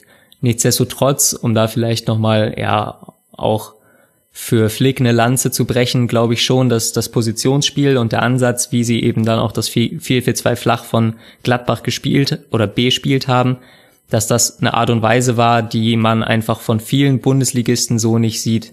Also da fehlt mir bei Leverkusen noch die Konstanz, dass du da eben auch wirklich immer klar ein Positionsspiel erkennen kannst, was mhm. auch, ähm, wo auch eine kreative Lösungsfindung vorhanden ist, wo man eben auch auf einen Gegner, der vielleicht in einer anderen Grundformation beginnt als erwartet, sehr, sehr gut reagieren kann. Und das finde ich schafft Bayern einfach konstanter als andere Teams. Da ist es mit Sicherheit, mit Sicherheit interessant, wie sich das entwickelt, so die nächsten Saisons, weil wenn wir gerade schon über Glasner und Wolfsburg gesprochen haben, dann würde ich sagen, dass Glasner definitiv nicht die Qualität im Kader hat, aber jetzt in dem Spiel zumindest, ich habe leider sonst nicht viel Wolfsburg gesehen, aber in dem Spiel auch was das Positionsspiel angeht, einer der ja einer der besten war so aus der aus der Liga, was ich ja bisher so bewerten kann.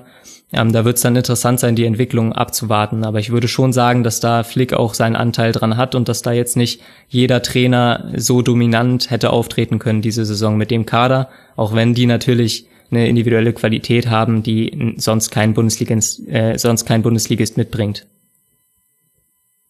Ich glaube, das ordnet es sehr gut ein. Sieben Tore aus elf Metern hat äh, Robert Lewandowski übrigens erzielt und ebenso hat er sieben Assists noch erzielt. Das wird bei den aktuell 39 erzielten Ligatoren ja nicht vergessen. Das heißt 46 äh, Torbeteiligung und dann gucken wir uns mal kurz an, wie viele Tore haben die Bayern eigentlich gemacht bis hierhin.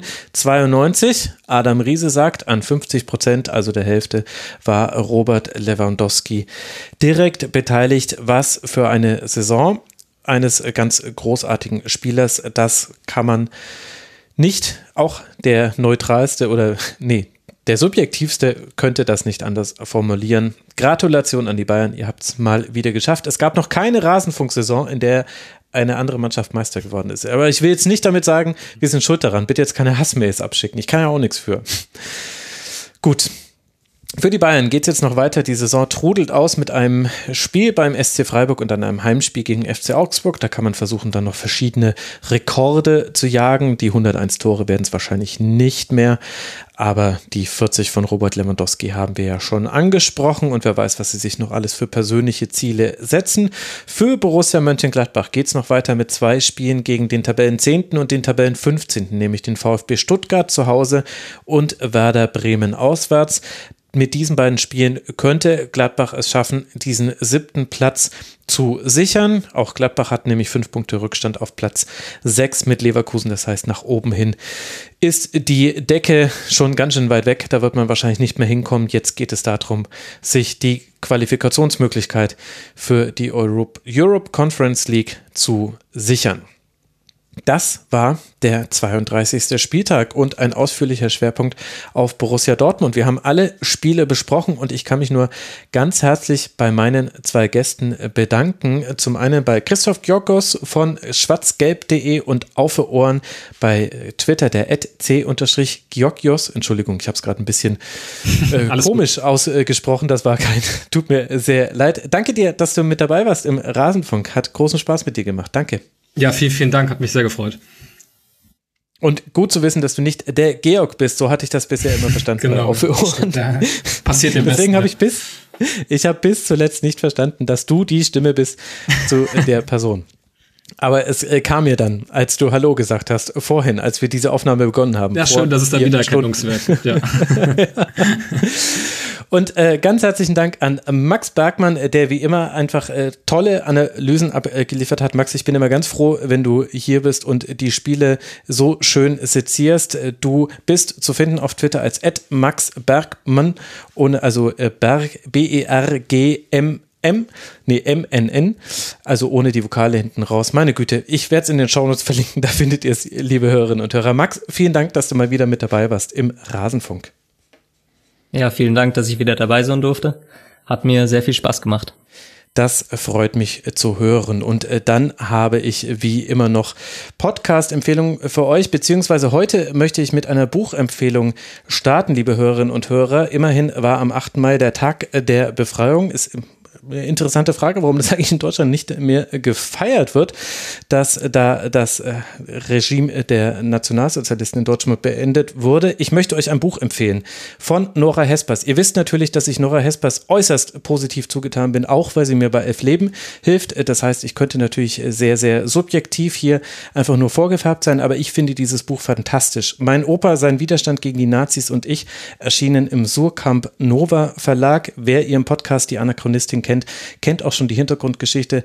Es ist ganz toll geschrieben. Es gibt zwei Handlungsstränge, einen die Entstehung des Buches und einen, der sich dann in der Zeit bewegt. Äh, das dürfte elf Lebenhörerinnen und Hörern auch vertraut sein. Also ich habe es noch nicht ganz durchgelesen, aber bin sehr, sehr begeistert. Dass ich überhaupt schon so viel gelesen habe, obwohl ich ja jede Nacht an Elf Leben arbeite, zeigt schon, dieses Buch hat mir zumindest sehr gut gefallen.